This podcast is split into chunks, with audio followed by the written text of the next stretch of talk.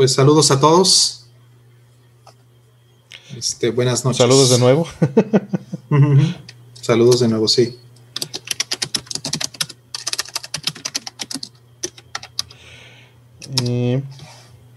a ver, eh, pues por el momento todavía no hay, no hay muchas preguntas. Eh, apenas se va conectando la banda. Eh, por ahí ya, hay una, vamos a irla agregando. ¿Qué ha habido? ¿Qué tal la semana, Rol? Pues estuvo bien, bien pesada, bien maciza, la verdad. Este, muchas cosas de, sobre todo temas de trabajo, ¿no? Por fortuna no, este, no hubo nada no hay nada que reportar de, temas de familia ni nada de eso. Por fortuna, este, todo, todo ha salido bien por ahí.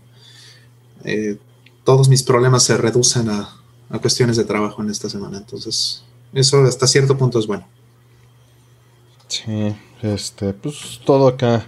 Bien, digo, pude avanzar poco en los pendientes. Digo, sí, sí avancé. Pero hubo que, cosas que quería escribir y publicar y no, no tuve tiempo. Este se me quedó muchas cosas ahí en el pendientes. Y este, pero pues bien, todo, todo bien. En que estuve. Unos cambios en MD Fourier que me estuvo pidiendo este, el buen, el buen David que ha estado trabajando. Estamos viendo en televisión también. Este, pues quiero agradecer a, eh, digo, no están aquí, pero a José Cruz y a este, al buen eh, Mobius Triptech que me consiguieron un cartucho regalable en el ya. Entonces, este, van un, un flashcard para, para desarrollar. Entonces va a estar bueno. Ahí ya me meteré cuando termine un par de cosas. Sí. Eh, y bueno, pues podemos ir empezando a, a, contestar. Que hay, hay, varias preguntas. La mayoría no, no son muy interesantes, desgraciadamente, pero vamos con las que hay. A ver, eh, dicen tacos o tortas. Estoy contestando en random. Pues depende. no es como que. Como que una cosa tenga que ganarle a la otra. Este. Depende qué taco y depende qué torta, ¿no? Sí, o los puedes alternar uno cada día, ¿no? Este, sí, ¿no? ¿Por qué, ¿Por qué limitarse? Exacto, ¿por qué limitarse a. Digo, si, si me das a escoger en un buen lugar de que tenga ambas cosas, regularmente voy a pedir tacos. Mm. Ah, bueno, una buena torta de milanesa con quesillo no se le niega a nadie. Uf, no, bueno, sí. Hay cierto lugar en el centro al que me gustaba mucho ir con mi familia de, niño, el Salón Corona. Y este, y ahí venden pues las dos cosas muy bien. O sea, venden unas quesadillas deliciosas. No es tanto de tacos, eso sí. Eh, y las tortas, ahorita que dijiste torta con quesillo, sí, me recuerdo mucho eso. Creo que es de las mejores tortas que, que había, ¿no? me acuerdo mucho de las, de las hipocampo, de las 5-0. Mm. Pero de hace 25, 30, no más, 30, 30 años, ¿no? Ya casi no existen, ¿verdad? Porque había lugares muy grandes. Eran franquicias, o sea, había, había restaurantes, pero después este, como que abrieron las franquicias y ya fue distinto, ¿no? Las franquicias no necesariamente tenían la calidad de los, de los originales. Mm. Este. Y pues. Digo, si, van a hacer preguntas de esas de las tortas, pues como que. Como que esto se va a morir. A ver.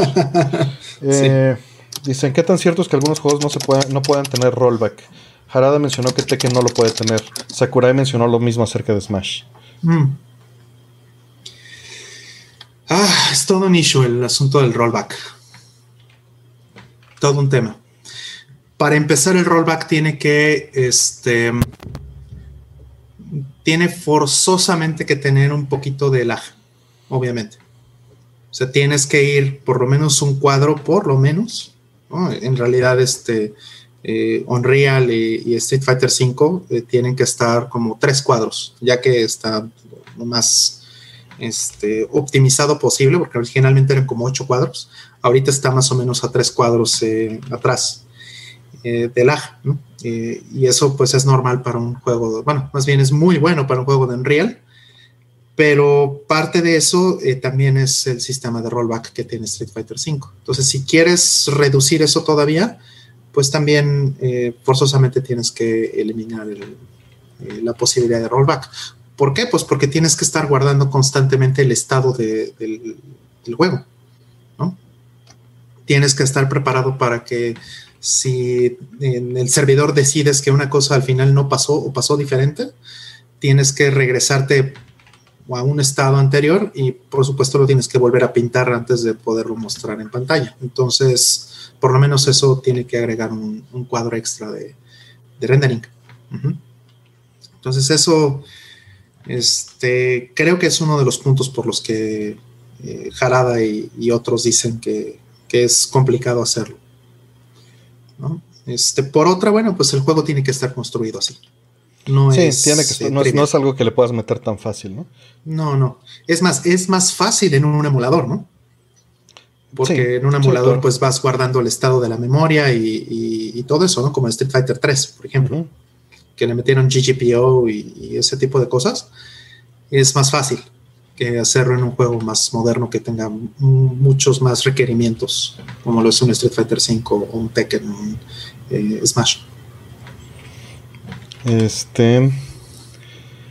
A ver, hay, varias preguntas. Ya, ya tenemos un, un resto, ya hay 31. Y este, saludos a Chofas, saludos a Mike, que ya está por ahí, a Luis Aldaña, a Blith. Eh, y vamos a. Voy a irme todas random para, para avanzar este distinto, ¿no? Para que no se sientan tanto. Se quedó una pendiente que decían cuál es la diferencia entre init 5 bueno, init P y System D. Uy, no, bueno, esa es una. Hay una discusión bizantina que podríamos tener al respecto. Eh, mira, yo francamente siempre he preferido y siempre voy a preferir System 5. Mm. Eh, por mucho. O sea, ¿a qué se refiere eso? Esa pregunta se refiere al, al, sistema de inicialización del sistema operativo o de servicios del sistema operativo en Linux.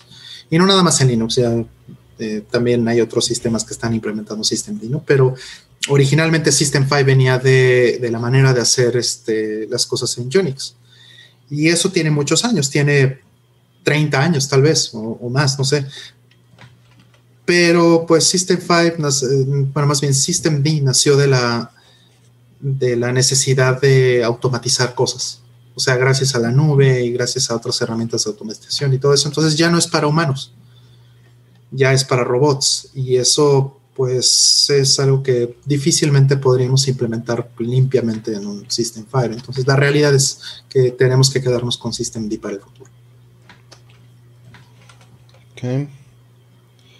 Em, ¿Qué Mario 2D y 3D es su favorito? ¿Cuáles consideran los más novedosos? Pues digo, creo que en cuanto a novedosos, pues cada uno fue, este, mm. no, no todos, pero, pero casi siempre se ha caracterizado por ir, eh, pues autorrenovándose, mm. ¿no? Eso, mm. eso, aunque desde afuera parece que son FIFAs, alguien que no juegue eh, Marios, eh, pues creo que sí, pues lo van, la van construyendo, ¿no? bueno, es que a nosotros, si no jugamos FIFAs, pues nos parece eso y al revés, ¿no? Pero la realidad es que si hay una progresión, nada más que al, al no iniciado, pues le parece que es lo mismo. Mm, sí, claro. Este. Pero pues contestando a tu primera pregunta, ¿cuál es mi favorito? Yo creo que el 3. Sí, igual yo, el 3.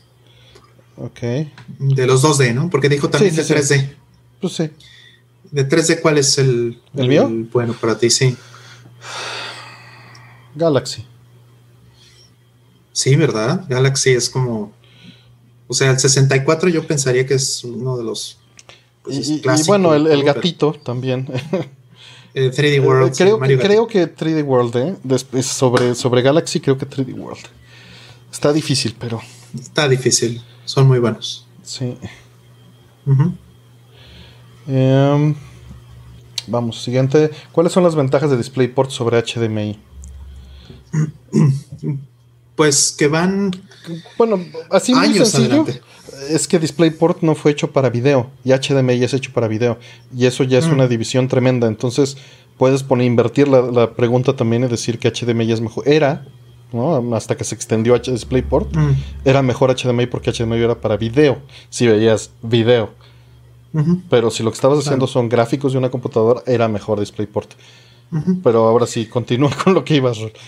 Eh, bueno, lo que iba a decir es que DisplayPort eh, hoy día pues tiene, es un estándar que va más adelante de lo que va HDMI 2.1, por ejemplo.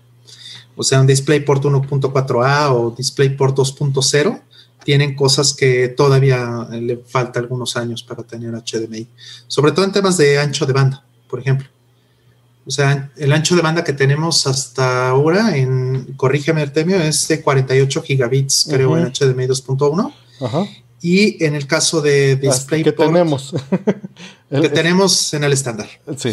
O sea, el que tenemos prácticamente todos usando es como de 18. Sí. Eh, o de 10, ¿no? Sí, también. Pero el, el, de DisplayPort, por lo menos en papel, y bueno, para quien ya tenga tarjetas este, eh, modernas, eh, las Nvidia, por ejemplo, las últimas, las 30, 80 y 90 y todas esas cosas, eh, este, esos ya tienen capacidad de aventar hasta 100 gigabits, me parece. O sea, sí es una diferencia brutal. ¿Y, y a qué vienen esos gigabits? A que pueden tener 8K, con HDR, con 120 Hz, o sea, todas esas cosas. Y además también las cosas adicionales a, los, este, a los protocolos, ¿no? Como esto del variable eh, rate para poder hacer como tipo G-Sync o FreeSync, ¿no? Este sync eh, eh, dinámico, ¿no? Todas esas cosas. Todo eso está más maduro en DisplayPort. Okay. Para reducirlo. Eh, Chofas dice que era Mario Bros 2. Mm. es que es muy bonito Mario Bros 2, aunque ni siquiera es un Mario, ¿no? Pero, pero es muy bonito. A mí me encanta. Sí. Este. A ver, vamos a seguir contestando. Ahí dice, ah, bueno, Chofas decía esto. Tengo varias preguntas que estoy todavía agregando. Voy atrasadón. Perdón. Este. Por ahí Adrián Líder dice que si alguna vez, muchísimas gracias por tu, por tu ayuda, dice, alguna vez... Em, ¿Alguna vez vendieron juegos por cuestión de necesidad económica? Dice, yo vendí la mayoría de mis juegos de Saturn por una situación así, y aunque me sacó del apuro, eh, ahora no he podido conseguirlos otra vez. Pues te digo, todos en algún momento pues sí hemos visto y hemos vendido cosas o hasta de pequeño, ¿no? Para cambiar de consola, este, me acuerdo mucho que sí vendí mis juegos de Atari para comprar mi Sega Genesis. Eh, sí, yo vendí muchas veces. Sí, pues sí, y sí es difícil conseguir. También una vez me, me perdí en, Hong Kong, me robaron este como 20 juegos de 10 que traía para jugar en un viaje. Y fue un desmadre conseguirlos de nuevo. ¿no? Me digo, tenía las cajas y tenía los, manuales, pero no tenía los cartuchos. Este. Vamos con la que sigue. Dice Street Fighter o Mortal Kombat. Mm, no, pues Street Fighter, ni, ni, cómo, ni cómo comparar. Sí. Mm, sigo archivando preguntas. Siguiente. Dice: ¿Qué opinan de la compra de Cenimax por parte de Microsoft? Este, pues pues ah, digo, ah, está bien. Eh, mucha gente lo ve como que... Mm, negativo. Negativo. Eh, personalmente también yo no tengo una eh, un nexo emocional con la compañía, entonces mm. con ninguna de las dos, y eso también me descalifica un poco para opinar pasionalmente. Mm. pero pues digo, estaba en venta la compañía, tenían el dinero y Microsoft pues tiene toda la intención de pelear otra guerra distinta, ¿no? Mucha gente lo ve como que es la guerra contra Sony. Y, pues no. O sea, yo, yo honestamente creo que van a seguir publicando todo en PlayStation. De Bethesda, no, no veo por qué, por qué habrían de limitarlo.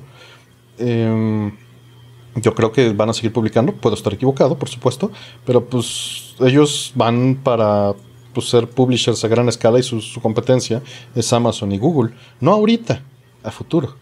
¿no? Tanto en ofrecer infraestructura como servicios, perdón. Es lo que ha ido apostando Microsoft, sí, totalmente. Tienes razón. Yo estoy de acuerdo contigo. Y pues esto es, esto es tener fundamentos para esa pelea, ¿no? No, no, para, no para ahorita. Sí. Mm, ya me perdí en dónde tenía las preguntas. Deja, sacamos una nueva. Dice, ¿cuál consideran que es la peor y mejor década en cuanto a música que han vivido? Música. Para mí la peor década en música, eh, los 2000 mm, Creo que ha habido mucha mejor música en, los, en la, segunda década, en los 2010 eh, en adelante. Creo que se perdió muchísimo, este, muchas bandas, mucha, mucha de la industria estaba pasando tal vez por un momento muy difícil por todo esto del MP3 y Napster y todas esas madres. Eh, entonces en el 2000 fue, fue duro. Y eh, creo que ahorita, afortunadamente, gracias a las plataformas también que tenemos eh, donde puedes publicarte a ti mismo, hablando de YouTube, hablando de otras plataformas donde lo puedes hacer en Patreon, en Bandcamp y todas esas cosas, afortunadamente hay mejor música de, de, últimos años para acá. O sea, los artistas buenos tienen posibilidad de hacerlo. En los 2000 era pues prácticamente todo comercial, era horrible. Y desde mi punto de vista personal, esto sí es completamente este, subjetivo y, es, simplemente mi opinión. Para mí la mejor eh, década en la música son los 80s. yo, yo, diría que los 70s. Me gusta más los 80s, pero, pero hay mucho de los 70s que creo que tiene más, Mm. más calidad este, cultural y, musical. Eh, pero, pero disfruto más los ochentas, ¿no? Y los noventas también los disfruto muchísimo. Mm. Este, el, house y este, el electrodisco me gustan mucho, ¿no? Mm. Todas estas tendencias, este, el eurodance, ¿no? Y todo esto. Eh, sí, tú sí eres mucho de, este, de esa Streets of Rage. De Streets of Rage, exacto. ¿No? Sí, a mí también me gusta, pero pues, o sea, este, me domina más el funk, el jazz, mm. el rock. Sí, los ochentas, pues me imagino toda esta música pop synth, ¿no? Uf. Este, que, me gusta también bastante. Sí, de Sí, Mode, este, Camouflage. Este, digo, en los setentas pues estaba Kraftwerk, pero eh, fue evolucionando más, ¿no? O sea, a lo mejor en los 70 era muy, muy experimental todavía. Este, a mí, de hecho, me gusta mucho Kraftwerk porque el sonido es muy puro, ¿no? Como, como hacían sus sonidos a mano. Este, me, gusta mucho la nitidez y la, el, noise floor que manejan, ¿no? Y los sonidos tan bien definidos. Sí, me gusta. Eh, ya estuve agregando unas cuantas preguntas más ahorita. Perdón, si estaba medio. pero va, voy lento. A ver. Mm. Dice, ¿qué opinan del matrimonio y el gaming? ¿Se llevan? Mm. Yo creo que sí.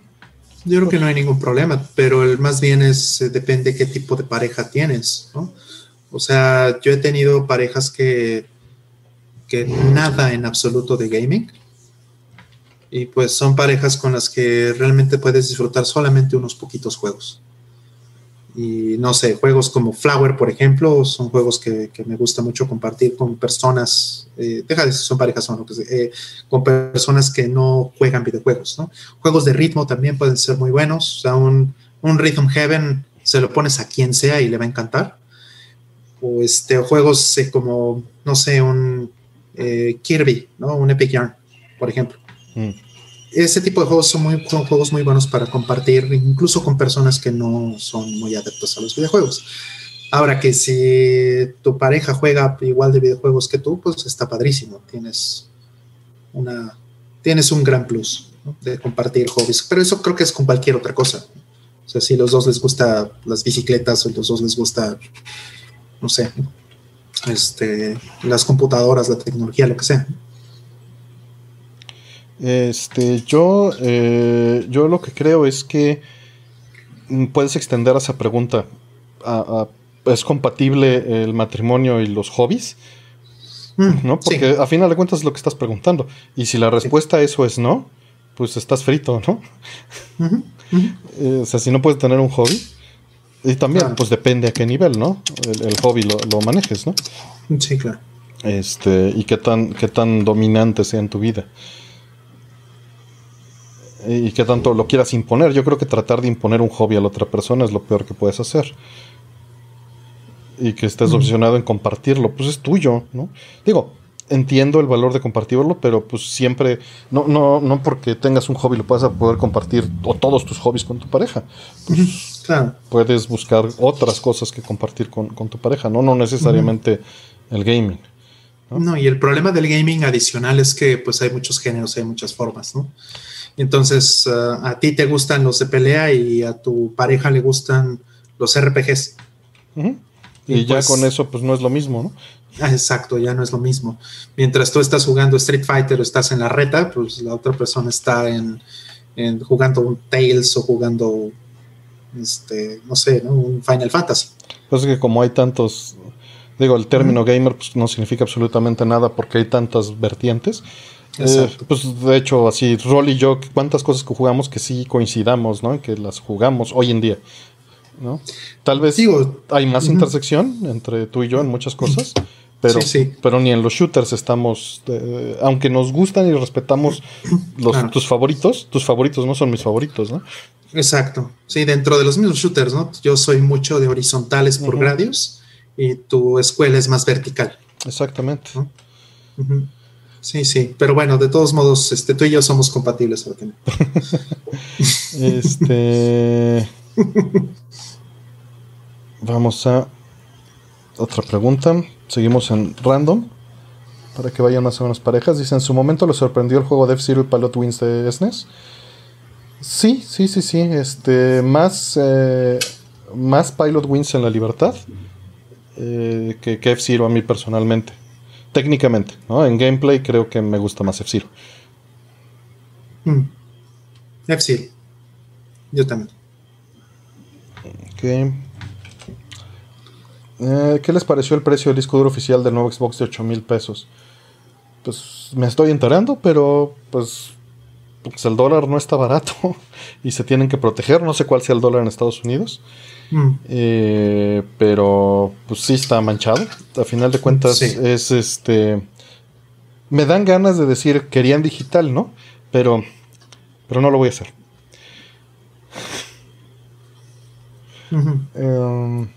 pues está, digo, en teoría, algunos puedes meterles este, almacenamiento externo, ¿no? Al Xbox, la verdad estoy atrasado en todo esto. Creo que solo los cartuchos con el disco duro, ¿no? Sí, los cartuchos de Solid State que, traen el bus especial propietario de, Microsoft. Y bueno, Sony también caso va por, por bus propietario, ¿no? Eh, no es propietario, o sea, sí puedes ponerle este solid state de, terceras partes, pero más bien ahí el problema es que tienen que ser ciertos requerimientos, o sea, no le puedes poner cualquiera. Entonces ellos van a tener un programa de certificación. Ok. Pero pues sí, está, está duro. Pues es lo que viene. Honestamente, la, la nueva generación todavía siguen sin atraerme en lo más mínimo ni emocionarme. Pero este, pues ojalá haya algo que me emocione y me impulse a, entrarle. De momento, nada. Ni el hardware, ni el software, ni los precios. que bueno, los precios nunca son atractivos, pero. Mm, sí, no, los precios están terribles. Yo no sé si le voy a entrar todavía al PlayStation 5 en día de lanzamiento. Eh, vamos a ver, ¿no? Porque, digo, yo tengo un poquito más eh, este, de incentivo. Digo, eh, entiendo que tú tampoco este, tuviste el, el PlayStation 4 Pro, ¿verdad, Artemio? No, no compré Pro. Y, no siento necesidad de comprar Pro. Exactamente. Yo opino lo mismo. Este, si acaso sí me importa, por ejemplo, que ciertos juegos sí van a recibir una aceleración importante, sobre todo en los tiempos de carga. Y el que más me molesta de todos es Street Fighter V, de hecho. Street Fighter V no se beneficia mucho con Solid State en PlayStation 4 porque hay un límite en el bus. O sea, el bus no te puede transferir más allá de, creo que son 50 megas por segundo. Es nada en comparación a lo que te puede transferir algo como un solid state de verdad, ¿no? Que son como 500, ¿no? O, 3500 dependiendo del tipo. Entonces, eso para mí es un plus muy fuerte en, en, PlayStation 5. Entonces, no sé, también falta ver si no va a haber un, un nuevo release de Street Fighter V en, Play 5. ¿Y ya con eso te tienen? pues es que si estás en la reta, por ejemplo, y estás gastándote 30, 45 segundos en empezar cada, cada partida, pues sí es, un, sí es una friega y lo puedes hacer en los torneos. Sí, sí, ahí te, aíslas, ¿no? Y si sigues en, pandemia, pues ya estás frito, le tienes que entrar. Exacto. Y este, y bueno, o sea, eso alguna vez lo discutí con, con Rayton, por ejemplo, que es un caster. Y pues él siendo caster, él es feliz que se tarde un poquito más el juego en cargar. Claro, ayuda mucho. Ayuda muchísimo. O sea, un día le dije, oye, es que, este, un día comentando con él, ¿no? Oye, ¿qué opinas de los eh, especiales, ¿no? De los Critical Arts o los, Ultras, este, que son cinemáticos. O sea, que cuando conectas el primer golpe, inmediatamente pasas a este modo cinemático, donde te tardas ahí, no sé, 20 segundos en que entre todo el poder, ¿no? Y, y dice, bueno, pues eso es buenísimo para el casting porque tienes todo ese espacio donde sabes que no va a pasar nada y entonces puedes meter contexto y puedes hacer comentarios. Entonces, pues es mejor para el espectáculo, sí, pero cuando quieres retar es más complicado. Entonces, esa es una de las razones por las que si encuentro barato un Play 5, en su momento que también lo dudo, eh, igual y le entraría. Ok. Este. Por ahí, este, Juan Osuna, muchas gracias. Este, saludos. Eh, dice que. Digo, ya había, ya había puesto eh, él la, pregunta por acá. Déjala, la busco. Bueno, ahorita que vuelva a salir la, pongo. Pero. No tienes que, repetir las preguntas, pero dice que Juan Osuna que, que está por terminar la universidad, licenciatura en física, y que en los últimos cuatro años no he tenido tiempo para jugar por curiosidad. ¿Cómo conllevaron este tema con su etapa universitaria? Dejé de jugar. de hecho, tenía un hueco tremendo entre que fue 94 y 98.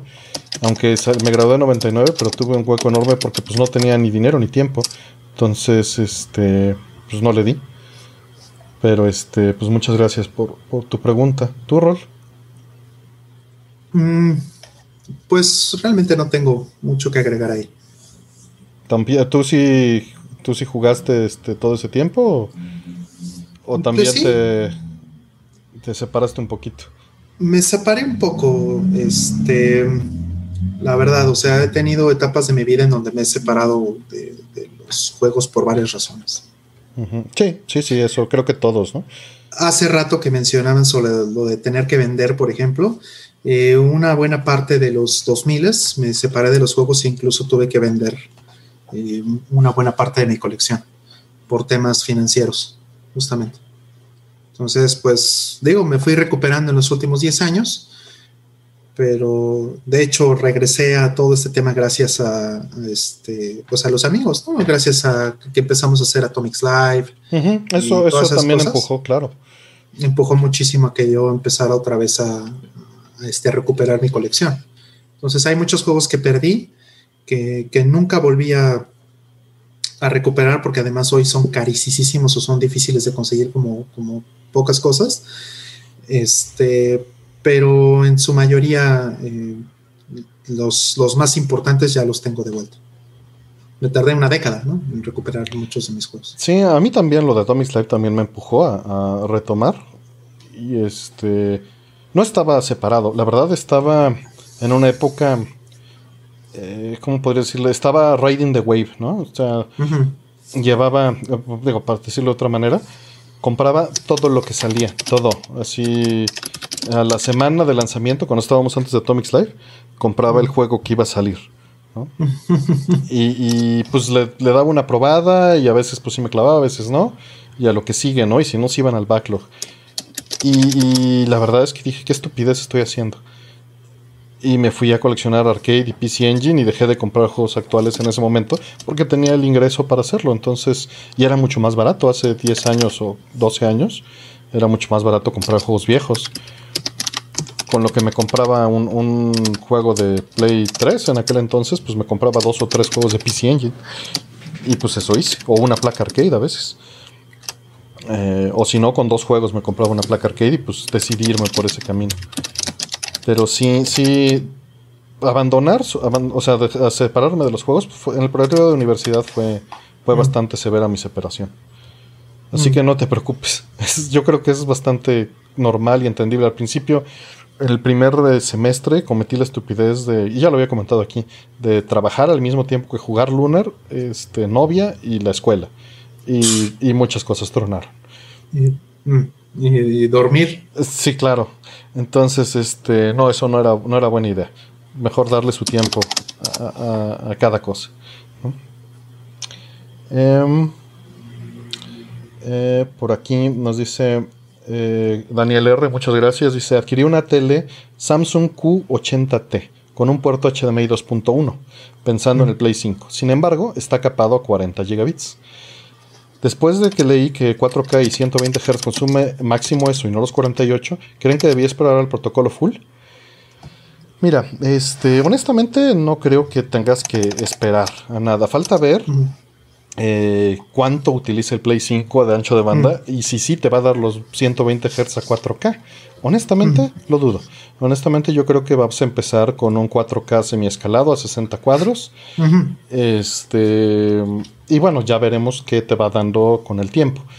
Eh, ojalá algunos juegos pues, sí te los pongan a 4K con 120 eh, la otra es eh, ese ancho de banda extra también se puede utilizar para tener el RGB en, sin compresión en 444 además del HDR. Entonces, dependiendo de esas, sí, dependiendo de cuáles de esas cosas tengas prendidas, es el ancho de banda que vas a utilizar. y, y, pues va a ser un balance, ¿no? ¿Qué vas a preferir? y qué vas a este pues vas a tener que equilibrar y escoger y, falta que el juego te lo dé. Quizá el juego o la consola no te dan las opciones para hacer eso. Pero no yo creo que no no necesariamente debiste esperar el protocolo full. Cada quien tiene sus preferencias. Yo eh, igual hace 20 años pues iba a la vanguardia iba comprando lo que salía y vendía el aparato anterior y hacía actualización de HDMI 1 a HDMI 1.1, de DVI a HDMI, de componentes HDMI, ¿no? Mm. Y este, pero, pero me cansé y por eso no lo quiero hacer ahorita. Y la verdad estoy contento yo con 1080p, este, con el setup completo que tengo. Mm, mm. Hasta que no me convenza, pues yo no me voy a mover, pero eso no significa que tú debes de tomar una decisión distinta. ¿no? Claro. Ahora otra cosa que sí sabemos, por ejemplo, este, digo, no sabemos del Play, del Play 5, pero ya sabemos, o es lo que por lo menos eh, podemos inferir a partir de, la información que liberó Microsoft, es que em, el Xbox Series X trae 40 gigabits. O sea, llega hasta 40 gigabits. Entonces, eh, eso ya te permite tener como decía Artemio, te permite tener HDR, te permite tener 4K y este, no estoy seguro cuántos hertz máximo, no sé si 120, yo supongo que sí.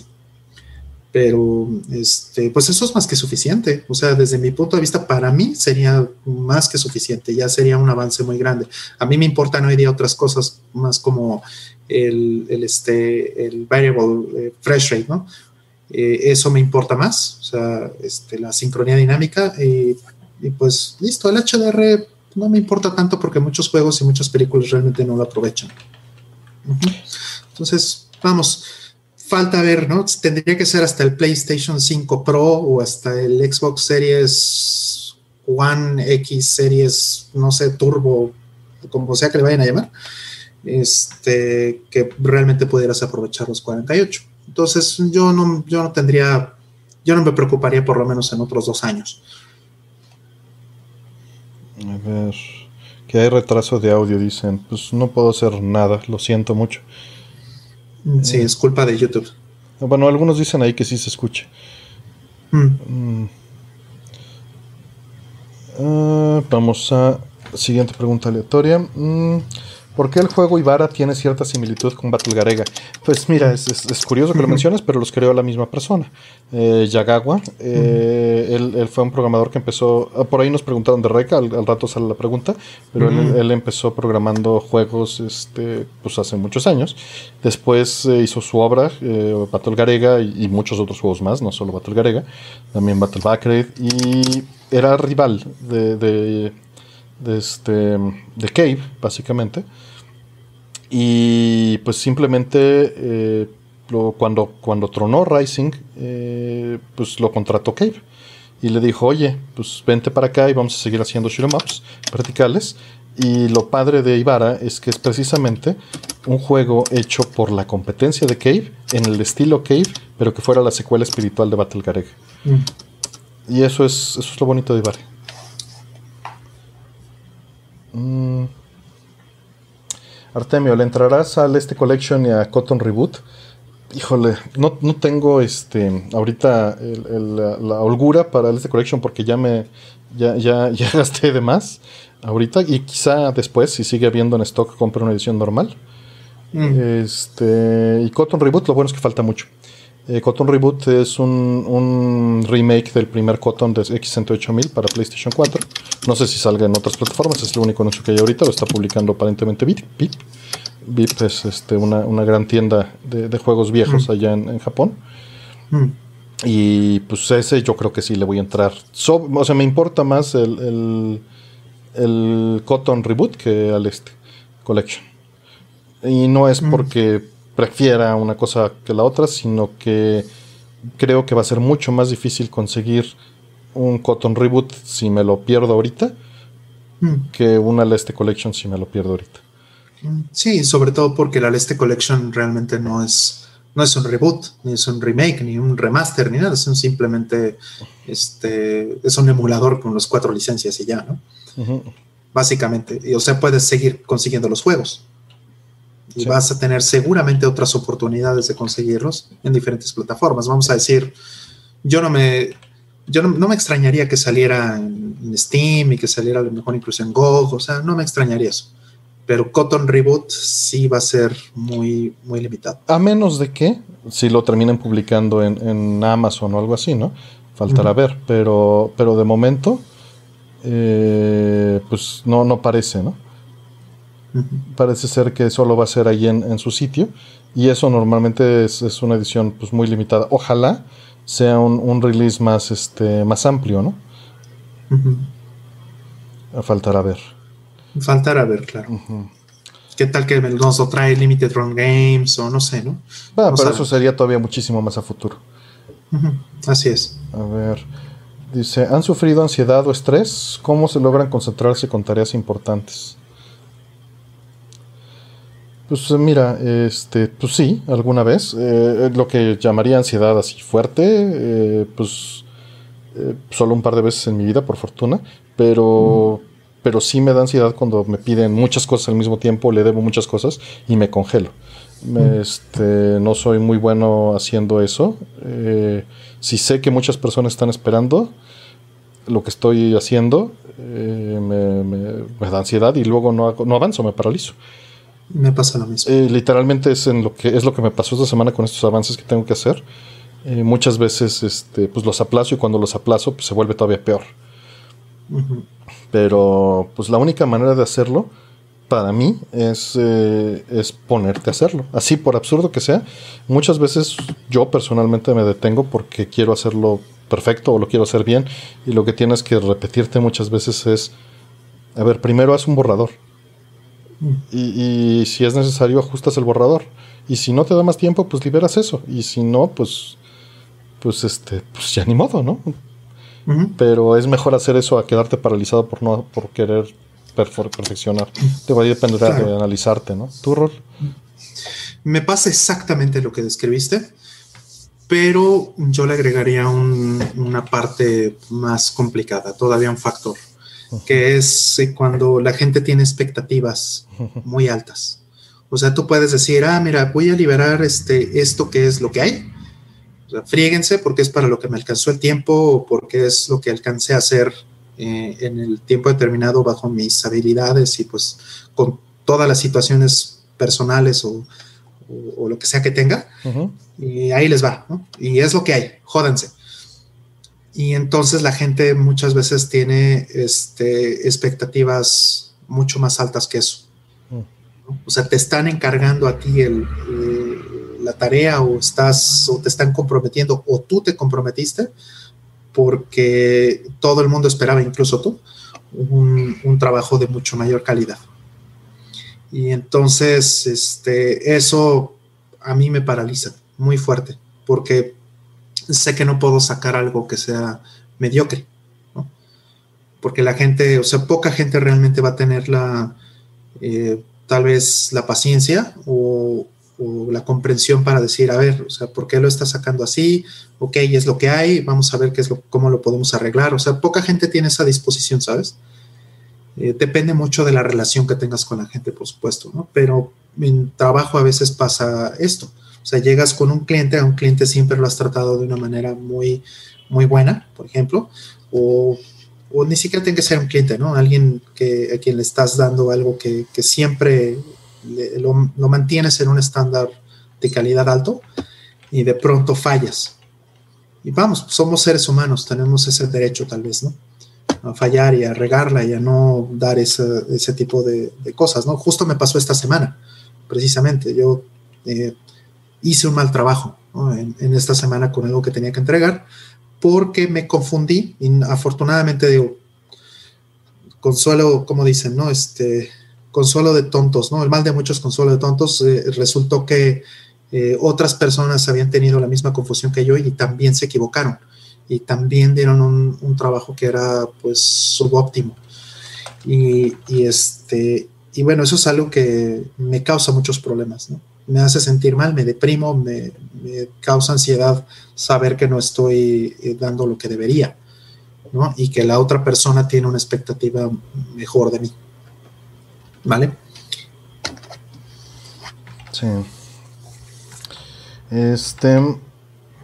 A ver, dice, hola buenas, este Rol Martimo, ¿tendrás enlace de descarga para la tesis de arcade en México de UDG? Este sí, eh, perdí como 500 preguntas por buscar el enlace. Ahorita las vuelvo a, a, buscar, te lo pongo en el chat. Este, pero pues está en los foros de arcades como, como te había contestado la vez pasada. Pero bueno, ya, ya queda aquí constancia. Ahorita me pongo al tanto de las preguntas que, que ya hice un relajo. Vamos por la siguiente. Mm. Eh, ¿Les ha pasado que hay videojuegos que sientan ya muy complejos y se han llegado a sentir desfasados, digamos? Yo cuando jugué Fallout no sabía ni qué hacer, se me hacía muy complejo. Pues eh, en retrospectiva, no. En el momento sientes como que es demasiado lo que hay que hacer en el juego, ¿no? no que se me hagan muy complicados, yo me siento, me da más bien ansiedad de que hay demasiadas misiones por hacer al mismo tiempo y me pasa lo mismo que acabamos de describir en las preguntas de hace poquito, que hay muchas personas esperando muchas cosas de ti.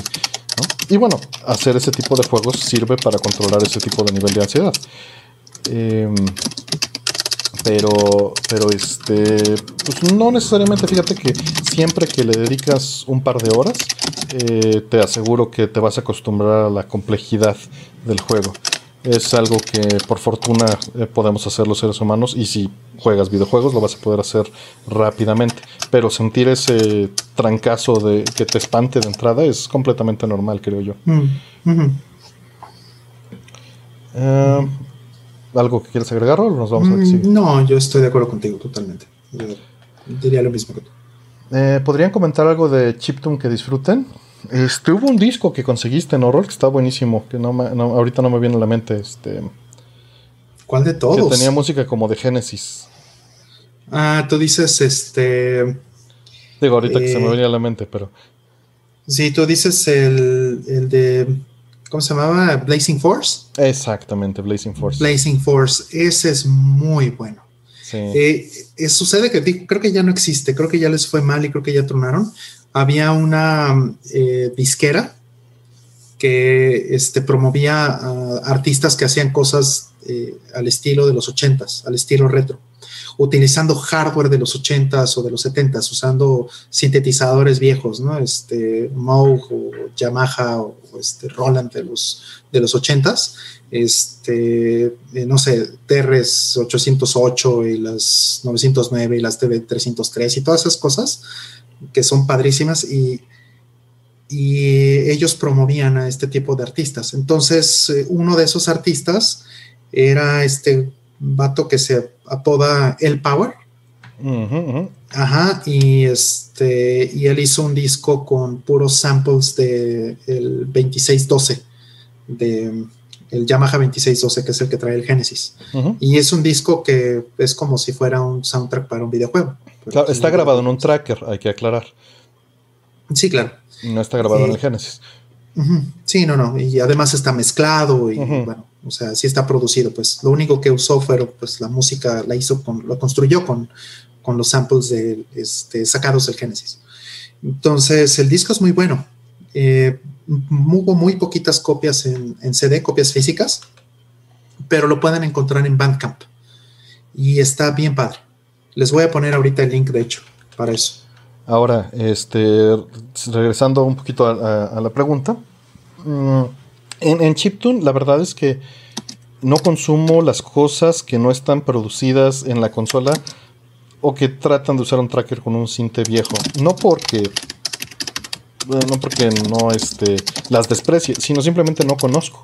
Eh, eh, es más fácil conseguir cosas que, que sí utilizan los, los, este, los sintetizadores porque pues lo tengo a la mano, ¿no? Eh, y hablando de eso, pues por ahí aquí en el canal tengo un programa del cual ya llevo cuatro episodios, tres más o menos ya mejor producidos que el anterior, de sintetizador sin contexto, no context, synth. Y ahí pueden escuchar pues música, que le pueden llamar chiptune, no sé, o no. Eh, es este, he puesto música de, dos sintes MIDI y de la PC88 con el Yamaha 2608 este, ¿no? Y con el 2203. Si quieren darle una, una escuchada, ahí está todo corriendo hardware real, en vivo. Entonces es, es la, la PS88 tocándoles en vivo este, la música mientras voy cambiándole los floppies para los juegos distintos o los sound tests distintos, por si les llega a interesar. De Sylphid, de Snatcher, de Ease, de este, Juno, de, de este, un montón de jueguillos más. Popful Mail. Por ahí Roll también estuvo escuchándolo. Sí, sí, sí. Eh, sobre todo que has puesto algunas rolas que, que me han me han llegado duro, ¿no? Como unas de Salamander pusiste el otro día. Este, luego pusiste cosas de este amigo, ¿no? De, de Sakimoto, ¿no? De Hiroshi Sakimoto. exactamente. Es, su primer juego, Revolter. de Revolter, de su primer juego. Sakimoto es este el mismo compositor de Gradius 5, por ejemplo. Y de Tactics y de eh, Radiant Silvergun y de, y de, cosas, Sokyu Gurentai. Y de Sokyu Gurentai. Y otras, un montón de cosas más. Sí, sí, sí. Entonces, bueno, pues si les interesa música, no sé, insisto, no sé si a eso le llamarían chiptune, este, pero yo creo que sí. Eh, pero música de sintes originales en hardware real, este, pues ahí está. También está eso. Que, si me gusta eso, pues al grado de que me pongo a hacer estas cosas. Mm. Sí, sí, este, ya les dejé un link del ¿El programa? disco de Blazing Force. Ah, qué chido. Em, dejen copio una pregunta más aquí a la interfase y otra random. ¿Qué opinan de la corriente de juegos estilo género Souls, caracterizados por ser más lentos, de aprender los movimientos de enemigos y sobre todo difíciles? ¿Han jugado alguno? El Demon Souls, ¿no? Se refiere. Este... Sí, todos los Souls, ¿no? Sí, sí, sí. Este, por ejemplo, yo jugué Demon Souls 1 y 2. Y bien, o sea, sí son juegos muy difíciles. Este, a, mí me parece eh, un género muy atractivo, pero la verdad no le he entrado de, lleno. Nada más como que he coqueteado y los he comprado, pero no les he dedicado el tiempo. Es, es, es otro de estas estúpidas ansiedades, de que es una cosa a la que le tienes dices, esto me va a encantar. Y no la pones porque, porque te va a gustar. Entonces, eh, sé, que sé que suena estúpido. Pero este, dices, tiene que tener un momento especial. Y, que esté todo apagado, que esté, que no haya interrupciones. Y pues ese momento nunca va a llegar. O sea, realmente, aunque lo sé, internamente está el conflicto de, no hacerlo, ¿no? Por, por esa estupidez. Sí. Eh. Sí, así es.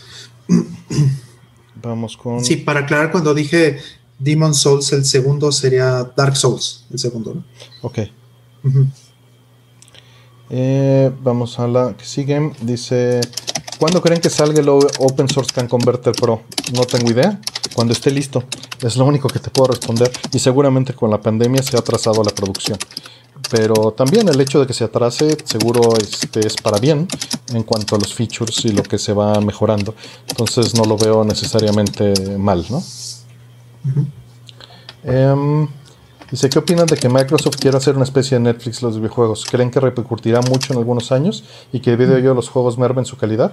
Ya hemos hablado de esto antes. Eh, creo que eh, es a lo que no solo Microsoft, los usuarios también quieren esto.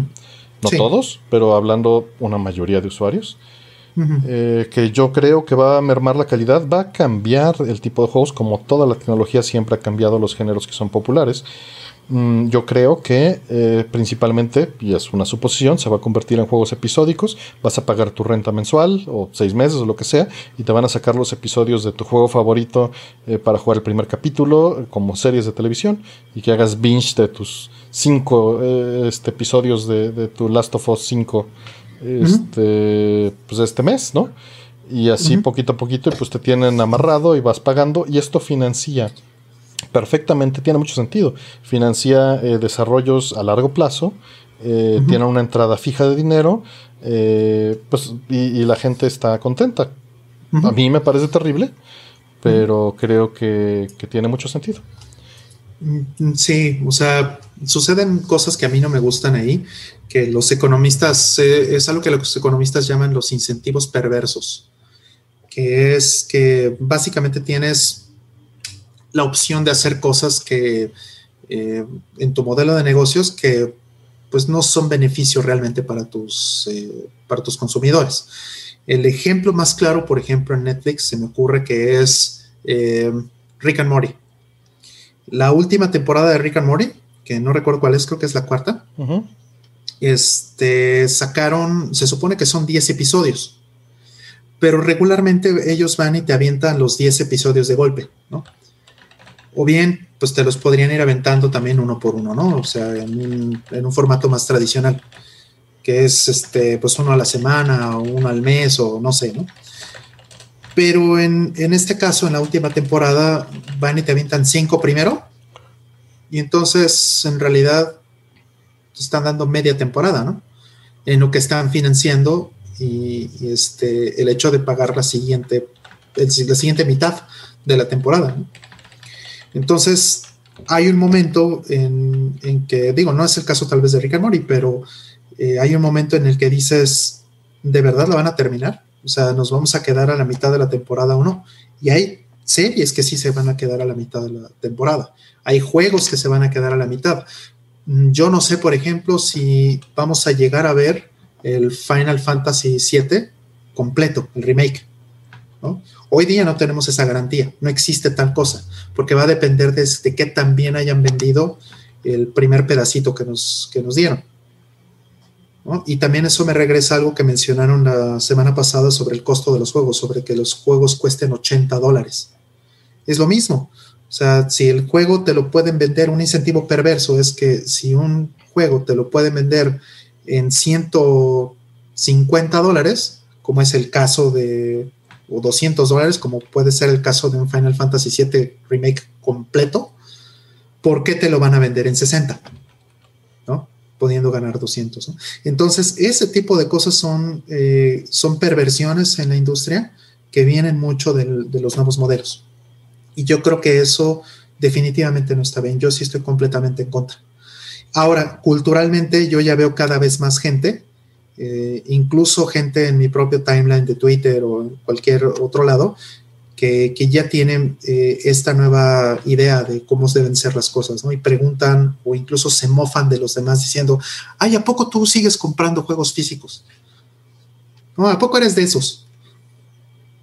O sea, como que ya no es ya no es cool, ya no está chido. Pues es que eh, nuevamente, aunque ya lo hemos hablado muchas veces, esas esas, este, ese desprecio por los demás, eh, que ya lo hemos hablado en algún otro programa, está muy relacionado a, no pertenencia, ¿no?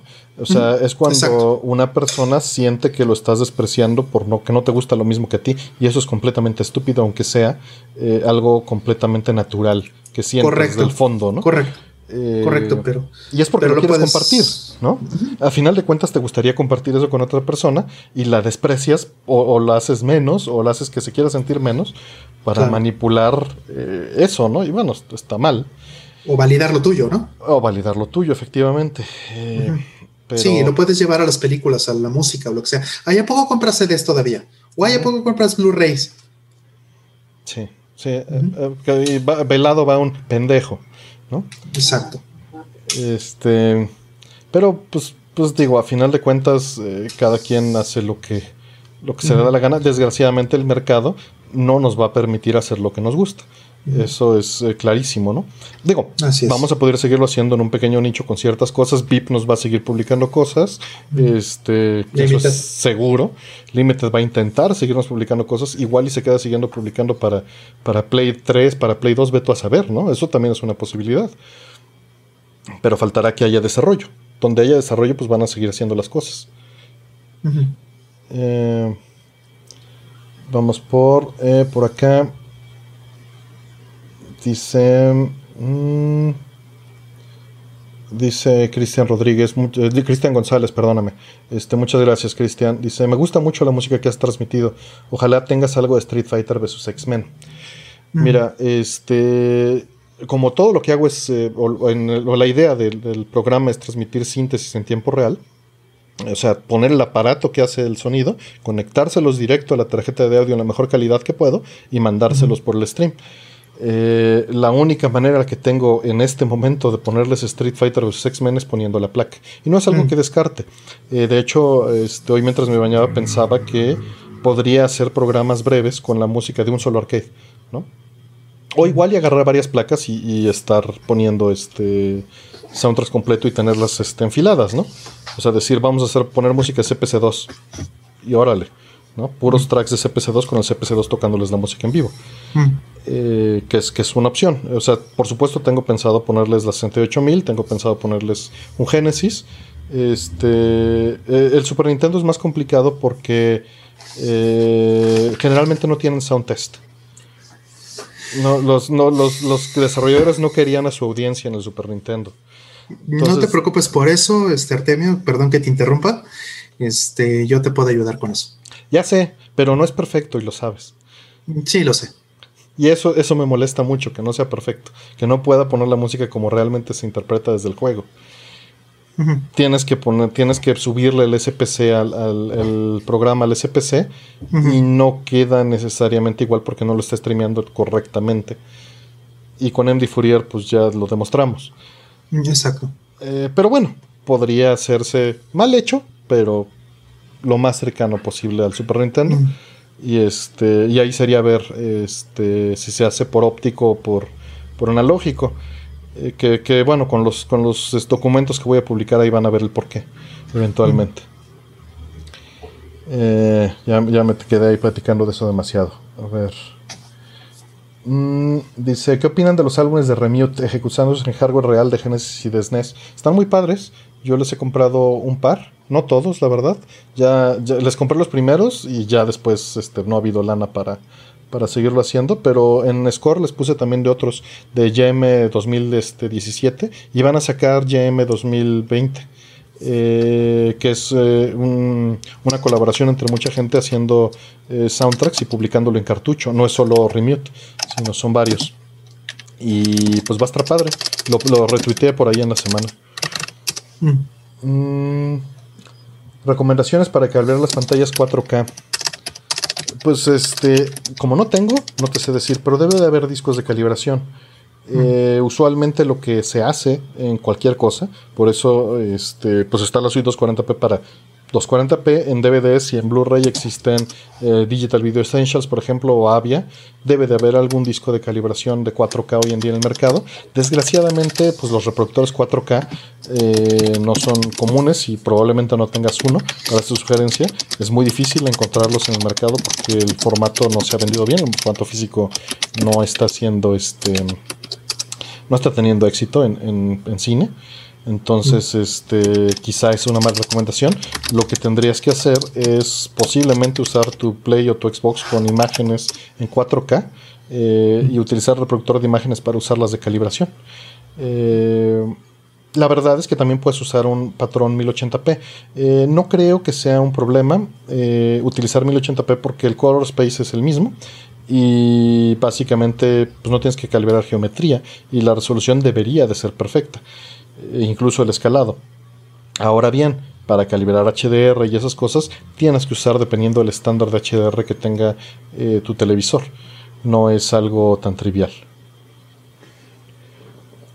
Mm, perdón, por acá tenemos otra pregunta.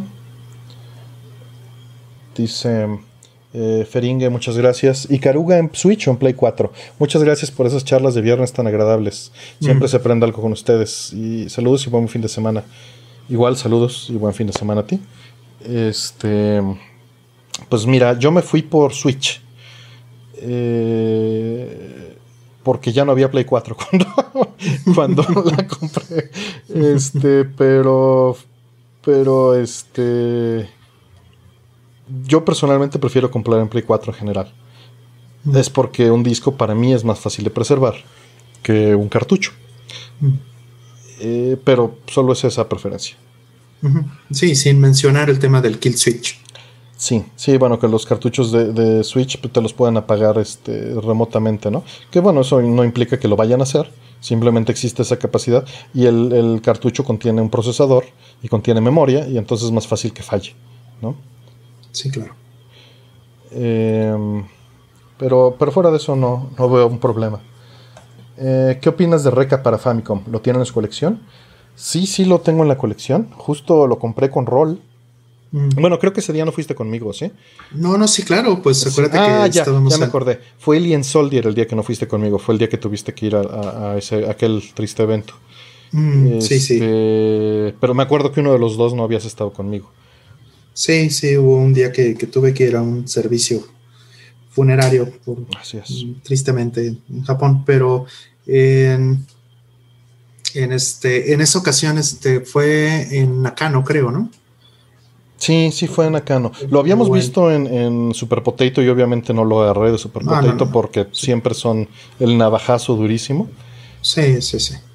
Este. Sí, había una diferencia grande entre el lugar donde lo compraste. Entonces, este, nada más le dijiste al brother, oye, este, dámelo, y él pensó que, que, este, que, lo, que nada más le, estabas diciendo. Nada más lo quería ver. Ajá. Y no, me lo quiero llevar. sí. Sí, bueno, es que también entre mi japonés y el, el, este, pues seguro nada más pues fue muy cortésmente y me lo mostró. Dice, no, no, cóbramelo. Entre el japonés y el ah, precio. Sí. Que, que, bueno, en aquel entonces la verdad es que fue muy barato. Eh, no sé cuánto cuesta un Reca hoy en día. No, ¿para qué te digo? Como ver. ¿Vas a ver? no, no, no, no. pero pero pagué, pagué como 3.500 pesos. Y, y, sudé, no dormí bien, me sentí mal, pero era como que dije, bueno, ya es el último, últimos dos o tres días que estoy en Japón, tengo esta lana y, y pues me la voy a echar, ya. Pero ahorita pues no sé ni cuánto valga. Sí, sí me pude armar de él y, me sentí muy mal, me sentí muy culpable, no te lo voy a negar. En retrospectiva no me siento culpable, pero ese día me sentí muy culpable. Sí, al contrario, ahorita yo me hubiera sentido culpable de no comprar. Sí, es que tenías que tener la intención, ¿no? Porque muchas veces los ves en, las vitrinas y, pues si no tuviste la intención de comprarlos, ni, ni cómo te arrepientas, ¿no? Exactamente. Mm. Vamos a siguiente pregunta. ¿No, no viste precio no? Eh, estoy buscándolo, pero no hay. No hay. Ah, Entonces. ¿Ni en, eh, Yahoo Auctions Japan? Estoy justo en eso, pero creo que no hay. Entonces, este. Eso, qué bueno, hasta cierto punto. Este, por ahí mientras le, voy a contestar. Eh, nuestra gran amiga Chofas dice: ¿Creen que cuando ya no existan los juegos físicos en unos años te hagan renovar la licencia de manera anual, pues no, mensual. Mientras sigas pagando tu Netflix, pues te los van a dejar acceder. Y en el momento que dejes de pagar tu Netflix, pues pierdas la conexión como Netflix. Ya está pasando. Entonces, este sí, es una respuesta muy cínica, pero creo que es lo que va a pasar. Y pues los vas a recuperar porque nunca, o sea, no, no vas a pagar por el juego en sí, vas a pagar por el acceso al servicio. Es lo que creo. Game Pass ya te lo hace, este, el Nintendo también, ¿no? Este, el servicio de Nintendo que te está dando cada mes eh, juegos, juegos online. Simplemente lo dejas de pagar y adiós. Sí. Em, vamos a ver, siguiente pregunta. Dice, mi tele ya, ya aparece tarjeta 3 de Street Fighter que traían los gancitos en los 90. Ok, se ve doble. Ah, ya entendí. Se ve doble, perdón. Y si como si tuviera escáneres. ¿Tiene solución o la jubilo? Mira, eh, usualmente estas cosas, lo más fácil de reparar en una tele actual es la fuente de poder, cuando no prende. Eh, y usualmente pues es cambiar tal vez a veces un capacitor, un switch o un relevador o un este o un eh, fusible. pero y eso pues sí lo he llegado a hacer. Pero cuando es algo como esto, normalmente es la tarjeta controladora y dependiendo de cuánto cueste tu tele y cuál tan vieja sea, muy probablemente la tarjeta controladora te cueste más que, que una tele nueva. Desgraciadamente los electrónicos hoy en día no están hechos para repararse. Sin embargo, valdría la pena que busques en eBay o en Mercado Libre inclusive las piezas, el modelo de tu tele, que busques el manual de servicio y veas cuánto cuestan las piezas, busques los números de parte y te des una idea. Si están dentro del rango, de abajo de lo que te cuesta una tele nueva, pues vale la pena que la lleves a servicio y que tal vez te cambien la pieza, tú ya sabiendo cuánto cuestan las piezas. Claro. ¿No? Eh, si no, lo veo muy difícil. Em, se han bloqueado al decidir qué jugar. A mí a veces me da ansiedad ver el backlog que vaya jugando nada. Sí, pero eso creo que se resuelve muy fácil. Cierras los ojos y agarras uno del librero. Y, hay dos posibilidades. O quedas contento con lo que sacaste, o ya tenías algo en mente y te estabas haciendo güey. Entonces, este. Creo que, bueno, así lo soluciono yo. Mm. ¿Qué opinan de la frase la imaginación es más importante que el conocimiento? Creo que es una de esas frases como motivacionales de, de, sin un sentido carente. Creo que es una frase carente de sentido, personalmente. Mm, porque para tener imaginación forzosamente necesitas conocimiento. Todo, todo lo que imaginamos, en mi opinión, está basado en nuestro conocimiento previo. Yo creo que tu imaginación está limitada por tu conocimiento. Mm.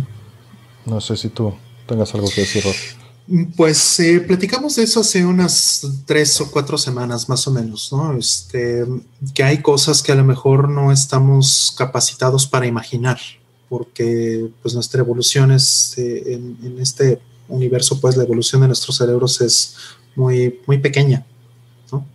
Y tiene que ver también con lo que mencionas del conocimiento, un poquito más también con la inteligencia, ¿no? Este, creo que si nuestros cerebros fueran más avanzados, podríamos imaginar más cosas. Pero a lo mejor incluso hay cosas eh, en, este universo que no podríamos alcanzar a imaginar. Ni siquiera a lo mejor este, eh, especies mucho más avanzadas que nosotros. Entonces, pues, ¿es más importante la imaginación? No, yo no creo que sea más importante. Yo creo que sí es mucho, muy importante, pero Creo que más bien ambas cosas se complementan más que querer poner una, una por encima de la otra. Ok. Mm, ¿Creen que algún día la conciencia y la personalidad humana se puedan digitalizar y meter en una computadora? Pues mira, esa es obviamente una, pregunta muy compleja. Eh, a final de cuentas todo dependerá de lo que es la conciencia y de lo que es la personalidad. La personalidad creo que es un subproducto de la conciencia, entonces mm. vamos a limitarlo a, esa parte. Eh, también depende de lo que creas y si crees que el universo es determinístico o no, el hecho de mm. que la conciencia sea una ilusión o no mm. de, envase, hasta donde yo tengo entendido, donde yo creo, la conciencia es un... Eh, un fenómeno emergente o una percepción emergente sobre todos los eh, hilos de procesos que están corriendo adentro de tu cerebro, no como un sistema de cómputo, sino toda la, suma de, los procesos biológicos que están sucediendo. Eh, mm. Tu conciencia, creo yo, que es eh, tu respuesta para evaluar en el espacio-tiempo tus acciones con base a la entrada y tener una percepción eh, personal en tu entorno con respecto al mundo y poder proyectarte. O sea, sí creo que es un fenómeno, pero que está retroalimentado en ti mismo y que puedes controlar. Hay teorías que dicen que realmente no puedes controlar nada y que de que la conciencia solo es el mero una ilusión, un mero reflejo, ¿no? Pero sacando eso, eh, tendrías que o sea, obviamente se tiene que contestar eso primero para saber si es, si es algo que sea este, computable. Eh, a final de cuentas sería entonces un, si es así, sería un fenómeno de hacer una simulación del cerebro que tendría que ser emergente y no necesariamente un proceso directamente implicado. No sé si me explico. Eso es con respecto a lo que yo creo. Entonces, más bien dependerá si es viable eh, hacer una simulación al nivel necesario para hacer que exista ese proceso emergente, el hecho de que se pudiera digitalizar. Pero no es algo directo, en mi opinión. Mm. Mm. Sí, sí, de acuerdo. Por otro lado, este, yo creo que, eh, bueno, no solamente es una, eh, es un fenómeno emergente, sino que sea, sí es emergente, pues, pero eh, creo que es una propiedad fundamental del universo, ¿no? Mm, la, este, la conciencia. Ahora, también quiero separar y quiero que quiero eh, este, entender, pues, o al menos creo que eso es lo que, eh, esa es la manera en la que lo pienso, que la, la conciencia no tiene nada que ver o no está relacionada directamente con el pensamiento complejo o con los procesos cognitivos complejos. Yo creo que eso no es verdad. Yo creo que mm, formas de vida mucho más primitivas tienen conciencia. No significa que le puedes asignar conciencia a lo que sea, eh, a las piedras o a las estrellas, ¿no? pero sí es una cuestión donde eh, no necesitas que, que, sea un humano o que sea un animal de cierta, de cierta complejidad para que pueda tener un nivel de conciencia. Yo creo que incluso muchas de las eh, formas de vida más simples, vamos a decir, este, tal vez no bacterias, ¿no? pero vamos a decir si algo como gusanos o cosas así, o orugas y, e insectos, pueden llegar a tener un cierto nivel muy básico tal vez, pero un nivel de conciencia porque pueden tomar decisiones y pueden hacer este, pueden tener preferencias con respecto de, las opciones que tienen en su mundo o en el cachito del mundo que pueden comprender. Entonces, eso en principio, ¿no? Entonces, ahora que si pudiéramos digitalizarlo, bueno, una de las cosas que más me llama la atención es que nosotros, eh, o sea, el, cuerpo humano, el, ser humano tiene la capacidad de expandir eh, su, dominio. O sea, tú cuando utilizas, por ejemplo, un videojuego, un control se vuelve una extensión de tu cuerpo cuando manejas, eh, cuando tocas un instrumento. Todo eso se vuelve, cuando escribes en un teclado y eres bueno en ello, eh, se convierte en una extensión, en una herramienta donde ya eh, pierdes esa, justamente pierdes la conciencia de dónde empieza una y termina la otra, Y entonces puedes extender tu cuerpo de maneras muy, muy versátiles. Y eso tiene otra implicación, que al final tú cada cierto tiempo, eh, cada 7 a 10 años más o menos, estás cambiando por completo tu cuerpo. Todos los átomos que componen tu cuerpo el día de hoy no van a estar presentes en 7 a 10 años, más o menos. O sea, tú no eras tú cuando eras niño, ¿no? Ya lo comenté, ya lo he comentado antes en, este mismo programa y también en otras instancias. Este, me impacta mucho este libro de eh, Creatures, ¿no? De, este, de Steve Grant, el de creación, la vida y, cómo hacerla.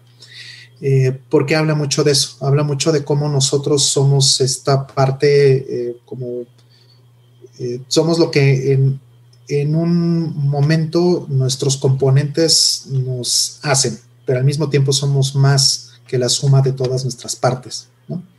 Entonces, si nosotros ya podemos hacer estos cambios de cuerpo cada cierto tiempo, pues, ¿qué nos evita?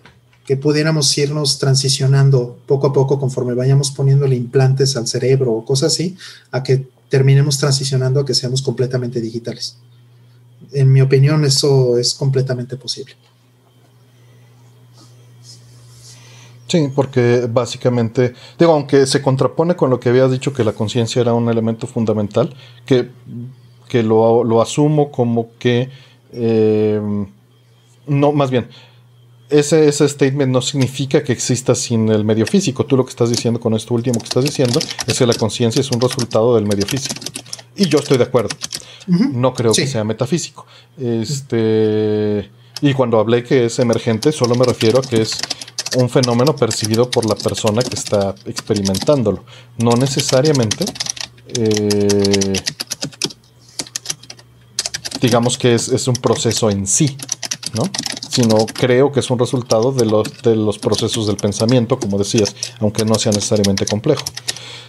Y sí, un camino sería con la con la migración de elementos, ¿no? Hablando como en la preservación de placas arcade, pues aunque sea un, una, símil muy tonto, igual que la, que la, este, que la paradoja de Teseo, pues mientras vaya sustituyendo las partes, siempre y cuando cumplan la misma función, eh, pues va a, va a, seguir siendo el mismo elemento. Por supuesto está el hecho de que nosotros nos automodificamos en cuanto a nuestra percepción y el almacenamiento de información y el y la percepción del universo, ¿no? del mundo. Entonces, no eres la misma persona por el simple hecho de que eres un elemento automodificado. No necesariamente porque tus elementos físicos hayan cambiado, ¿no? Que eso se contrapone un poquito en la idea de lo que expresaste y lo que terminaste diciendo. Y quiero aclarar eso, ¿no? No es necesariamente por el resultado del cambio físico que no eres la misma persona. Creo que puede ser, o sea, creo que pudiera haber la misma equivalencia de átomos completamente distintos, pero sigue siendo la misma persona, si se mantiene la estructura eh, mental puede haber muchas configuraciones de átomos que den la misma estructura mental, ¿no? Claro, o sea, conforme nos empecemos a llenar de, cochinadas en el, cerebro, conforme nos empecemos a poner implantes. Cuando tengas Facebook ahí. Este, ándale, este, cuando tenga Wi-Fi ahí, em, este, todo eso eh, nos va a extender, va a extender nuestras capacidades, pero al mismo tiempo va a ir reemplazar nuestras capacidades estándar, pues. Entonces, ¿en qué momento deja de ser, dejas de ser 100% eh, humano? ¿En qué momento pasas ese 50%? que sea humano, a final de cuentas, es, nada más un concepto, ¿no? También. Ajá, sí, me refería al, concepto biológico, ¿no? A la parte biológica de la humanidad, ¿no? Pero, o sea, si tienes, por ejemplo, este, una parte de tu cerebro reemplazada por una parte que hace exactamente lo mismo, no necesariamente quiere decir que ya no eres humano. ¿no? Solo por eso. Entonces. que son conceptos, a final de cuentas, porque es lo mismo de que eso no es natural. Todo lo que produzcamos es natural porque somos naturales. En mi opinión y en mi definición, ¿no? Nuevamente, son definiciones y es semántica. Es semántica. O sea, artificial le llamamos únicamente algo que no se hizo, este, que no hizo la naturaleza, sino que fue producido por, por seres humanos. Y esa división. Inteligencia. Y esa división es artificial. Esa división, exactamente. Esa división por o natural, como lo quieras ver. Totalmente de acuerdo contigo. Entonces, bueno, ¿qué va a pasar, no? Si, este, por ejemplo, hoy empezaras a reemplazar tu cerebro por eh, componentes digitales que hacen exactamente lo mismo. Claro. hoy este, reemplazas el habla, Y ese pedazo de cerebro te lo quitan y te ponen un chip que hace exactamente lo mismo, con los mismos procesos. Es indistinguible una cosa de la otra. Entonces, eh, y lo mismo pasa después con el sistema motriz o, este, o después con, este, con cada, cada parte del cerebro. Los procesos cognitivos, etcétera. Neurona por neurona te van cambiando por un chip, por transistores. Y al final, después de 20 años o 10 años o cuánto tiempo quieras, pues termina siendo tu cerebro completamente digital. ¿Tú sentirías alguna diferencia? Probablemente no. Sí, no. Digo, ahí, hay muchas fábulas de Stanislav Lem que, que, este, que son muy interesantes al respecto. Mm. Eh, le pueden echar un ojo a sus libros de, este, La Siberiada, donde precisamente toca estos temas de manera muy interesante, ¿no? Uno muy particular en donde habla de de que son, son, son robots que viajan en el universo y tienen poderes pues son constructores. Entonces, uno de ellos dice que llegó a un planeta, se encontró un rey, este, y pues nadie lo quería, se lo llevaron creo que a otro planeta chiquito, y como estaba muy triste el rey de que no tenía súbditos, pues le creó súbditos, y para que no se aburriera, y les hizo que reaccionaran a sus comandos, y para que fuera suficientemente... Eh, plausible o, que no se sintiera mal, pues les puso que reaccionaran ante el dolor, aunque era una simulación. Les puso que reaccionaran ante la alegría, aunque era una simulación. Y, su amigo le, dijo, oye, qué estupidez hiciste.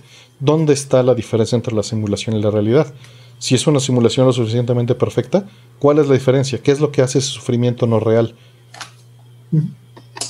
Exacto. ¿Por qué, dices que no es de verdad? ¿no? Si, si, si con el dolor sufre, aunque sea simulado pero lo está haciendo, ¿no? Eh, sí. Sí, aunque el sufrimiento sea binario, ¿no? ¿Cuál, es el, ¿Cuál es la diferencia? Así es. A ver, por acá vamos. Mm, dice, muchas gracias por, por ayuda. Dice, ¿te gustan las composiciones de Team y of Falling? Este, sí, eh, Silver Surfer me gusta bastante. Hicieron mucho trabajo en, Europa, en Commodore, en, en, varios ports. Este, hace, hicieron muy bonita música, creo yo. Mm, por acá también eh, Gamer Astral nos dice muchas gracias. Eh, mi Saturn japonés HST3220 eh, corriendo croc americano me produce un glitch que el croc no tiene cabeza. ¿A qué se deberá esto? Saludos. Ah, pues honestamente yo creo que es un problema de RAM. No, no me imagino otra, otra este, razón. Eh, no creo que, evidentemente no creo que sea el, disco. Existiría la posibilidad de que esté dañado el sector en el que esté grabado eso, pero la verdad lo dudo muchísimo. Yo creo que más bien es un problema de hardware. Pero está muy difícil diagnosticar. Tendrías que, correr algún software que te corra la RAM, el Saturno o algo por el estilo. No, este, no se me ocurre algo más. No sé si tal software exista. Eh, pero sería bueno crearlo, si no, en algún futuro. A ver, vamos por preguntas random. Estoy ya medio perdido en las preguntas.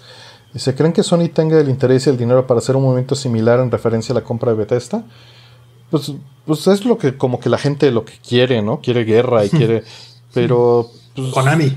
Sí, sí, es lo que están diciendo. Pero pues esto no se maneja así, no es como que, ah, ya tienes vestido nuevo, yo también voy a tener vestido nuevo. Y para complacer a los fans, ¿no? Este, pero pues si tiene el dinero y si tiene el interés, pues lo va a hacer. Si no, pues no. No, la pregunta es si creemos, pues no lo sé.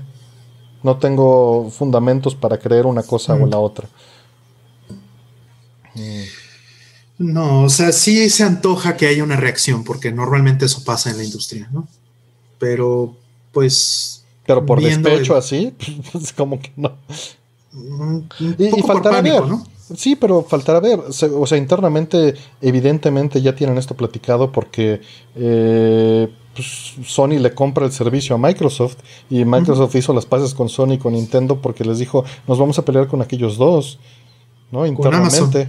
eso ya, está. Y con Google. Eso ya está internamente hasta cierto nivel platicado. Y, y evidentemente también hay algo platicado de las fechas de lanzamiento, de los precios, de cómo no estorbarse y cómo al grado de que Microsoft dijo literalmente en, una conferencia, eh, pues ellos no son mi competencia y si quieren lleguenle allá, ¿no? Eh, sí, claro. Eh, y yo creo que a Microsoft en este momento, esto es creencia, le conviene seguir publicando en, las demás consolas. sería, creo que pierde más eh, no vendiendo el juego en las otras plataformas que, teniendo una exclusiva lo poco que ganaría. Pero eso, eso lo decidirán ellos basados en sus números. Entonces, por lo mismo, yo creo que tienen hablado ya el. No, estos juegos no van a salir en tu plataforma o sí, sí van a salir. Eso yo creo que ya está definido. Mm. Yo también pienso eso. Vamos por la que sigue. ¿Han jugado Soldner eh, X2? No, no lo he jugado. ¿Tú, No, tampoco. Ok. Artemio, tengo un PC 9821N2. ¿Es posible emular el 8801 en este hardware? Algunos foros mencionan que sí, pero otros mencionan errores en audio. Mira, este sí hay emuladores, pero honestamente no esperaría mucho, aunque la capacidad de un 98N1 21N2, según yo, eh, es una laptop, si no me equivoco. Ese modelo que me estás diciendo, creo que es el mismo que tenía yo. Déjame, déjame lo busco. Pero, este, no sé si esa PC98 tenga el sintetizador. Es una laptop igualita a la que tengo y no tienen sintetizador. Este, entonces, pues, por mucho que quieras, eh, va a tener que ser emulación del audio y, y yo creo que no vas a lograr nada bueno. O sea, ganas más emulando en una PC actual que utilizando tu, misma laptop. Este. No, no. No es una buena plataforma tu laptop para jugar, siento decírtelo con todo el dolor del alma porque yo también la tengo. Mm. Rol, anímate a tu canal. No, no, la verdad, prefiero este sumar a los canales de los demás. Eh, no tengo el tiempo, la verdad, la dedicación para producir algo este, yo, honestamente. No lo descarto en el futuro, pues, tampoco puedo decir de esa agua no de beber, pero no, o sea, hoy día siento yo que, aporto mucho más valor estando en, el canal de Artemio o, este, o estando, por ejemplo, de repente me invitan a, esta comunidades de Linux o me invitan este, a hacer podcasts o me invitan a otras cosas y bueno, creo que este, está mejor así. Mi tiempo está mejor aprovechado tal vez sumando. Un OnlyFans dicen por ahí. No, no.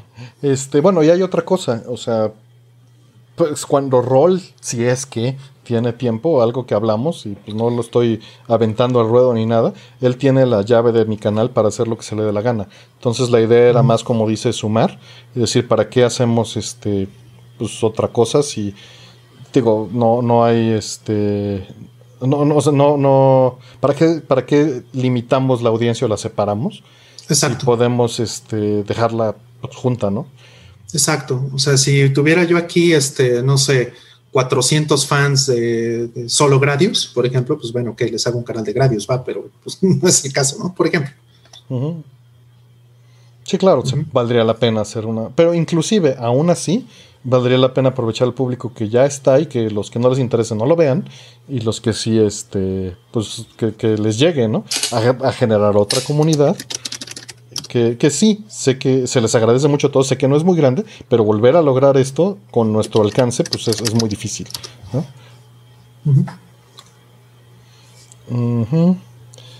Eh, vamos, siguiente pregunta. Mm, tengo que preguntarte. Tengo un CPU que solamente enciende y no da señal de video. Eh, limpié el polvo de las tarjetas RAM. ¿Qué hago? Eh, depende mucho de la generación del, motherboard.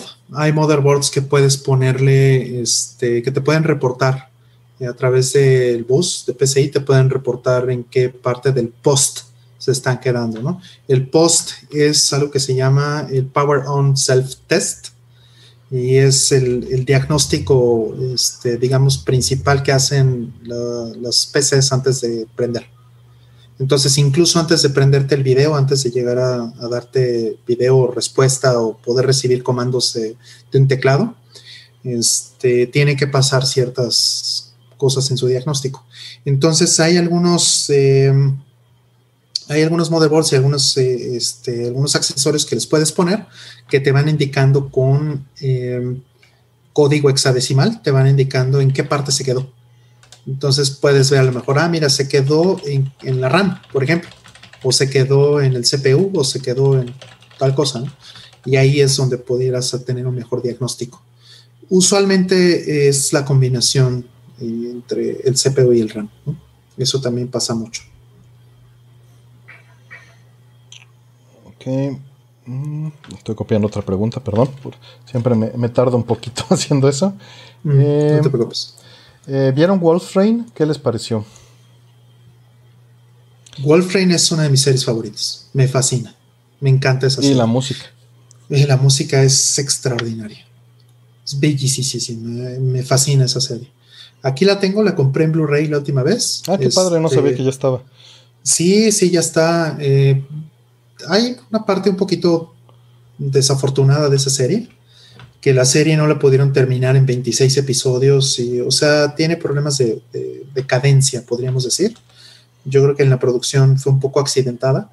Y entonces los últimos, o sea, el verdadero final está en cuatro ovas, o que afortunadamente sí vienen en los, en los Blu-rays. Entonces sí vienen los 30 episodios completos, donde pues ya ves el final. Entonces, este, eso está muy bien, pero eh, sí siento que, la serie en general pues tiene muchos altibajos por esto.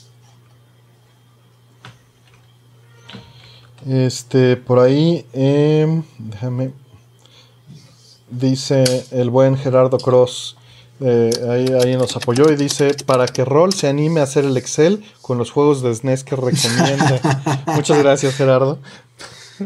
Este, sí, eh, fíjate que le he estado metiendo, eh, no, es, no es broma, hasta se los, no, no, se los podría mostrar hoy porque no tengo conectado el, este, OBS por las fallas que tenía mi micrófono hace rato que estábamos probando con Artemis. Sí, y fue hoy, porque estaba bien la semana pasada.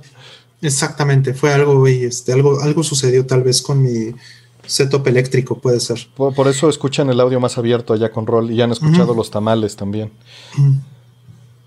Exactamente, el, el, este, el de los camotes y todo eso. Sí, pero le da ambiente, le da vida. Es para que se sientan en llamada de Zoom. Sí, por ahí van a escuchar el gato caminando incluso, ¿no? Que se alcanza a escuchar porque no le he cortado las uñas. Entonces se está escuchando de repente. Seguro por ahí lo captan. Ah, pero nadie se ha molestado, entonces está bien. Pero bueno, pero por eso, por eso no les puedo mostrar el documento ahorita, pero este sí le he estado metiendo, ¿eh? Sobre todo porque este, me puse a arreglar eh, mis juegos de, de Super Famicom y yo tengo de juegos de Super, de Super Famicom por lo menos unos 100 eh, de los que les puedo, eh, de los que puedo decir que son buenos. Yo alguna vez mencioné que sí podría encontrar 300, yo creo que es bastante fácil, yo creo que podría ser hasta más, pero, pero este, creo, que, creo que sí. Entonces sí le voy a dar un poquito más de, de, galleta a eso, no sé. No se fijen, paciencia. Ya lo es más, es más, yo creo que lo mejor sería tal vez este, abrirlo, hacer ese Excel, abrirlo y que la gente pueda eh, colaborar. Quizá eso sería lo mejor, ¿no? Sí, yo creo. Dejarlo este, ahí abierto para irle, irle agregando. Exacto, y que la gente lo pueda editar y que pueda decir, este, que puede evaluar los juegos, y entonces nada más necesitaría entonces una lista completa de los juegos de Super Famicom, lo cual no es ningún problema. Este, de hecho, pues así juegos de Super NES yo sí tengo arriba de 100, creo. Tal vez rascándole, tal vez menos, vamos a ver. A ver, este... Y pues digo, evidentemente, pues si los tengo los considero buenos, o por lo menos valiosos. De Super Nintendo tengo 82 y de Super Famicom 35. Hay algunos que se repiten. Muchos. sí. Este, entonces, sí, habría pues vamos a decir que Vamos a decir que sí llegas a los 100, por ejemplo. Sí, yo creo que sí llego a los 100. Digo, seguro tengo uno que otro basura, pero no son demasiados. Sí, yo sí tengo algunos basura porque pues han sido que me los venden, este, o sea, como en, paquete, ¿no? Son muy pocos los que tengo basura. Y uno que otro repetido, este, como Castlevania, pues lo tengo en las dos, ¿no? Lo tengo en, Super Famicom y Super Nintendo. Sí, yo tengo Yoshi's Island, lo tengo tres veces, por ejemplo. Yo, de hecho, tengo pocos repetidos de Super Nintendo. Tengo un Star Fox repetido y, este. Y Demon's Crest, que tengo que venderlos. Tengo, creo que dos repetidos. ¿De Demon's Crest tienes dos? Sí. Tres, o sea, tengo tres. Ay, güey. No, bueno. Sí. Y pues esos están ahí en esa lista. Entonces, eso no está bien. Sí. Eh, sí igual. Vamos por la que sigue. Mm, ¿Han jugado el juego de arcade que liberó Jotego en Mister? Se llama Pirate Ship Higemaru. No, no lo he jugado. Este, no he estado al tanto de, lo que ha estado sacando este Jotego recientemente. Eh, lo dejé, lo dejé de, este, de leer eh, todas las noticias alrededor, no, no necesariamente de, de, Jotego, sino muchas noticias por chamba. Estas dos o tres semanas no he estado, no he estado al tanto. Eh, siguiente. ¿Hay libros que recomienden del área de programación? Eh, The Art of Computer Programming. Por ejemplo, ¿no? esta serie famosísima de libros que es, bastante bonita. Y andaba, de hecho la conseguí apenas, yo no la tenía física. Em, este, y apenas la, compré el año pasado, fue, sí, el año pasado. Que, ¿Te acuerdas, Artemio, que te, que te comenté que había una super oferta? Y son, es una caja con cuatro libros, del 1 al 4A y es este The Art of Computer Programming de Donald Knuth. Sí, bueno, es que también Donald Knuth. Sí, sí. Hay un video de Computer File del libro, además, donde lo entrevistan recientemente. Tiene menos de dos años, donde lo entrevistan respecto de ese libro. Qué padre. Está, está bien padre. Sí, es, es, una gran serie de libros y están económicos y los pueden comprar también en versión digital para este, más barato, obviamente, y más fácil de conseguir, ¿no? Entonces, eso se los recomendaría muchísimo. O sea, si no importa si, si son principiantes o si son súper expertos, la verdad, no importa. Siguen siendo libros, si ya son muy buenos programando, si ya conocen mucho de, computadoras, eh, son libros que sirven muy bien como referencia. Este. un, par de. Eh, déjame. Yo, para recomendarte, te recomendaría que veas cualquier libro de estructuras de datos. Mm. Así, de entrada. Eso yo creo que te va a servir este, muchísimo. Más que leer un libro específicamente de programación eh, técnico, pues. Eh, creo que eso, eso te va a ayudar más en general. Digo, en estos libros viene mucho de eso, obviamente. Por supuesto, por supuesto, pero con que te agarres uno moderno de estructuras de datos. Obviamente las bases que encuentres de los 70s, 80s van a seguir vigentes, pero hay muchas cosas que han cambiado mucho. Eh, optimizaciones y, estructuras de datos más modernizadas o, más bien adaptadas a lenguajes actuales que te va a servir este pues tomar, ¿no? Pero los conceptos básicos es lo más eh, útil que vas a tener. Sí, ahorita, este, por ejemplo, estos que, mencioné, The Art of, Computer Programming, eh, son basados completamente en algoritmos. Entonces hay un libro completo que se dedica, por ejemplo, a búsquedas y, sorting, que no recuerdo cuál es, no estoy seguro si es el tercer libro. Eh, también este, y los primeros libros, el primero, el, primero, por ejemplo, está muy clavado en temas de estructuras, porque son como los algoritmos fundamentales o te habla de los algoritmos fundamentales en el cómputo. Entonces, eh, ahí se habla de, pues de las estructuras más eh, relevantes y de cómo accederlas y cómo, cómo, es a nivel funcional. Ahora, este, si eso lo puedes separar en un solo libro, pues también eso está muy bien, ¿no? Como dice Artemio. Sí. Este. Que iba tengo aquí dos preguntas que van a ser rápidas y que estaban pendientes. Eh, por ahí, Alberto Moreno, muchísimas gracias por, tu apoyo. Dice una pequeña aportación para que continúen con los streams de música de PS88 y otros más. De PS88 creo que ya me acabé casi todo. O sea, quedaron pendientes unos tracks de Is3 y poquitos de Juno que me brinqué podría eh, rascarle y hacer esos, pero son todos los juegos que, tengo en PC88, entonces no podría poner mucho más allá de, eso, a menos de que consiga sound test de los juegos que no tenía sound test y, aventarlos, ¿no? Em, pero de que voy a seguir haciendo streams de algún otro sintetizador que agarre, sí, sin duda, este quiero quiero seguir este, haciéndolo porque es algo que, me gusta. O sea, literalmente siempre en Score como que trato de poner el hardware original al aire. Obviamente solo he podido eh, un par de ocasiones, ¿no? Porque es complejo. Es complejo estar este, todos platicando y de repente así como meterles la máquina y, y aventarlo. Lo hice con el X68000 y con otros sistemas cuando lo hemos hecho ahorita virtual.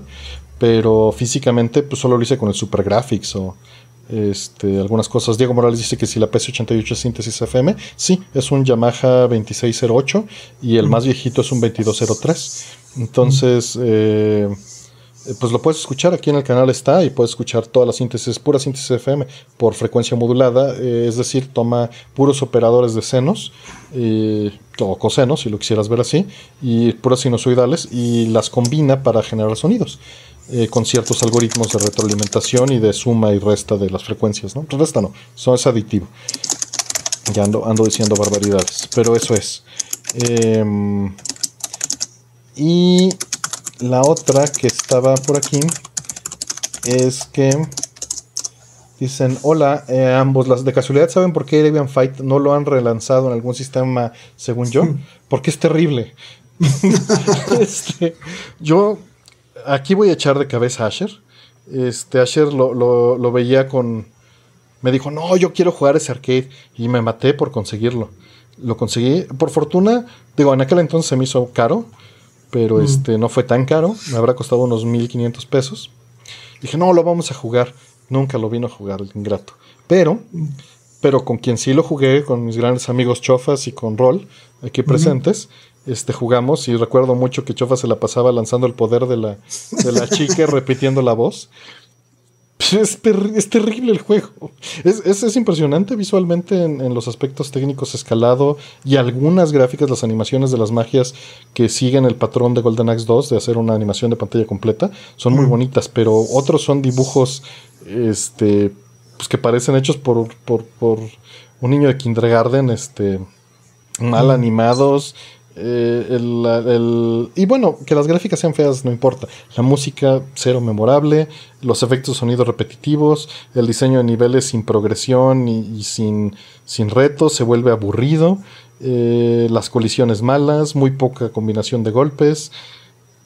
Es decir, ahí está Chofas opinando, dice que es malo, terrible. Dice que es tan malo que cree que le gusta. Pues mira, yo le tengo cariño porque lo jugué contigo y con Roll, pero, pero nada más por eso, al grado de que le quité su placa base de System 32 y se la puse a un Spider-Man que vive muy feliz y el Arabian Fight vive, vive envuelto en una bolsa dentro de la caja de Spider-Man sin, sin, sin etiqueta este, exterior que declare que tengo el juego. Uh, ok. Eh, que, dicen que cómo se llama el libro del que habla Rollman, que le interesa leerlo, dice Mike Ortiz. Ah, eh, el libro se llama Creation, Life and How to Make It, y el autor es Steve Grant. Steve Grant hizo este juego en 2000 por ahí, o 99, 2000, que se llamaba Creatures, y es una simulación de vida. Entonces puedes eh, evolucionar a tus, a tus criaturas pues hizo este juego prácticamente él solo. Entonces el libro se trata de, esa experiencia. Entonces se mete en temas técnicos, se mete en temas filosóficos. Está bien interesante. Eh, por aquí eh, voy a poner, aunque ya le contesté en el chat, la voy a poner eh, directo. Dice las preguntas que no se contesten se acumulan para la siguiente semana o se borran. Dejé dos al inicio del programa y a veces los, los random no ayudan para que las preguntas eh, que se preguntaron primero salgan. Se borran porque si no, no vamos a acabar nunca. Ahorita de hecho hay 93 pendientes y esto me dice que vamos a tardar tres horas en terminar. Eh, pero eh, lo que voy a hacer, eh, random le da mayor oportunidad, creo, a las preguntas de salir. Porque muchas veces hay gente que pregunta como 10 preguntas seguidas y luego nos quedamos en un bloque. Entonces, este, el random por eso ayuda este, bastante. Pero ahorita voy a seguirme con unas 10 o 15 secuenciales, ¿no? De las primeras, para que, que ya estuvieron muy atoradas mucho tiempo. Si no, igual y programo para que el random haga eso automático. Para que después de cierta cantidad se vaya a las más viejas le dé mayor peso. Igual y hago eso, que le dé mayor peso a las que más tiempo tienen. Mm. Cuando, cuando ya hacer un algoritmo muy pequeño. A ver, vamos por las primeras. Dice, ¿qué opinan de Castlevania 64? Yo sé que no tienen un gran gameplay, pero sin duda tienen un Steam muy bueno. Pues mira, estaba haciendo mi lista de los juegos que quizá podría o debería de vender para, para este, compensar en estas épocas difíciles. Y Castlevania 64 estaba en ella. Porque no le tengo nada de cariño. ¿Tu rol? Mm, pues mira, eh, yo tengo nada más el segundo, no tengo el primero. O sea que es básicamente igual, el mismo juego. Estoy igual que tú, tengo nada más el segundo. Y este, y sí le tengo algo de cariño porque, este, pues bueno, aquí ya me meto en un tema un poquito complicado porque mm, en ese entonces yo estaba aprendiendo a programar en Nintendo 64. Mm. Hablo, pues le hablo del 98 más o menos.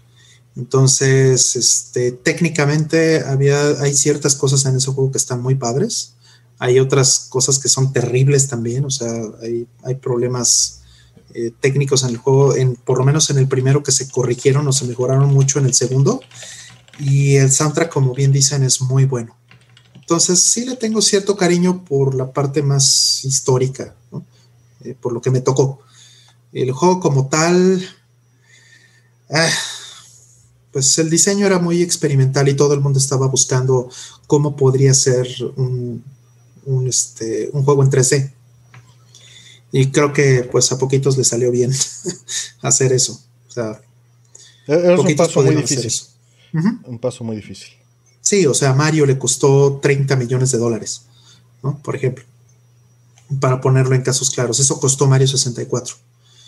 Entonces, eh, este, el costo fue muy alto porque el juego realmente no vale eso. O sea, si hoy quisieras hacer un Mario 64, pues no te costaría para nada ese, ese nivel de dinero, sobre todo con las herramientas que hay ahora, ¿no? Pero eh, costó eso porque se tiró a la basura por lo menos unas dos veces el juego en construir algo que tuviera sentido y que pudiera hacerse bien. Y, por ejemplo, una de las cosas que definió Mario 64 y que a la fecha, pues todo la, toda la comunidad y todos los videojuegos se beneficiaron de eso, fue de la manera en la que se usa la cámara. La cámara en, Mario 64 definió prácticamente la generación. Incluso los juegos de, de PlayStation y de todos los demás de competencia y lo que sea. Entonces, eso es algo que en ese momento estaba Castlevania. Estaba en esa parte experimental. Y simplemente la desgracia es que no le salió bien. Sí, a ver. Por acá nos dice Winterhell, muchas gracias. Dice, ¿cuál creen que es el mejor RPG de Genesis? Fantasy Star 4, este, Shining Force. Creo que son de los mejores. No son los únicos, pero son los que me vienen a la mente en Genesis puro. Hay muchos más, pero te recomendaría esos dos si no has agarrado RPGs de, de Sega Genesis. Y bueno, Fantasy Star 2, evidentemente. También. Son, son duros, son, son. Shining Force 2 es una maravilla. También. Hay, toda una serie de, RPGs muy, muy interesantes por ahí. Eh, voy a seguirme con las secuenciales. No sé si tú tengas algún RPG que quieras recomendar de Genesis, eh, de Genesis, eh, Sword of Vermilion. Me gusta mucho. Yo, yo fíjate que nunca lo he jugado. Tengo el manual, el, librito que venía, pero no tengo el juego. Nunca lo he jugado. Em, ¿Cómo sé si ya debo de cambiar un disco duro? Pues mm. hay herramientas. Eh, hay unas que te dicen el Smart, cuántas horas de vida tiene y si ha tenido fallas. Mm. Entonces, este, pues usar una de estas herramientas. Eh, no, ahorita no me viene a la mente alguna que te pueda recomendar. Mm. Porque tiene mucho tiempo que no uso una. Pero hay una que se llama Spin Right o algo así, no me acuerdo cómo se llaman. Eh, ¿Tu rol? Tiene, sigo, en Linux hay en Linux hay muchas. Una de las cosas más interesantes que puedes hacer es, por ejemplo, bajarte un Live CD o un Live USB y hacer este, un pequeño sistema operativo que bote un Fedora, por ejemplo, que es lo que yo hago exactamente.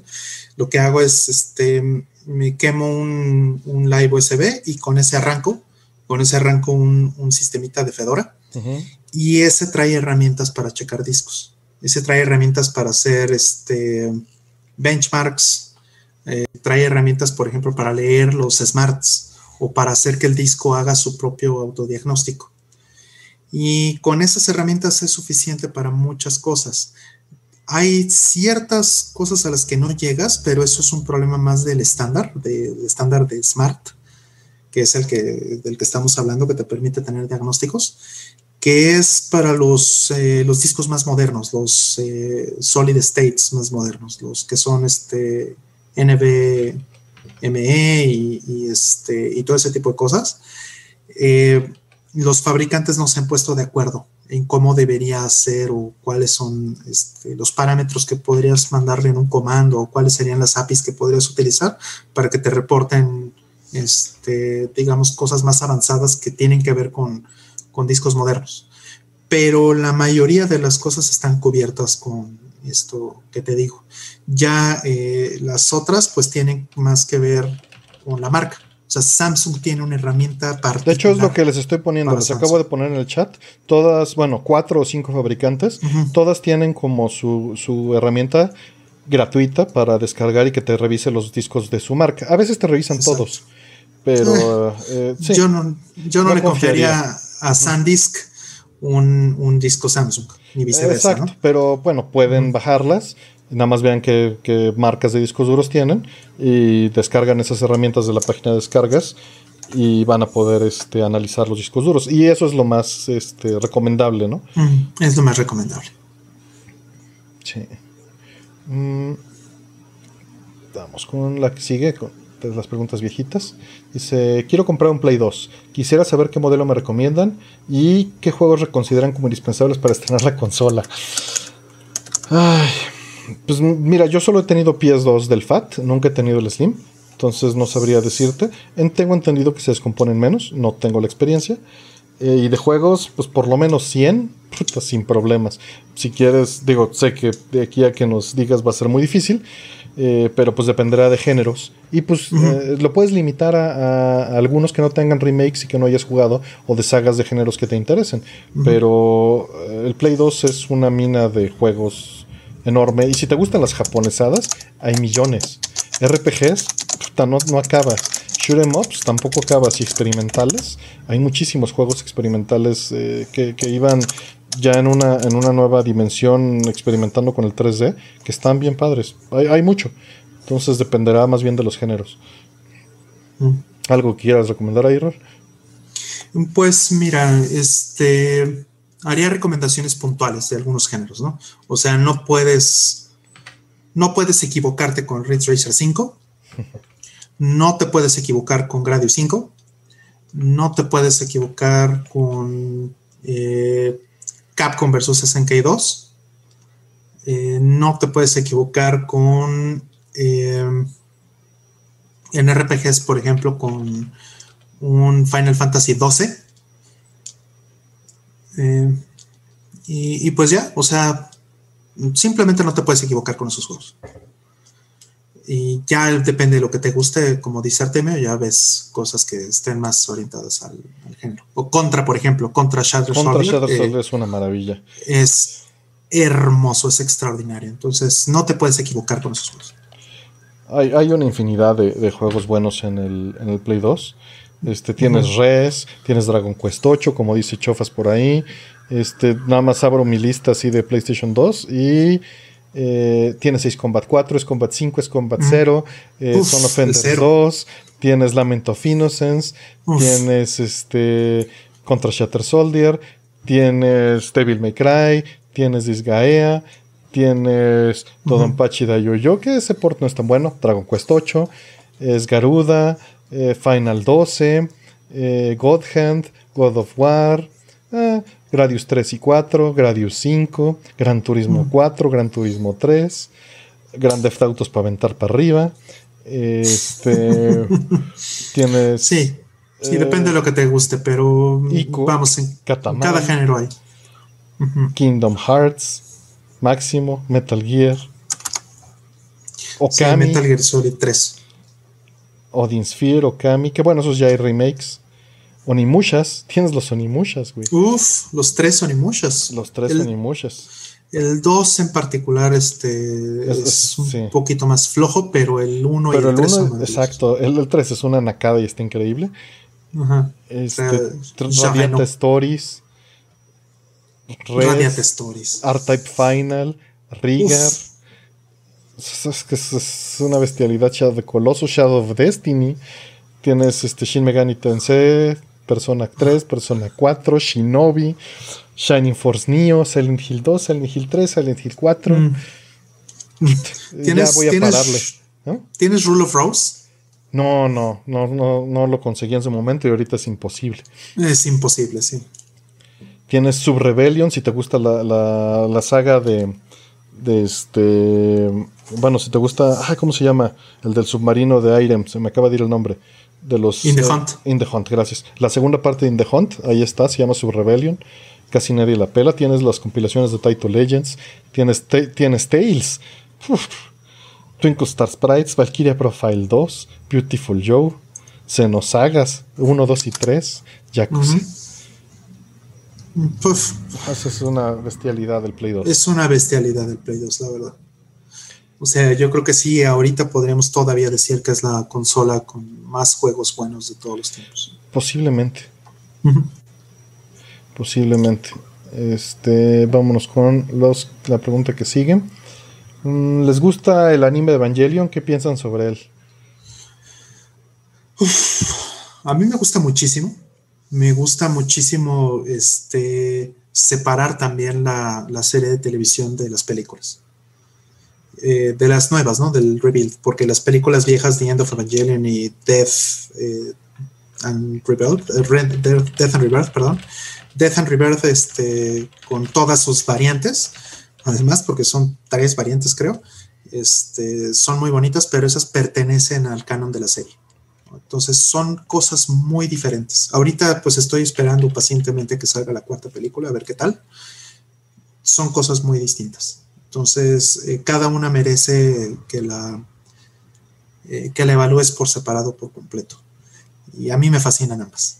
Los personajes son entrañables. Eh, tal vez la única queja que podrías tener en general en, toda la serie, pero es además por diseño, es la personalidad de Shinji. Que es intencional, efectivamente, como dices. Pero es, totalmente intencional. Está ahí para, para hacerte sentir eh, la frustración. Y, cuando no, es para que te sientes identificado. No, tal vez cuando eres más chico, aunque siendo chico también está hecho para eso. Pero hay partes con las que quizá te puedas identificar, ¿no? Sí, situaciones particulares, ¿no? O sea, está hecho para que puedas identificarte y decir, híjole, algún día en mi vida me he sentido tan mal que he sido Shinji. Sí, ahí en el, en el metro con tu caseta este, regresándose, ¿no? Eso es algo que se hice, sí. es literalmente es algo que se hice. Sí. A mí, a mí me gusta, no soy así el más fan. En su momento lo consumí.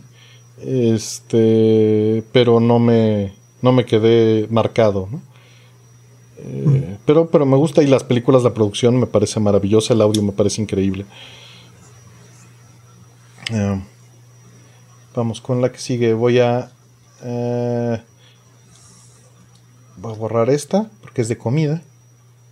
Sí, de comida. Y vayamos por random otra vez. ¿Les gusta Fez y Spelunky?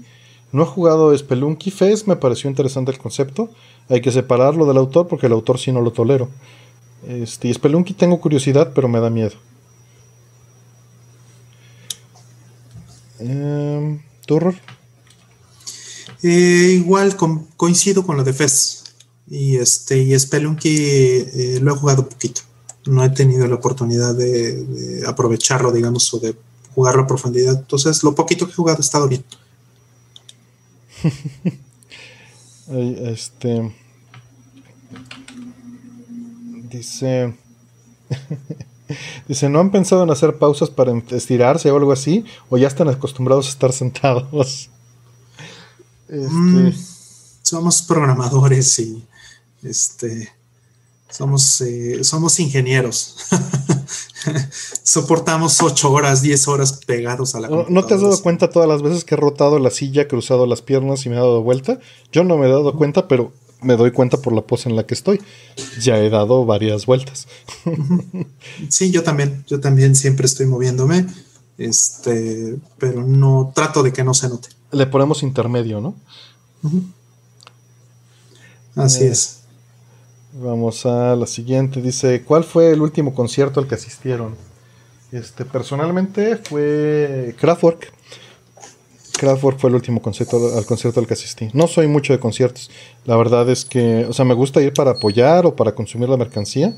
Antes de ese, el último que fui fue uno de Kaki King, que vino y dio un concierto muy chiquito y estuvo muy bonito. Se oía horrible, pero este, porque pues, es difícil que la música acústica se, amplifique bien en un espacio pequeño, eh, o Rodrigo y Gabriela, pero lo hago más que nada por apoyar. No, no soy fan de, o sea, prefiero un disco si voy a escucharlo. Eh, Cuando se va al concierto es para convivir, Mm. no creo yo. O sea, co- vivir una experiencia con mucha gente. Mm, Sí, sí, estoy de acuerdo. Y también disfrutar muchas veces lo que te pueden dar los, los artistas. Estar ahí, ¿no? En, en, en la parte en vivo, la verdad es que muchos artistas entienden esa relación o la necesidad de hacer una relación con, con la audiencia eh, y me gusta muchísimo. Por ejemplo, uno de los últimos eh, grandiosos conciertos a los que, bueno, eh, el último eh, gran concierto al que, el que tuve el privilegio de, asistir, ahora ya es un privilegio grande, eh, fue al de Snarky Poppy. Es una de mis bandas favoritas y eh, son músicos extraordinarios. Entonces, los ves ahí no solamente, mm, digamos, interpretando su música, sino los ves disfrutando su música y haciendo una relación directa con la audiencia. O sea, te voltean a ver, eh, eh, miden el, sentimiento ¿no? que, que, están provocando en, la gente y eso influencia el arreglo que están haciendo en tiempo real. Eh, y eso es lo más valioso y también cuando tocan piezas que son covers, por ejemplo, ¿no? O, lo avientan así al aire. Y me acuerdo mucho de Rodrigo y Gabriela también. Pero es, es que eso es lo que me gusta con eso, algo más personal, más pequeño. ¿No? Uh -huh. no sé si coincides con esa parte. Sí, es, este, claro. O sea, en el caso de Snarky Poppy fue en el Teatro Metropolitan. Mm. Y es, para empezar, es un foro chico. Siendo un grupo de jazz, pues tampoco es que se, se llene, obviamente. Entonces, este, y además yo estaba en las primeras filas. Entonces también fue muy, muy bueno porque pues puedes voltear a ver a, a la cara al, al este, al tecladista, ¿no? Que el, tecladista es un, tipo extraordinario. Y, eh, y pues Corey Henry se llama. Perdón, y, y, pues lo ves bailando y lo ves eh, riéndose con la gente y lo ves haciendo movimientos en, en tiempo real. Y eso es increíble. O sea, porque la música ya no es la misma del disco, ya no es la misma eso está padre, en el siguiente concierto es para ti. Es del momento. Uh -huh. uh, ¿Necesito un medidor especial para inyectar a la red la energía de los paneles solares? Sí. Necesitas que te cambien el medidor del CFE, te lo cambia por un bidireccional. No sé si hoy en día tenga costo, creo que cambió este un poco la, la, legislación, no tengo idea, pero tampoco debe ser tan caro. Lo que sí te piden es que hagas la instalación para que ellos cambien el, este, el medidor. Te dicen básicamente qué tipo de base tienes que comprar y la tienes que tener lista para que ellos lleguen y te hagan el cambio del medidor. Eh, pero pues eh, solo es esa parte y te puedes informar este, yendo o hablando a las oficinas de CFE. Yo lo hice hace como seis años, entonces quizá haya ha cambiado pero en aquel entonces no tenía costo el cambio de contrato y la instalación del nuevo medidor eh, bidireccional y solo tenías que, que este, pues decir que lo ibas a hacer, eh, mostrar evidencia de que lo ibas a hacer, o sea que ya tenías los paneles o algo, o el contrato, y, y hacer un diagrama de cómo eh, ibas a hacer las cosas y ya con eso te, pues te, te lo iban a instalar. Y así fue. Eh, Deja, voy por la siguiente. Uh, bueno, aquí está una. Ya que estamos en esta parte. Ay, tanto. Dice, ¿les gusta Depeche Mode? Sí, sí, me gusta Depeche Mode, por supuesto. Este, el Violator en, en su versión de, de Super Audio CD en 5.1 está increíble. Es puro efectismo, pero la mezcla que le hicieron ellos está preciosa. Y sí, mm. sí me gusta Depeche Mode. No es mm -hmm. este mi fascinación. Tenía un amigo, bueno, tengo un amigo, justo hablé con él hace poco, un gran amigo desde que lo tengo desde, desde que, desde los cuatro años, eh, que, que él escuchaba Kraftwerk y Depeche Mode a los 8 o 10 años, ¿no? Mm. Y, y, siempre nos decía, y hasta de tiempo después le, le hice caso y, y, y, qué lástima que no le hice caso antes. Pero sí, fue, fue su culpa. Él, él, cuando yo estaba con mi calculadora programable, me cantaba la de Pocket Calculator. o Dentaku. O Dentaku. Que la estuve escuchando en alemán, japonés y en inglés antier. Mm. Que varían demasiado, porque la instrumentación es distinta en los discos. Sí. Sí, sí, es distinta. Eh, a mí me fascina Depeche Mode, este, los he ido a ver, este, incluso me gané unos boletos una vez en este, para irlos a ver a Los Ángeles. Entonces viajé y, fue en el Staples Center, el que está justo enfrente de, cuando era L3 ahí en, en, este, en el Convention Center de Los Ángeles. Y eso fue cuando el disco de Exciter. Y sí me gusta mucho, o sea, sí, me, sí he seguido muchos años a la banda precisamente porque yo también los escuchaba desde muy niño. Eh, me gustaba mucho sacar las canciones que no son, no eran musicalmente este, complejas. Eh, las primeras canciones de los primeros discos, justo porque utilizaban sintetizadores que eran monofónicos, ¿no? Entonces, eh, realmente su primer gran, gran disco desde el punto de vista musical fue eh, cuando entró Alan Wilder Hmm. Entonces estamos hablando de Music for the Masses o de Violator precisamente. Ahí es cuando ellos realmente reventaron y expandieron mucho su horizonte musical. No, y la producción, puta, qué bestialidad. Así es. Pero bueno, también es que Alan Wilder tocaba, toca cuatro o cinco instrumentos, o sea, es una, es una bestia, o sea, él solito hace todo, Es, fue una gran pérdida también cuando él se fue de la banda. ¿No? quiere decir que hayan este, perdido este, eh, todo, porque también me gusta muchísimo cómo quedó Ultra, que fue el, primer disco que hicieron sin Alan Wilder. Es muy bueno, pero si tú ves el, disco Ultra, que es grandioso, ves eh, el staff, te das cuenta de la cantidad de gente que tuvieron que poner para reemplazar a Alan Wilder. O sea, eh, para poder llegar a esos mismos niveles. de composición y de, arreglos. Muy, muy buena banda, me gusta mucho. Eh, los fui a ver la última vez que vinieron a México hace un par de años. Eh, muy bien. Mm, pero sí hay, eh, los últimos discos ya no me han gustado tanto. Los últimos discos los he sentido flojos.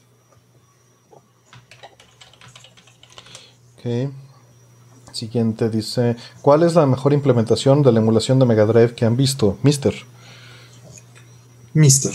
Así de, no, no te puedo decir que he visto una mejor, es la mejor que he visto. Ahí va, nada más porque eres tú, Karen. Porque seguro, nada más porque, porque hicieron la pregunta. Hace rato la otra pregunta, para ser honestos, era si nos gustaba más la tortilla de harina o de maíz. Y pues depende de la ocasión. Ahora depende de la ocasión. Eh, Karen, por trolear, nos está preguntando que torta de chilaquil o de tamal. Y honestamente, tamal. Tamal. Ah, también tú ya le contestaste. Eh,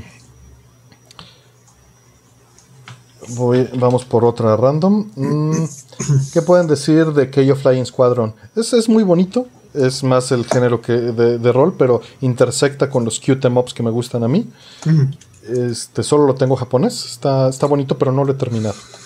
Está bonito. Área 88, ¿no? Está muy bonito. Este, es fácil en la parte, en el Super Nintendo. Yo no tengo el arcade. Eh, me gustaría, de hecho, tener el arcade. Eh, está basado también en una serie de televisión, ¿no? Hay que, hay que considerar que está basado en anime y se llama UN Squadron porque aquí en América nunca llegó esa serie.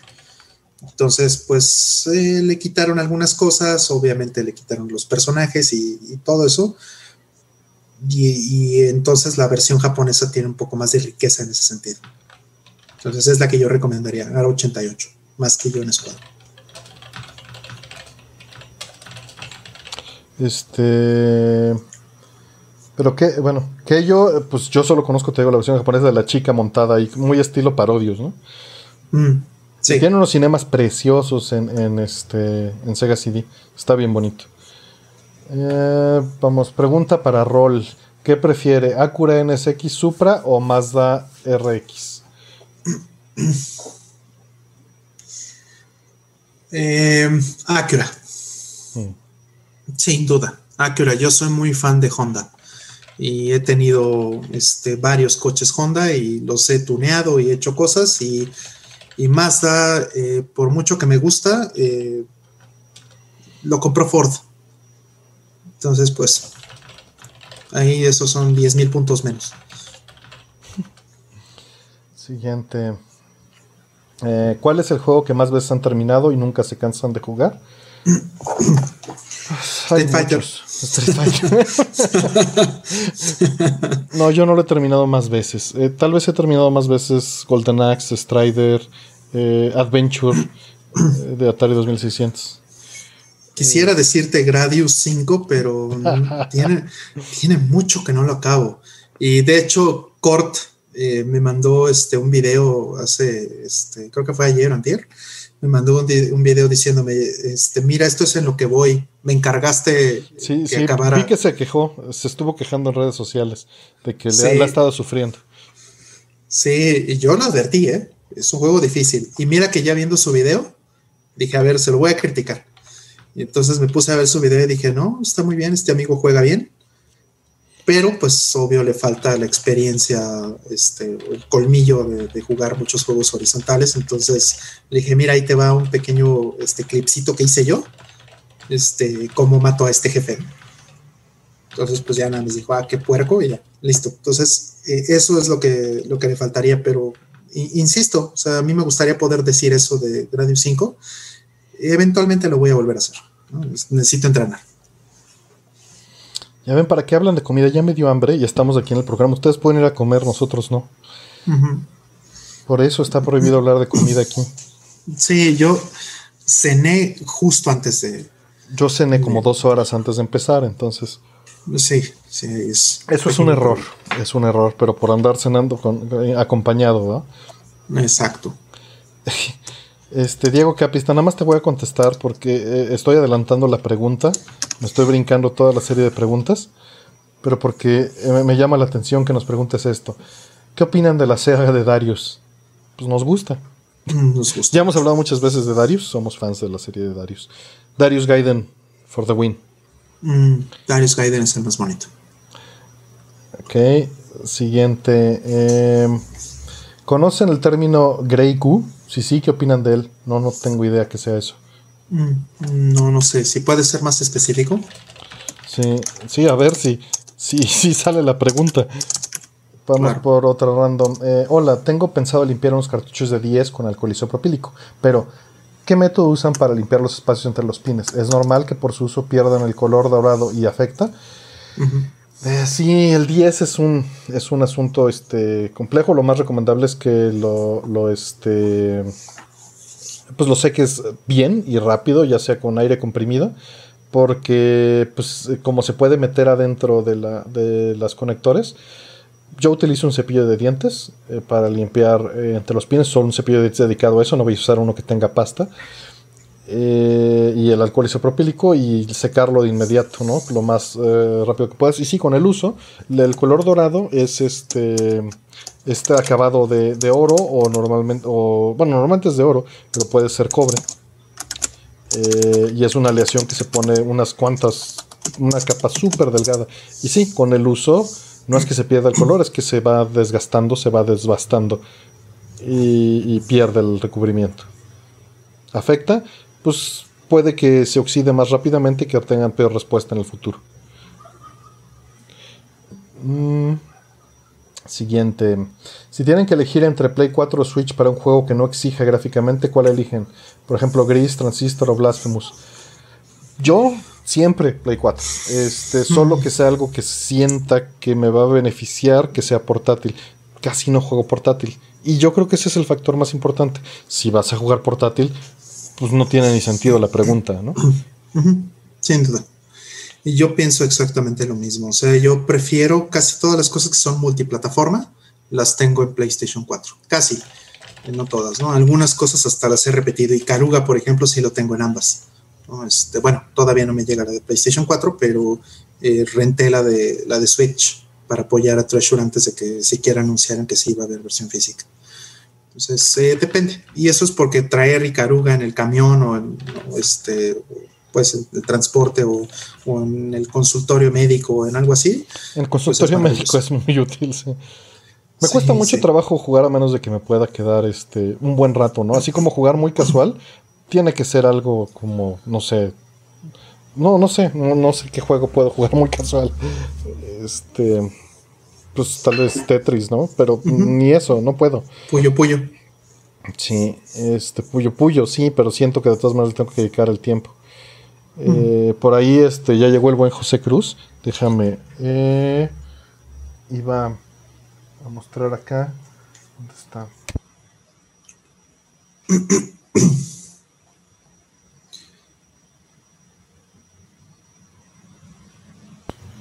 Mira, José, ya llegó. Muchísimas gracias por ayudar a que esto, a que esto esté. Sé que tuviste que ver y a Mobius, pero ya está aquí para desarrollar. Poco a poco iré, este, ya, ya vi los SDKs, ya vi las limitantes. En audio los SDKs están muy limitados, pero gráficamente creo que sí puedo hacer varias cosas. Tengo que experimentar y pues poquito a poquito ya, ya iremos metiéndole. Muchísimas gracias. Mm, buenísimo. Sí. Em, Qué afortunado, la verdad.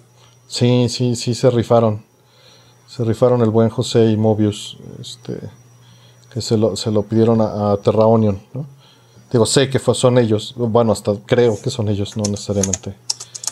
Vamos con la pregunta que sigue. Eh, ¿Se consideran emprendedores? ¿Tienen pensado iniciar algún negocio propio pronto? Personalmente me resisto a trabajar en la oficina toda mi vida, pero como que a veces da, temor dejar el confort. Sí. Pues eh, yo no me considero em-, emprendedor. Yo me considero emperdedor. Este, eh, he tenido ya este, malas experiencias, desafortunadamente, emprendiendo. Entonces, no quiere decir que no lo voy a volver a hacer en un futuro, sí me gustaría, pero en este momento, por, por las crisis y por muchas otras cosas, yo no me siento... Te, este dejo un momento, Rol. Ahorita yo llego a contestar lo mismo. Ah, sí, que bueno, aprovechando ahorita que, sale Artemio, creo que este, vale la pena que les cuente un poquito mi experiencia, ¿no? Eh, yo puse una empresa, o bueno, estuve, fui socio de una empresa, eh, este, junto con el señor Kikuchi, que fue mi mentor y, jefe y, todo, bueno, teníamos otro socio adicional. Eh, y estuvimos trabajando mucho en esto, pues, no sé, muchos años. la empresa, pusimos empresa en Japón eh, fue un momento muy difícil porque este, en ese entonces la inversión no era, no era la mejor, eh, los inversionistas estaban en una transición muy fuerte, la industria de los videojuegos estaba pasando también un muy, mal momento, entonces eh, nos fue mal. Y regresé a México, regresé a, este, a ser empleado de una empresa y eh, bueno, pues tratar de levantarme. También fue la razón por la que vendí muchos de mis juegos. ¿no? Tuve que vender mucho para poderme levantar este, de nuevo y poder saldar deudas y poder quitar este, todas esas cosas. Entonces, eh, vamos, es cierto que, que, tiene una ventaja enorme ser tu propio jefe. No lo voy a negar. O sea, poder eh, tener la libertad de hacer las cosas como tú realmente las quieres, creo que es invaluable, pero el costo y el riesgo son muy altos. Entonces, tienes que eh, tener la madurez. Eh, y no solamente la madurez, sino puede ser la experiencia y el conocimiento para juntarte con las personas correctas y también un poco de suerte, ¿por qué no? Que te toquen momentos eh, en, este, en tu industria o en, lo que te dedicas. Saberlos escoger también es muy importante. donde te puede ir bien y donde puedes tener continuidad, ¿no? O sea, vean, por ejemplo, a Barcade, Barcade este, eh, empezó y, ha ido creciendo, creciendo, creciendo, creciendo y les está yendo muy, muy bien. Pero porque lo hicieron además en un momento muy bueno.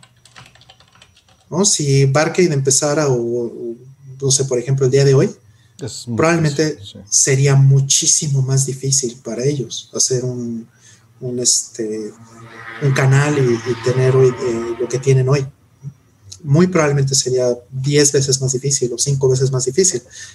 Entonces también el momento importa. Tienes que sentir que es eh, y, enterarte y validar, por supuesto, que, sea el momento correcto para hacer algo así y que tengas eh, todas las, todos los elementos. Estas ideas de que tú debes hacer lo que amas y aviéntate y este, no te dejes vencer y eh, el éxito es eh, caerse 10 veces y levantarse 11.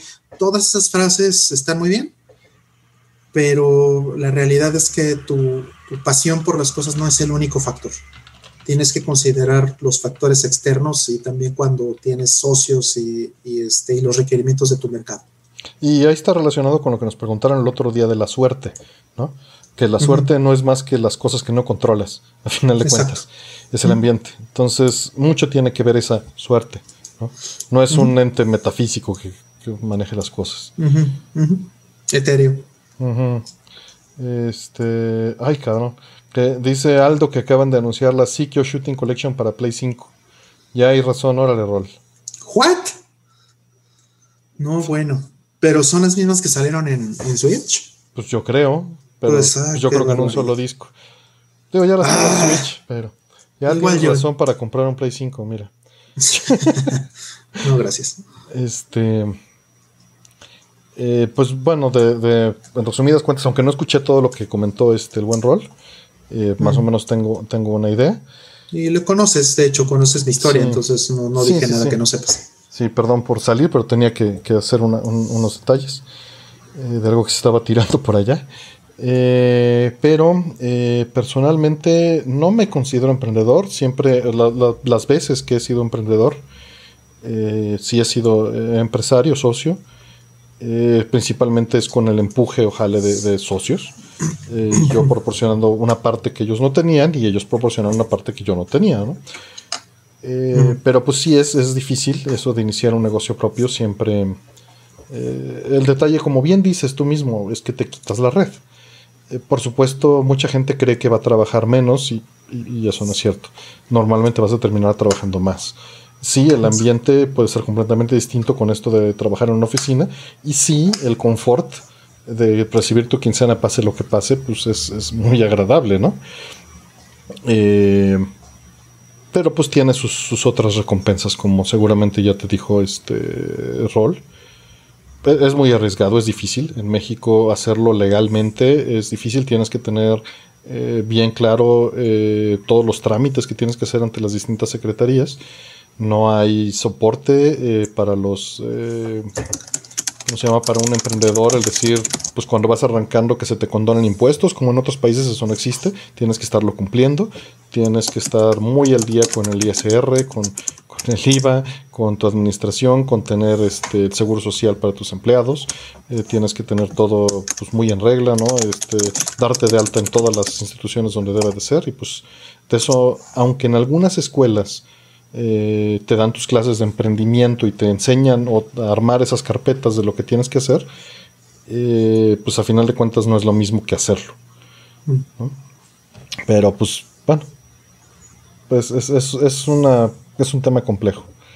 Eh, no, es, este, no es trivial y no es para cualquiera. Y es un país en el que es difícil hacerlo porque no hay apoyos y siempre estás en medio, ¿no? El, empleado te ve como el malo y, el, gobierno te exige que cumplas y el mercado es, duro, entonces es difícil, es difícil. Sí, yo las personas que conozco que han tenido muchísimo éxito, eh, como muy seguro y, podríamos decir hasta cierto punto garantizado, eh, son las personas que ven un nicho de negocio en algo que ya hacen. O sea, por ejemplo, este, tengo un amigo que, es un amigo de hace muchos años, que puso una empresa de consultoría en, en pero él ya tenía muy bien ubicados quiénes iban a ser sus clientes porque eran sus compañeros de trabajo. Entonces, a ver, si yo trabajo en una empresa que veo que tiene una necesidad que no puede cubrir esta empresa por, por dentro, o sea, sabemos que esta empresa no va a ser este, nunca un ambiente de desarrollo interno y sabemos que este, no hay una empresa allá afuera que pueda cumplir con lo que esta empresa necesita. Y yo tengo las habilidades y tengo los contactos, pues voy y hago la empresa, ¿no? Y, eso el es otro exactamente lo que hizo. El otro detalle es tu financiamiento. Sí, por supuesto, ¿no? Entonces, lo que hizo fue ahorrar dinero, hizo capital para poder este, levantar una empresa mientras seguía siendo empleado y mientras seguía haciendo conexiones y mientras seguía haciendo planes. Y en el momento que finalmente lo hizo, pues tuvo éxito a la primera, porque la empresa estaba dentro del mercado. Pues eh, el otro detalle que va de la mano con lo que estás diciendo es que pues no basta con que tengas una idea y un estudio de mercado, quizá necesitas hacer tus números y tener el presupuesto para fracasar uno o dos o tres o cuatro años. ¿no? Tener eso en mente y tus planes de salida y decir en qué momento esto ya no está funcionando y, cómo le voy a liquidar a la gente y a todas las cosas en un momento X, ¿no? Correctísimo. Es, complejo eso. Y bueno, por ahí nos dice Gerardo Cross que recomienda por empleo. No la conozco, pero él lo está recomendando. Dice una incubadora muy barata que te ayuda a tener todos los documentos en regla. Este, Y como dice Karen, si son jóvenes, empiecen con algo pequeño, ¿no? Para luego ir escalando. Si es, la logística puede ser un caos. Y muchas veces cuando ya te está yendo bien, el crecer desmesuradamente es estúpido y absurdo. Lo que tienes que hacer es siempre hacer un crecimiento planeado. Cada vez que contratas a alguien tienes que planear que tienes que tener cubierta su liquidación y su sueldo por uno o dos años en tu presupuesto, ¿no? Por lo menos. Entonces, este es complejo. Mm. Mm. Correcto. Y bueno, ahí obviamente es, natural que salga el otro punto de vista que dicen las empresas se aprovechan del empleado. Las grandes empresas, hay que aclarar, cuando te vas te finiquitan conforme a la ley y se hacen ofendidos cuando defiendes tus derechos. Sí, y también pasa lo contrario. Hay empleados que aunque los liquides correctamente, eh, no, no haces este, todos los trámites por confianza y luego te demandan diciendo que no los finiquitaste y tienes que volverlo a pagar. Por tonto. No, hay, esas cosas pasan y pasan de los dos lados. Entonces tienes que tener cuidado con, eso. A mí me pasó, ¿no? A mí me pasó que, aunque estaba liquidado, él demandó que no era cierto como lo liquidamos y que este y que teníamos que pagarle más. Y, teníamos todos los documentos para hacerlo, pero el tiempo que dura el juicio y, todo nos salía más caro eh, pagarlo porque a los empleados usualmente el abogado no les cobra, les cobra sobre lo que recupere y a las empresas sí les cobra por sesión.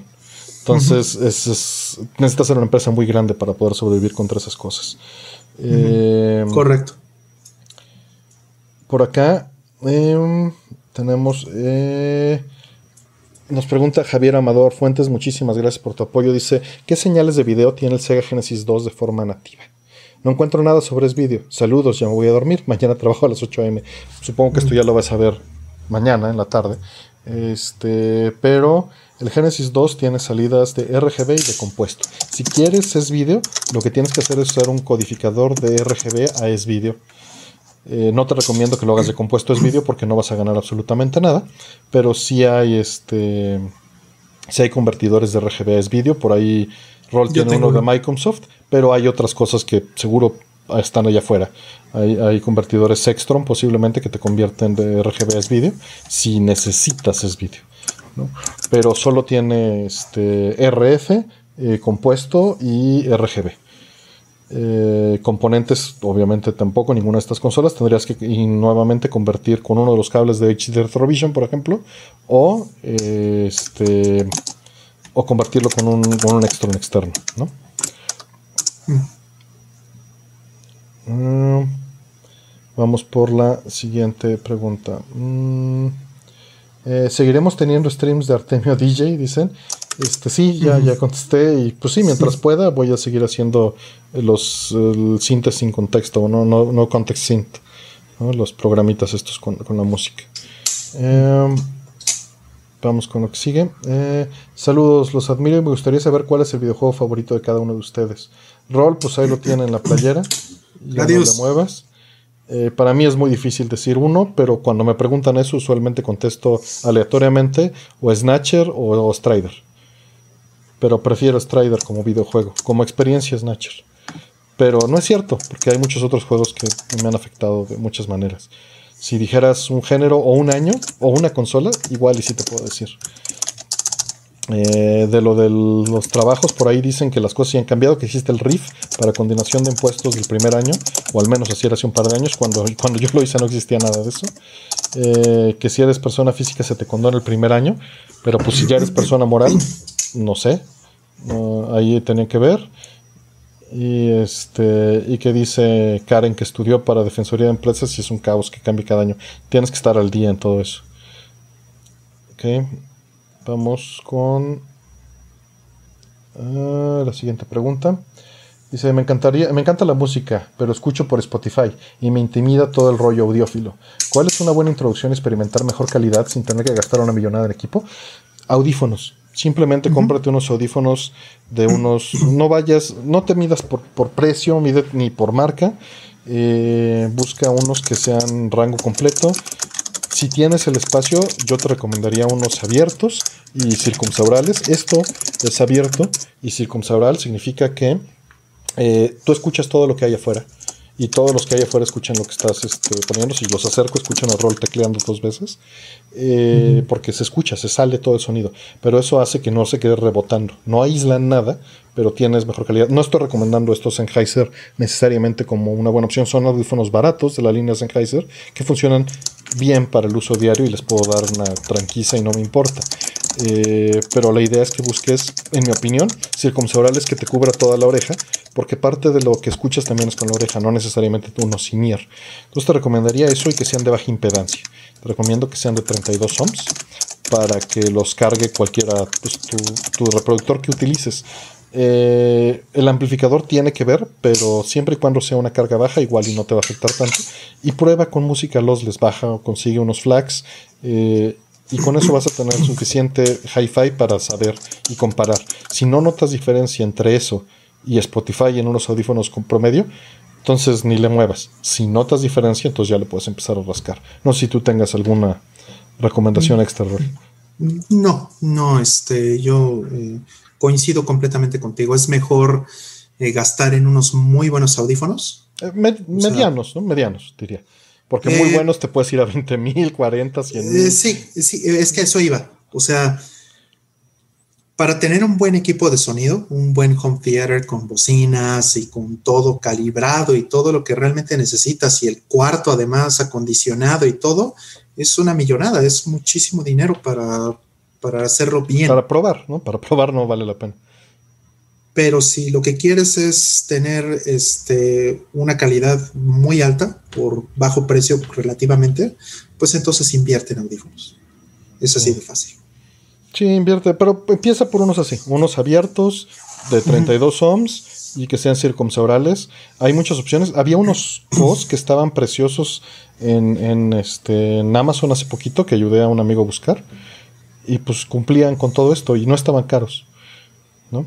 Este, y no digo que los senior sean malos, pero es más difícil que consigas unos senior buenos eh, o que te experimentes un, Porque con los senior no utilizas toda la oreja.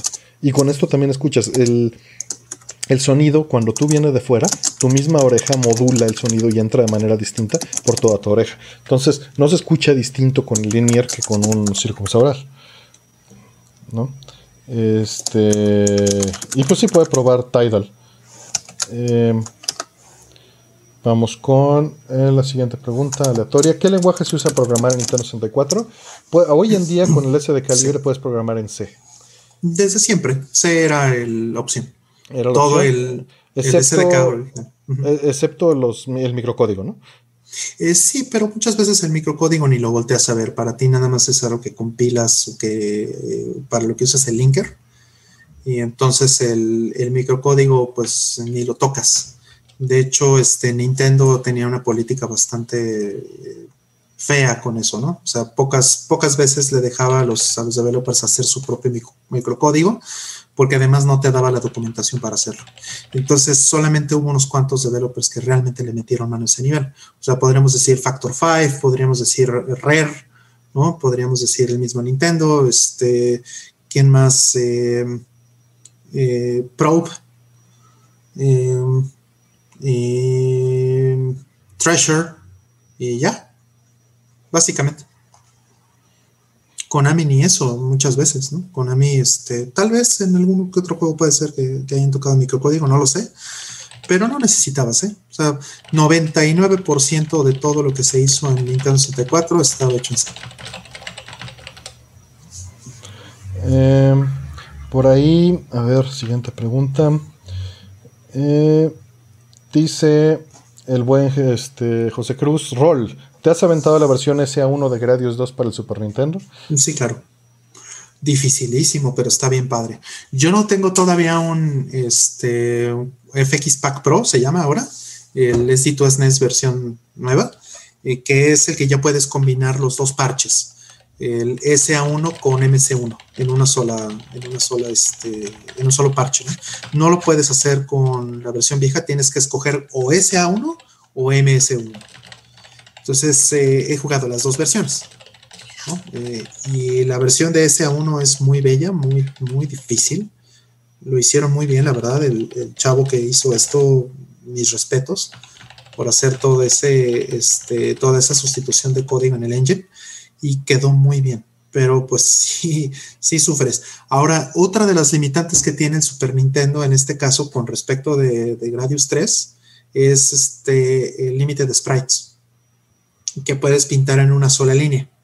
Por eso en, el Super Nintendo, en ciertos escenarios y particularmente en Gradius 3, de repente ves que tienen este flicker, ¿no? Y tienen problemas los, los, este, los sprites al pintarse. Eso es por un límite que, que puedes eh, superar, por ejemplo, si utilizas un Super NT. Entonces, justo le he jugado así. He jugado SA1 más Super NT con el límite, eh, digamos, eliminado es una opción que tienes. Y con eso, pues se ven perfectos todos los sprites en, todos los niveles. Entonces, eh, esa es la versión más difícil que hay de, Gradius 3 en, consola, podríamos decir, ¿no? Que no sea emulado por directo. Ok. Ah, siguiente pregunta. Vamos a ir en orden ahora este de las que están pendientes desde el principio. De niños, ¿alguna vez creyeron en Santa Claus? ¿Qué regalo les había haya traído, recuerdan con especial cariño? ¿Hasta qué edad y cómo se enteraron que... Pues mira, este...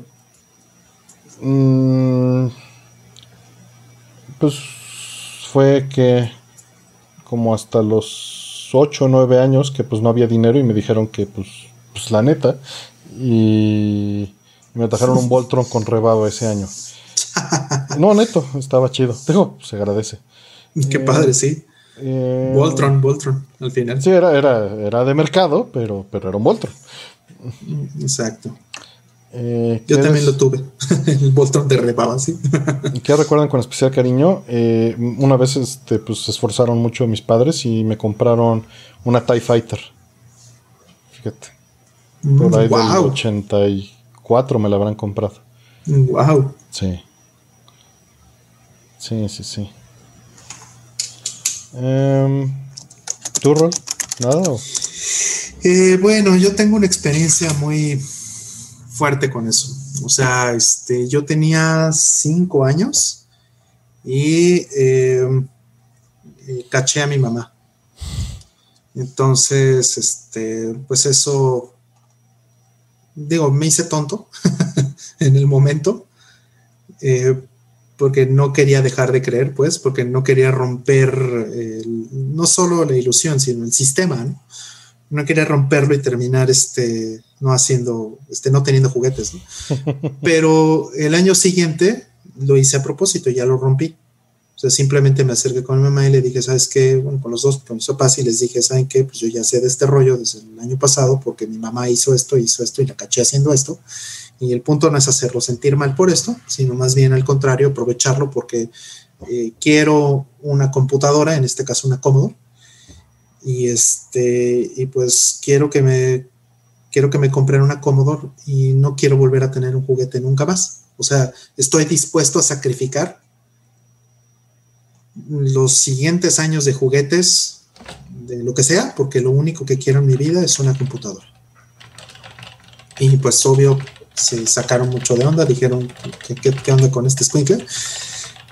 Pero, porque además las computadoras pues eran muy caras, una Commodore era carísima, y, yo sabía esto, pero yo ya tenía como esta resolución, ¿no? O sea, yo no quiero ningún otro juguete en mi vida porque si yo puedo programarme mis propios juguetes, ¿para qué quiero juguetes? ¿Sabes? O sea, esa era mi, esa era mi lógica. Y, y, este, y me hicieron caso. O sea, le sacrificaron mucho y efectivamente este, me dijeron, está bien, pues te la compramos. Y pues sí, o sea, no va a haber dinero para otro tipo de juguetes en mucho tiempo. No hay ningún problema, lo entiendo perfectamente. Y, bueno, fue un acuerdo. Entonces, a partir de eso, este, pues ya tuve una computadora y efectivamente dejé de tener eh, juguetes. Eh, solamente por un par de años tal vez, porque obviamente ya después vinieron regalos, o también pasó que otros tíos y mis abuelos y cosas así, pues sí me seguían regalando cosas. Pero ya mis padres eh, tenían claro que, este, bueno, seguían pagando la computadora también, tenían claro que, ese ya no era el, punto. Ok. Mm. Vamos por aleatoria. ¿Qué creen que es mejor? ¿Dodonpachi Daioyo o Ketsui Kitsuna Jigogutachi? Este. Disfruto mucho más jugar Dodonpachi, pero mm. creo que. Más bien, mm. me gustaría ser mejor en Ketsui. Eh, el, Ketsui siempre lo sufro. y Dodonpachi lo juego más relajado. Creo que Ketsui es un juego más eh, acercado a Toaplan, un poquito. Era la intención original. Aunque terminó siendo Cape por completo. Este. Qué difícil. Mi favorito es Dodonpachi de los dos. Pero mm. quiero, quiero que Ketsui crezca más en mí, pero soy muy malo. Técnicamente, Ketsui es más interesante, ¿no? Sí, sí, sí. sí. Pero sí, yo también considero que el diseño del juego de, de Daiojo es más, eh, no sé, es más atractivo, ¿no? Es, más divertido. Sí. Un poquito más superficial en ese sentido, pero está bien. Y eso está bien, está, es un balance diferente y me gusta más.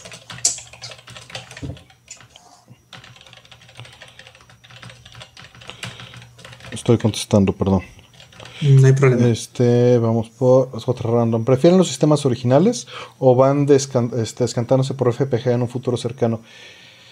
Mira, es, raro. Eh, hoy en día sí te podría decir que puedo jugar un juego en Mister de Genesis o de Sega o de, Sega Genesis o de PC Engine y no sentirme mal conmigo mismo y lo puedo jugar en CRT o en, HDMI eh, sobre el hardware original para el programa de, música siempre trataré de ponerles el hardware original, porque esa es la intención. Sin duda, claro. Este. Mientras funcione. Claro. Pero esa es la intención, justamente. Mientras funcione, poner al hardware original, hacer el performance. Eh, pero para una experiencia mía, mía, ya puedo agarrar un, un Mister y jugar Genesis o PC Engine. Sí, sí, yo coincido con eso. Yo prefiero mil veces el hardware original cuando es posible.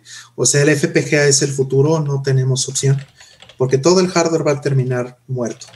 Hagas lo que hagas, no le vas a ganar la entropía. Punto. Entonces, por mucho que cuides tu Super Nintendo, por mucho que cuides tu Genesis, tu Neo Geo, por muchos, por, aunque tengas una montaña, una pila de Super Nintendo o de Genesis, como tenemos a tenemos varios de cada consola, todas se van a romper eventualmente, todas. Y pues lo único que va a sobrevivir en muchos años, digo, tal vez ya no lo alcancemos a ver nosotros, pero eh, en 20, 30, 50 años, quién sabe si, si, todavía estén funcionales los Genesis o los Super Nintendo. Lo que va a haber, por supuesto, es un FPGA. Y lo que sea que siga después de eso. Entonces, hay un momento en que ya no nos va a quedar dentro. Así es. por, eso, por eso se está trabajando en Andy Fourier y en las herramientas para sacar el color adecuado con los vectorscopios de las consolas para que en el momento en el que muera el hardware original tengamos correctamente el sonido y el video de las consolas como me gusta y no sufrirlo. Por lo menos hasta el nivel que soy capaz de medirlo, evaluarlo y que como dice José Cruz, Risha este, le hace caso a mis cosas, Soltan y este Jorge, que ayer estuvieron desvelándose con, el Super Nintendo para arreglar el, audio del core del Super Nintendo. Y este. Y eso me da mucho, mucho gusto porque a final de cuentas es para que yo me pueda sentir tranquilo y usarlo sin, sin, hasta donde mi percepción extendida con el análisis de una computadora y las herramientas matemáticas más complejas o precisas que conozco, porque no son complejas, más precisas que conozco, eh, y puedo aplicar, me da. Y con eso tengo la tranquilidad absoluta de seguirlo usando. Mm, claro. ¿No? Y pues es gente muy talentosa que está trabajando en eso y les agradezco mucho que le pongan atención a mis proyectos para esto. Exacto, y eso también al mismo tiempo descalifica muchas veces a los eh, a todas estas raspberries que han salido al mercado. Que, la idea es que eventualmente eh, esas raspberries terminen con estas cosas ya implementadas. Sí, eso va a pasar, pero a lo mejor en. Pero, pero va a terminar ahí, y eso es lo importante. Que aunque termines jugando en, el celular, por lo menos sea lo más preciso posible. Aunque no te importe. ¿No? Exacto. Eh, eh, o sea, mi problema es no es criticar a los que no les importa. Mi problema es que yo no tenga opción porque el mercado se fue para allá, como pasa con miles de cosas. Sí, y lo mejor es que el mercado se mueva para allá porque es lo correcto. Y entonces todo el mundo tiene eh, la misma opción y, ya. Y que sea open source y todo esté publicado para que lo puedan tomar y lo puedan implementar en el emulador que sea. Y, ajá, y sabemos que eso funciona porque gracias a que MAME, mames, es open source, pues lo han tomado y, a eso ha mejorado en general la calidad de, las compilaciones. Claro. Allá afuera, ¿no? Claro. el, hecho de que hayan cambiado esa licencia fue crucial para que los productos hayan mejorado de calidad. Exactamente. Y la intención es que MAME eventualmente también meta estos filtros. Pero, pero realmente hasta el momento solo Mister lo ha hecho. A pesar de que, de que yo estaba metido, o bueno, sigo metido en MAME, no significa que, por estar involucrado con la comunidad de Mister que me ha acogido y, les tengo un gran aprecio, porque es, es gente eh, este, pues que, que, vale mucho la pena. Y la gente de MAME también vale muchísimo la pena, pero ellos están más preocupados en, preservar. Ellos están más preocupados en rescatar todas las piezas que se pueda contra reloj. Exacto. Que en, que en, todos estos detalles, ¿no? Entonces en Mister, por fortuna, está la otra gente que está haciendo estas cosas y se puede trabajar en conjunto y el trabajo se va a complementar eventualmente. Exacto. Y vamos a decir, hoy día, por ejemplo, tenemos este eh, sitios que ya te, te prestan los juegos, ¿no? Como platicábamos hace unos días de archive.org. ¿Qué pasa, por ejemplo, si el día de mañana, que eso es algo que también es un futuro muy probable, eh, vamos a tener FPGAs en todas las computadoras? O sea, eh, dentro de los CPUs, que Intel, AMD y ARM eh, tengan en, las PCs, en las laptops, en, los celulares, tengan un FPGA para acelerar ciertas cosas. eso es un futuro probable. ¿Qué pasa, por ejemplo, si en el momento en que tú entras a un sitio y te prestan un juego, ¿no? o rentas un juego, lo que sea, pues eh, eso viene con un core que es derivado de los cores de Mister. Eso sería perfectamente posible porque es open source. Entonces podrías tener en tu celular o podrías tener en tu laptop o podrías tener en, cualquier lado una experiencia eh, de emulación o de simulación mucho más correcta. Y eso, este, vamos, sin siquiera irnos al tema de que también por software lo puedes hacer, pero eh, en este sentido sería muy sencillo hacerlo eh, utilizando los mismos cores de, de Mister. Y eso es algo que, este, que, es enteramente posible. ¿no? Es un futuro que a mí me gustaría ver, por ejemplo.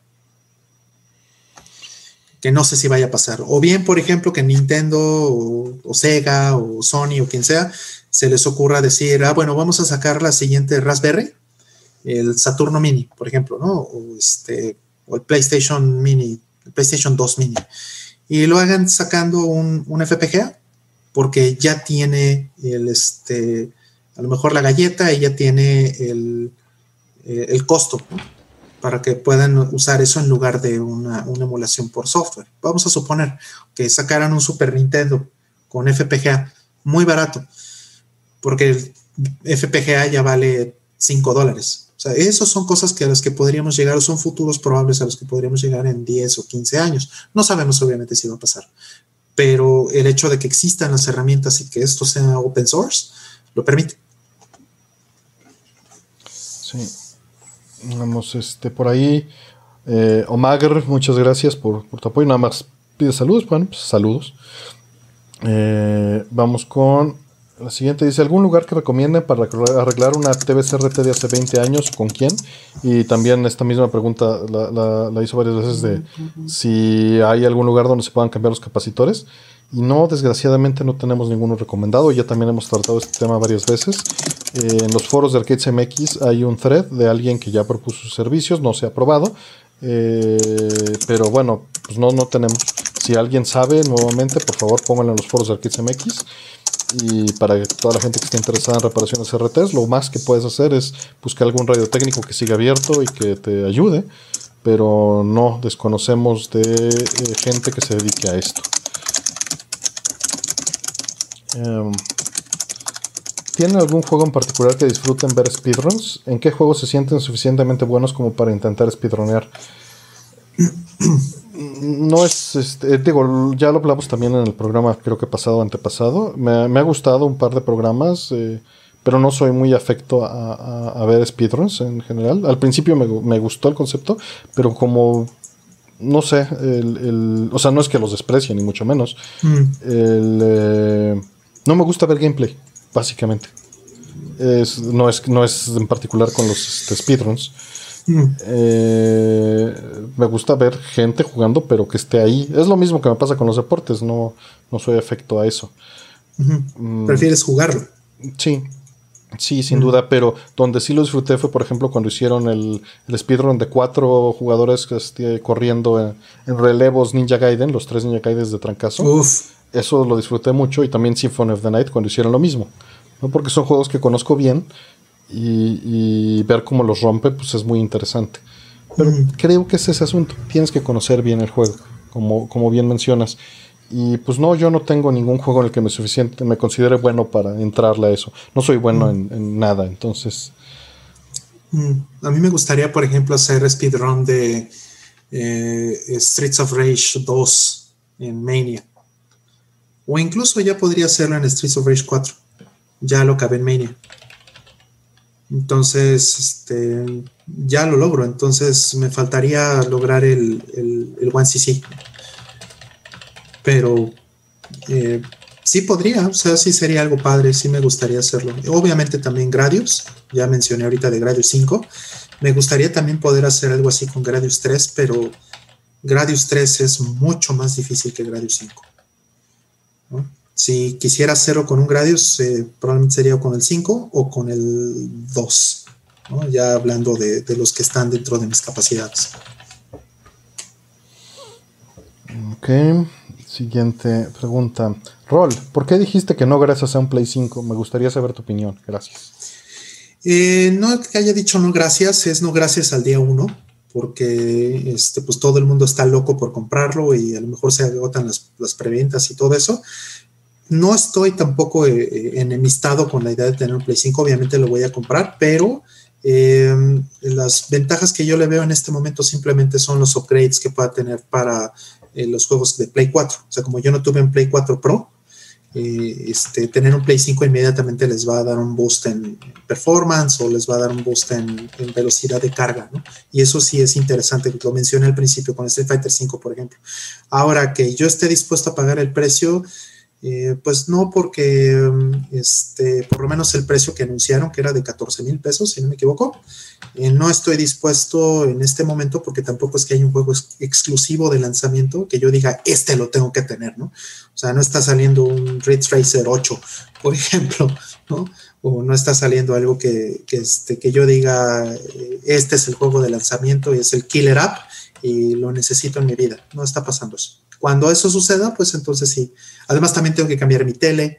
Eh, además también tengo que cambiar mi... Este, que bueno, puedes jugar en 1080p suficientemente bien, ¿no? Sí, yo digo para aprovechar los juegos nuevos, pues. ¿Quién sabe?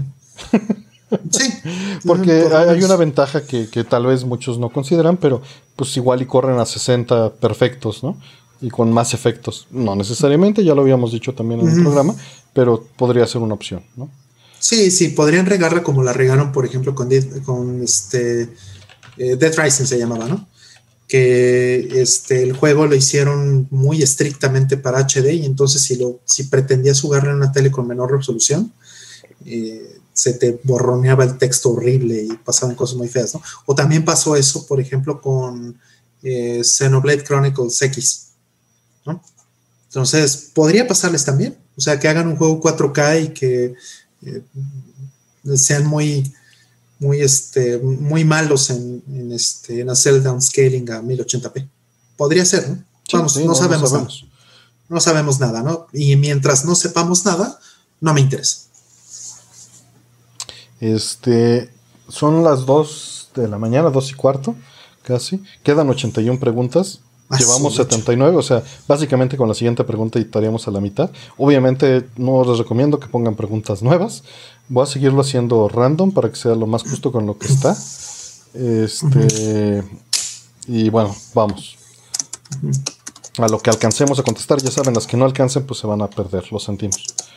Eh, por ahí Diego Capristán dice que su papá es técnico en electrónica y que se dedica a reparar CRTs. Entonces, este, ya le dije que lo ponga en los foros.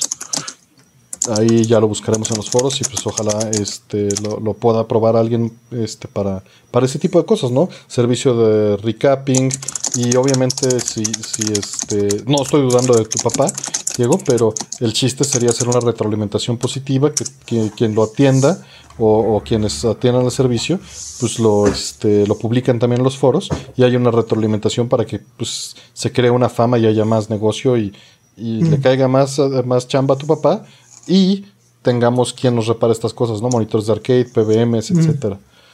Sí, y que también pueda pasar eso a las siguientes generaciones si es posible. Sí, efectivamente. Alguien que le interese, ¿no? Algún ingeniero, alguien que le interese un técnico, que le interese quedarse con ese conocimiento para lo que sigue.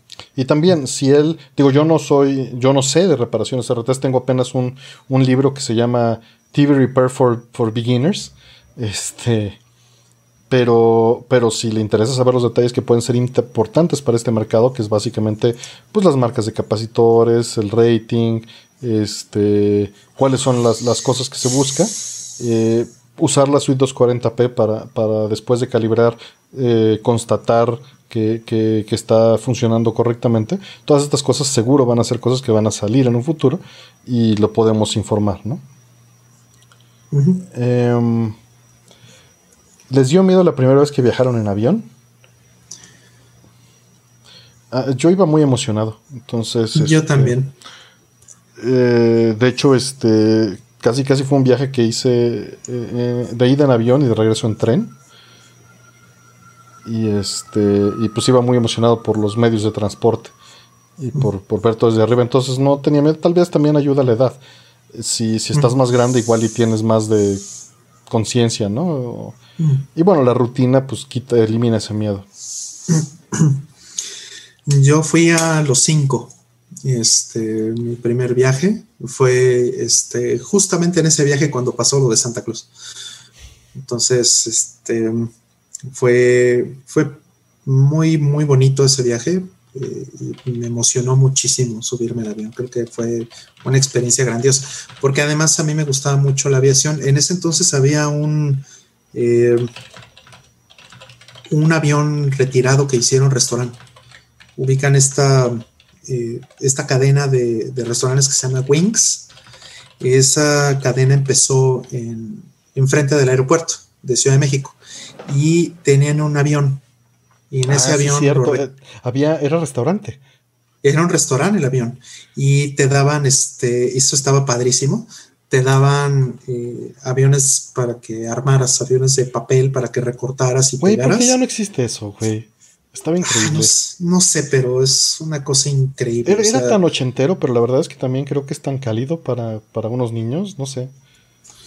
O sea, yo, sí, sí, sí, sí, yo sí, sí, este, si tuviera hijos los estaría llevando, este, cada mes, ¿no? Bueno, ahorita en la pandemia no era, pero en, este, lo habría hecho, ¿no? Sin duda. Es algo que, me encanta. Me encanta, me encanta. Es algo que la aviación me gusta muchísimo. Entonces yo, yo tenía esa, esa experiencia previa con mi papá, porque mi papá me llevaba a ese restaurante. Y entonces, pues yo me imaginaba volando y me imaginaba muchas cosas, ¿no? Pero eh, el día que ya finalmente me subí a un avión, pues tenía toda esta expectativa Ya se había acumulado muchísima expectativa y mucha eh, emoción. Y pues sí se cumplió. La realidad es que sí. O sea, fue tan bonito como me lo imaginaba. Este, ahorita que comenta eh, que él, se, que él se duerme, yo siempre veo el viajar en avión como una oportunidad para leer. Mm. Me, sigue emocionando mucho eso de nadie aquí me puede molestar, no tengo excusas, voy a leer. Y, me hace muy feliz eso, o, algún juego de portátil. Que la pila siempre es un asunto, pero es como, ahora sí, no hay pretexto, voy a leer y voy a jugar. Mm, ya no es tan pretexto, ¿eh? Ya sé, pero, pero no siempre.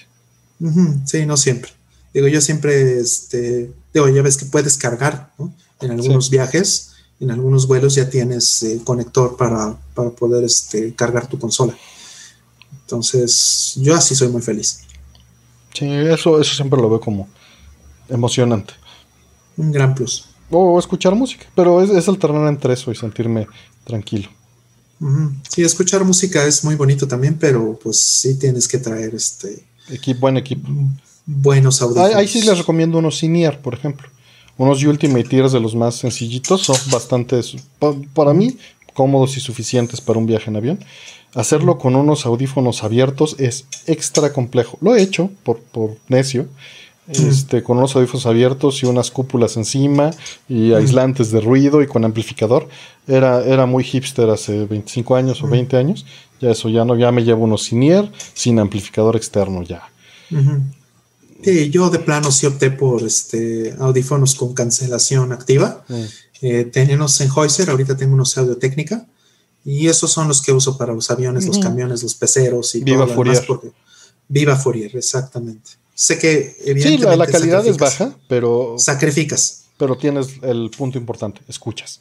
Sí, pero de todos modos sacrificas la calidad si tienes un bebé llorando atrás, ¿no? sacrificas la calidad con el motor del avión. Con el aire entrando y saliendo. No la hay. turbina. Sí. Al, bebé le puedes poner chupón, pero la turbina no. No, pues no. digo, la va a cancelar el audífono tu cerebro, pero es mejor que la cancele el audífono. Exactamente. Este, por ahí, Álvaro Vázquez, muchas gracias por, por tu apoyo.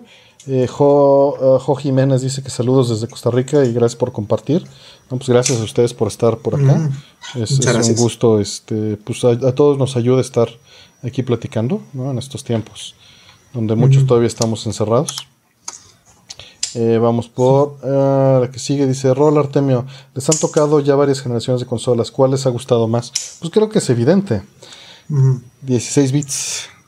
16 bits. Sí con todo y que acabamos de decir que el PlayStation 2 probablemente es la consola que tiene mejores, o sea, en cantidad. Por supuesto. Eh, Pero mm, la edad creo que afecta, ¿no? O sea, era un adolescente. Exacto, y tenía tiempo para jugar. Y, ilusiones y un mundo por explorar, ¿no? Entonces, este. Pues eso yo creo que, influencia mucho también. Mm. Sí. Siguiente. Esta pregunta es para Rollman. ¿Tienes Gradius para MSX? Sí, tengo los tres Gradius para MSX. Son este, es Nemesis, eh, Nemesis 2 podríamos decir, y Nemesis 3, que en realidad se llama Gradius 2, y bueno, es todo un tema, no, no, este, no caigamos en, en ese asunto, la verdad es que te recomendaría leer este, los artículos que hay, por ejemplo, en Wikipedia o, en los wikis que hay por ahí de Gradius, para que tengas más claridad de cuál es cuál. Pero eh, son tres, son tres este, Gradius. Y eh, está Parodius también y está Salamander. Y pues todos esos obviamente están. Ahí los tengo. Yo no tengo ninguno de esos. Bueno, tengo, tengo Parodius nada más. ¿No tienes ningún Gradius de, de MSX? No. Yo pensé que tendrías Gopher. No, no tengo ninguno de, MSX. Bueno, es que Gopher, pues PC Engine o, o X68000. ya, sé que varía, ya sé que varía. Sí, no sé, les, les, hice el feo. Y ya son carísimos, entonces. Sí, también está Space Mambo, también lo tengo. Space Mambo sí lo tengo, pero porque es de la serie Thunder Cross. Mm. Y Thunder Cross pues, sí, la, sí la tengo completa. Tengo los arcades y tengo el Space Mambo. Sí, cruza este de Thundercross con, con parodios. Exacto, algo así. Ándale, nunca lo había pensado así, pero sí. Eh, sí y no, porque es serio, ¿no? Nada más la nave, pues, pues no, pero el juego es serio. Bueno, de por sí el hecho de que sea un pescado volador, pues ya como que... Pues por eso la nave, pero, pero pues ves la intro del juego, la música. Pues, o sea, se la toman muy en serio. Para está muy en serio para ser un pescado. sí. Bueno, un pez. Un pez, sí, más que, más que pescado, sí, un pececito. Vamos por la siguiente. Eh, ¿Cuál es su juego favorito de Suda 51 Masters? Killer 7. Sí, yo creo que Killer 7. Y es uno de los juegos que más sufre en la traducción, fíjate. Este, lo jugué primero en inglés, me gustó mucho, y después lo volví a jugar en japonés. En japonés es extremadamente difícil de jugarlo si no tienes el, nivel, la habilidad. O sea, yo lo tuve que jugar con un, este, con un diccionario en mano y ya sabiendo de qué se trataba el juego. Este, pero me di cuenta de lo difícil que es. y bueno, también tengo que decirlo, ¿no? Hay que respetar mucho el trabajo de los, de los traductores, porque tienen un trabajo muchas veces increíblemente difícil. Y Killer 7 es, eh, es uno de esos trabajos donde no hay forma de que quede bien o que quede perfecto, no hay forma. Se tiene que perder bastante en la traducción forzosamente. Queda eh, bien la historia en, en, el guion en inglés, este, está funcional, pues eh, no se pierde la esencia, pero sí muchas de las intenciones de los diálogos y de, cómo hacen eh, un, lenguaje figurativo todo el tiempo con el kanji, eso se pierde horriblemente en, la versión en inglés. Y hay que dejar algo claro, aquí nos preguntaron su juego favorito. Yo creo que Suda hace experiencias, no hace juegos, porque no son buenos juegos, son buenas historias, son, son buenas ideas, son buenos escenarios son buenos personajes. Mm. Pero usualmente mm. el juego es carente. Mm. Sí, sí, tal vez el mejor juego en, construcción que he jugado de él es No More Heroes. Tal vez. Este. Órale con el camión. Ven, eh, a ver, Rol. Voy a dejar una que acaban de hacer, nada más porque. Dice: Recomiéndame soundtracks parecidos a Snatcher Polisnaut, señores pues agárrate todo lo económico que Club de la época, donde está Furukawa, y ya estás hecho. Hay muchas este, cosas. Sí, de hecho, este, por ejemplo, de Polisnauts, este disco fabuloso que hemos hablado en varias ocasiones, que es el FN, que es este. Ese disco está increíble. De Furukawa y Namiki. Este, hace poquito vi un video muy bueno donde este, hacen como un pues como un digest de diferentes versiones de una de las rolas que vienen en ese disco. Y este, y de baterista ponen a esta niña que, es virtuosa desde los nueve años. Entonces tiene como 12 o algo así y está tocando una de las canciones de ese disco con Furukawa y con, y con Amiki, con Koichi Namiki se Este, búsquenlo por ahí. Este, no me acuerdo cómo se llama, es más, ahorita lo reviso para decirles el, el nombre este, cuál es la... Por ahí Aldo nos dice que no nos pasemos de lanza, que Shadow of the Dance es un gran juego. Creo que es su mejor gameplay, sin duda. Creo. Este, ¿Cuál dijo, perdón? Shadows of the Dam. Y no, sí, sí, es una ah, experiencia. ¿Cómo no va a ser una experiencia? Aquí está. Este es, es, la de Just Who I Needed to See. Vamos por siguiente pregunta. Y les voy a poner ah, bueno, ahorita en lo que acaba Ya la puse, ya la puse, ya la puse. Siguiente pregunta dice, ¿cuál es la consola, placa o juego que más costado les ha trabajo, que más trabajo les ha costado conseguir a los dos? Este, a mí, eh, Osman, la PCB de Osman. Me tomó muchos años conseguirla. Mm. Sí, este, la última versión o la última revisión de Life Force, que es Salamander. Esa me costó muchos años conseguir. Y es muy rara. Oh, perdón. Sí, y bueno, hay una que me, que me, sigue costando muchos años conseguirla y yo sé que probablemente ya nunca la consiga en mi vida, pero es porque no tengo dinero. Es este Gradius de Bubble System. sí. No, pues hay muchas que nunca voy a conseguir porque son raras y el dinero no da. ¿No? Pero me doy con, conseguir algún este, port o alguna compilación y luego pasarlo a Mame y ser feliz. Digo, a Mame, a Mister. a Mister. Sí, sí, ya llegamos a ese punto donde los precios ya están en contra de, que nosotros podamos continuar realmente haciendo. Sí, no, eso ya se acabó hace años. Sí, ya fue. Ya Vamos fue, por la siguiente. Y se recomienda la versión de Ikaruga de Xbox 360, ya que se encuentra en rebaja en One. No, tengo idea, pero pues no veo por qué sea mala. Mm, no, que yo sepa es bastante buena. Este, eh, la jugué eh, alguna vez porque te daban un demo, me parece. Entonces sí la jugué alguna vez en Xbox 360 y está bien. No, no, no desmerece en absoluto. Eh, la puedes poner en 480p y jala bien. Entonces, este, Digo, yo preferiría honestamente una de las versiones, eh, ya sea la, versión de Dreamcast, eh, la versión de, este, Play 4 o la versión de Switch, honestamente, pero la de 360 no me pareció mal. Vamos por el siguiente. Dice: Acabo de adquirir un Play 2 para jugar Metal Gear Solid eh, Snake Eater. Lo juego como se debe en una TV CRT y no puedo creer lo mal que se ve gráficamente ya en su tiempo se veía mal, supongo que es una pregunta. Pues mira, yo no considero que se vea mal, dado las capacidades de la consola creo que se ve increíble. Y en su momento se veía increíble. Eh, si lo comparas o lo juzgas con estándares actuales, pues todo el 3D siempre se va a ver feo. Eh, no sé si tengas algo que decir, Rol, o me paso a la siguiente. No, adelante. Eh, ¿Qué mejoras de hardware creen que tendrá les gustaría ver el hipotético Switch Pro? ¿Y algún tipo de nueva tecnología gráfica que les gustaría ver implementada en juegos de Nintendo? Honestamente, yo creo que solo va a tener más RAM y más CPU. No creo que tenga nada más allá de especial. Y yo creo que difícilmente va a tener algo más allá en aplicaciones exclusivas, como tuvo el New 3DS. Eh, yo creo que ese va a ser el camino. Te van a tener un ligero upgrade en algunos juegos, es lo que yo esperaría. Puedo estar equivocado nuevamente, pero pues estás preguntándome que especule. Pues estoy especulando. Sí, yo opino lo mismo. Yo creo que va a ser así. Una de las cosas interesantes es que este Switch utiliza hardware NVIDIA.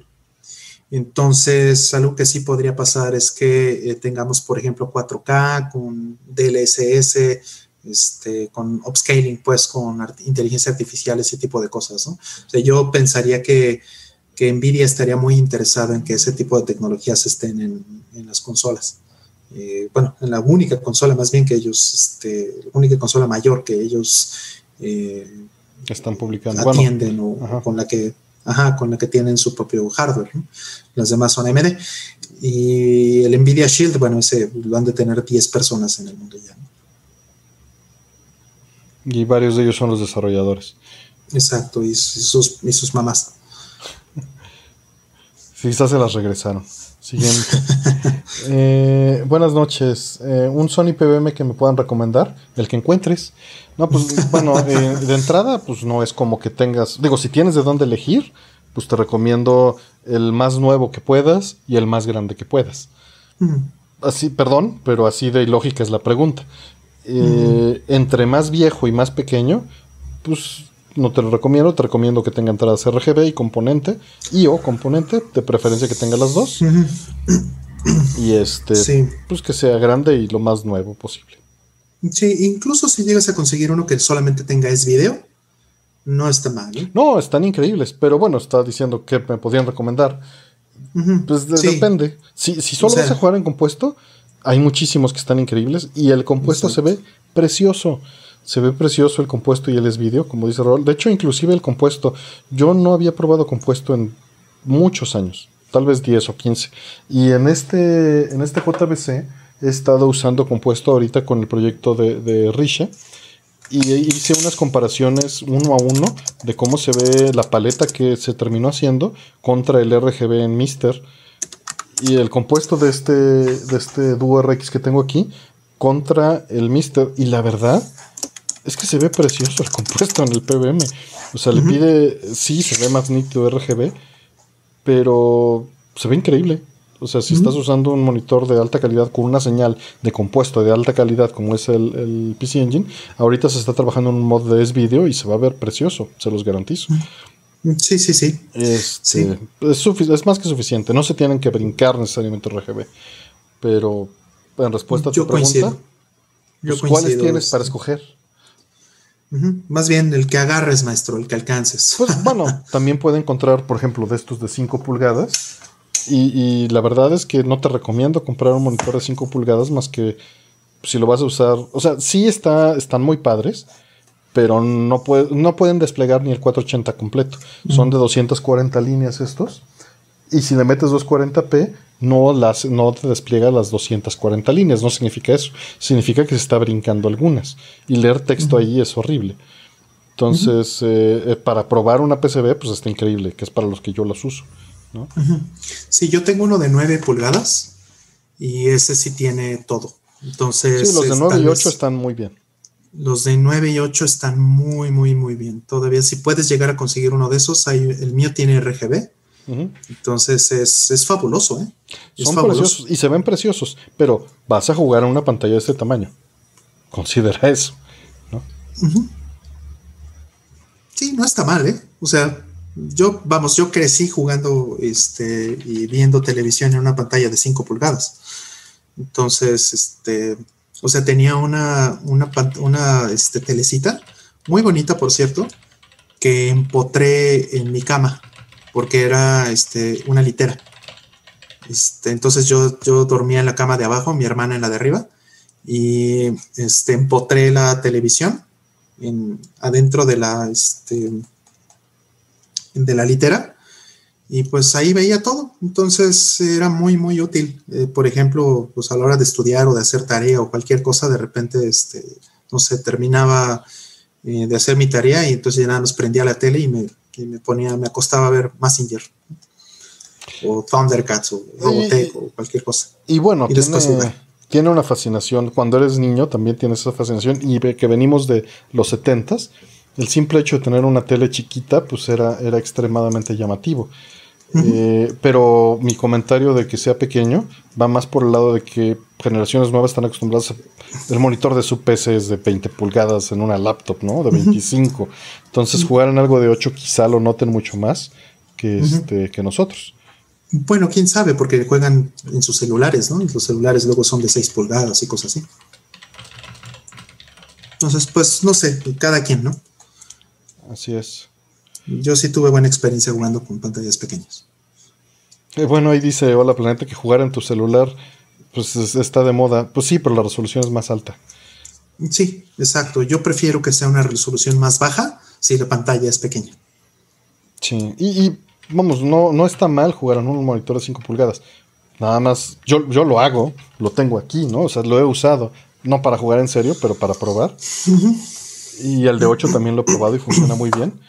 Pero considéralo. O sea, me hacen un papel cuántos son las 8 pulgadas.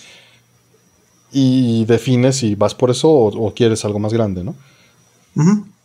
Sí, así es. Yo jugaba en Television, por ejemplo, ¿no? Este, y es completamente viable porque no se pierde. Pero. Exacto. Pero si vas a poner Chrono Trigger en uno de 5 pulgadas. No, pues este, Silent Hill 2, ¿no? Ándale, no hagas eso. no, no, hagas, eso.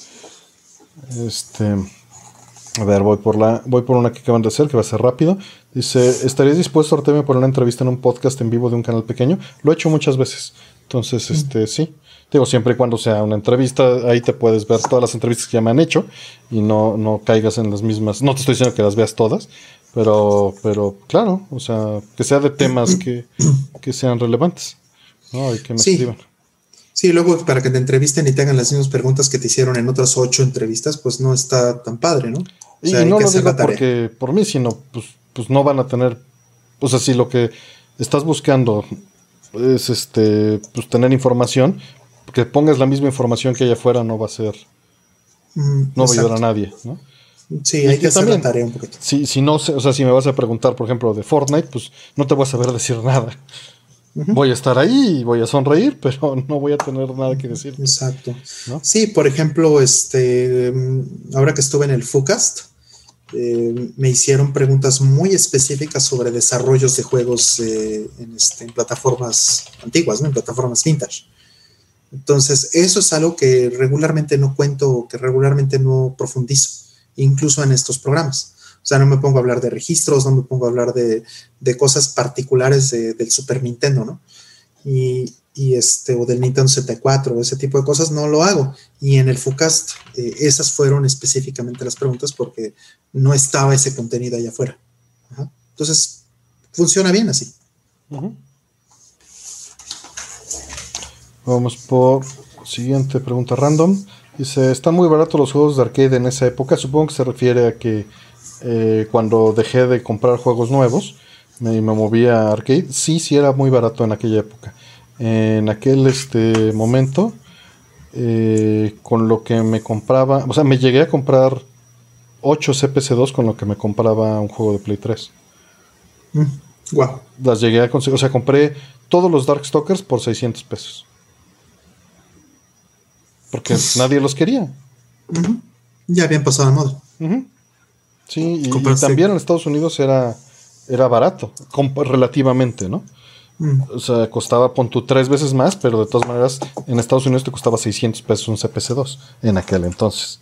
Yo llegué a comprar pues, un montón de placas también de eBay, que, que me dolía el codo porque costaban 1500 pesos. Y pues, pues eran un regalo a final de cuentas, ¿no? O de Japón. De Japón también me salieron muy baratas. O sea, un Golden Axe me costaba 1200 pesos en aquel entonces. Mm, mm, claro. O en los foros, ¿no? Strider, Strider lo compré como en 1800 pesos. Qué barbaridad. y eso lo importé de Europa. Se lo compré a alguien que lo tenía por allá. Sí, eso ya se acabó. y, bueno, esos eran caros. Un juego de PlayStation en aquel entonces costaba como 900 pesos. Entonces, con dos juegos de PlayStation me compraba una placa cara. igual, Dodonpachi, o sea, Ketsui, me lo compré en 3.500 pesos hace 12 años. Igual, este Dodonpachi me costó como 1.600 pesos. Imagínate. Ahorita 1.600 son dólares. Y se me hacía caro, ¿no?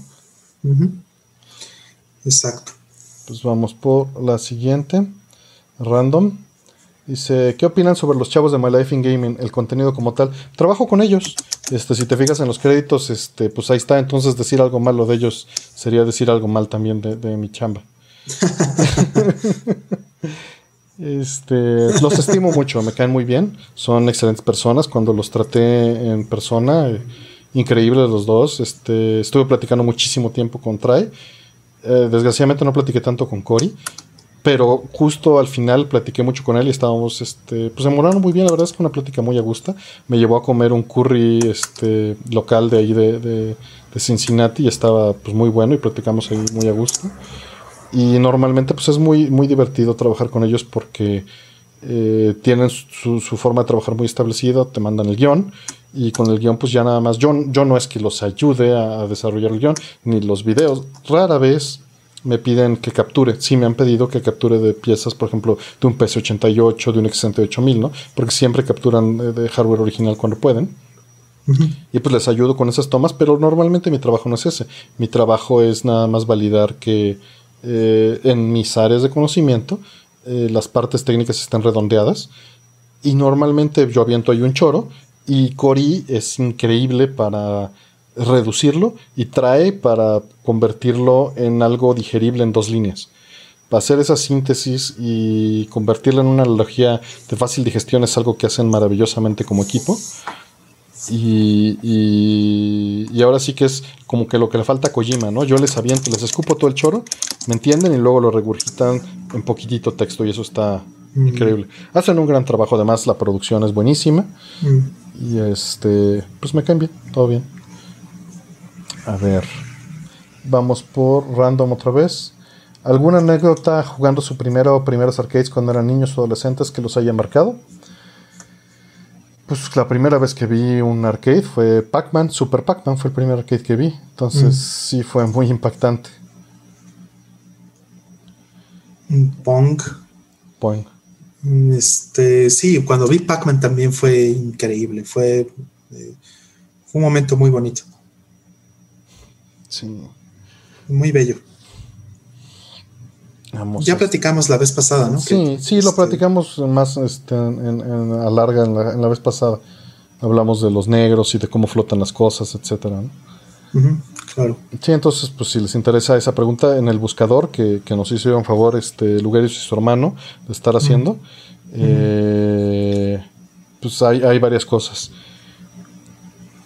Dice. Esta me causa gracia, entonces por eso la voy a contestar y porque va a ser muy rápida, aunque la acaban de poner. Dicen, Rol Artemio, ¿tienen artículos científicos publicados? No, no son, bueno, yo no soy científico. Tengo artículos de mi trabajo publicados, puedes ver texto de Andy Fourier, que es lo más reciente que he publicado de ese tipo, pero no son artículos científicos. Mm, sí, no, yo este, he publicado poco, igual, este, realmente nada, nada científico. Este, por ahí se podrían encontrar arquitecturas de referencia y este, cosas, por ejemplo, que he hecho. Eh, digo, no tengo concentrado todo eso, lamentablemente. Debería, tal vez, aunque algunas cosas ya son medio obsoletas. Hice hace unos 12 años, hice una arquitectura padre que era para lo que llamé el clúster del hombre pobre que era este, pues tener la posibilidad de hacer... Eh, ¿Ghetto cluster o qué? Ajá, un ghetto cluster básicamente, haciendo eh, unos trucos padres con el protocolo de Firewire. Mm. O sea, lo que hice fue hackear el, protocolo de Firewire para quitarle este, los requerimientos de login, porque esos son totalmente en software de login exclusivo de los, eh, de los dispositivos. Y entonces utilicé este, cables Firewire para conectar dos computadoras por red y por storage.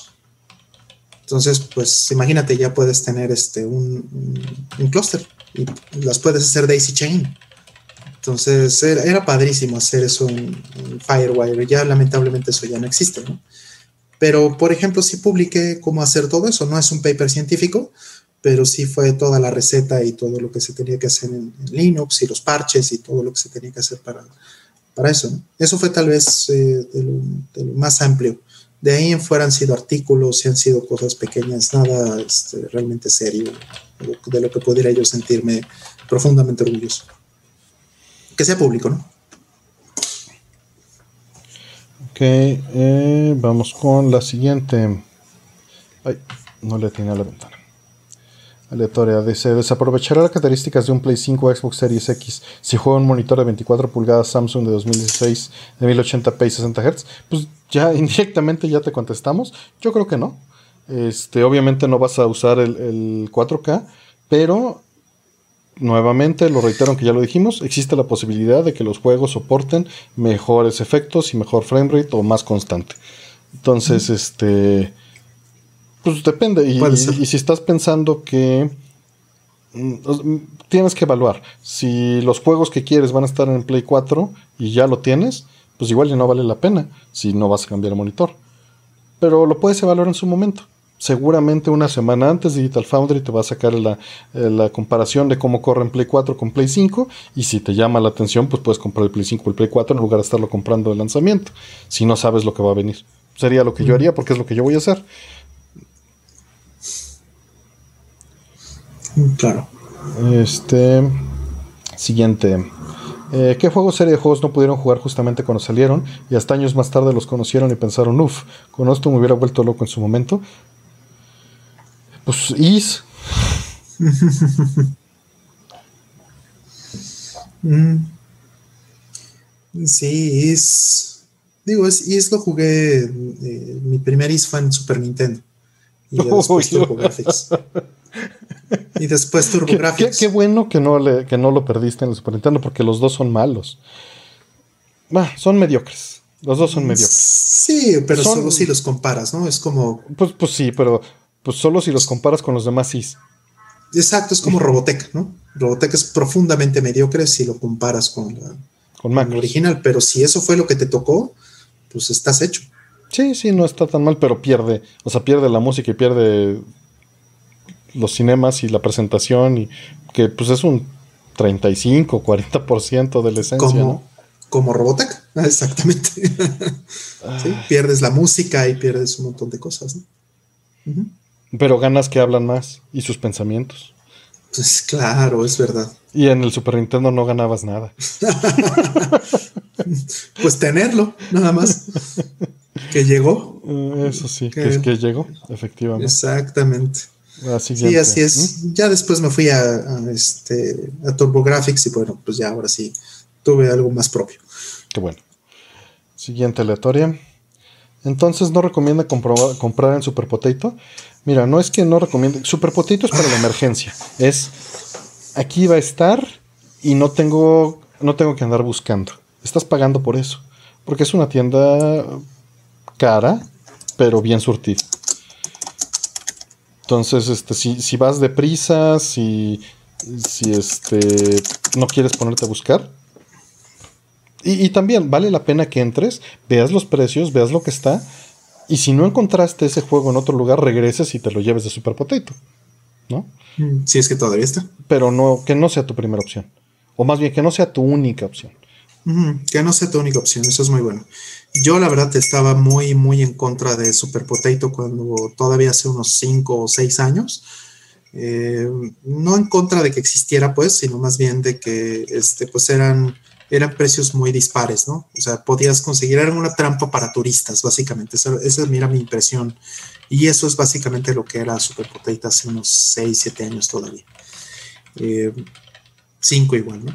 Pero eh, ya ahorita pues es lo que hay, es de lo poco que hay, ¿no? Es de lo poco que, sobrevive y muchas de las otras tiendas donde yo compraba pues ya cerraron. Entonces ya esos precios que tiene Super Potato, este, pues ya son relativamente el estándar.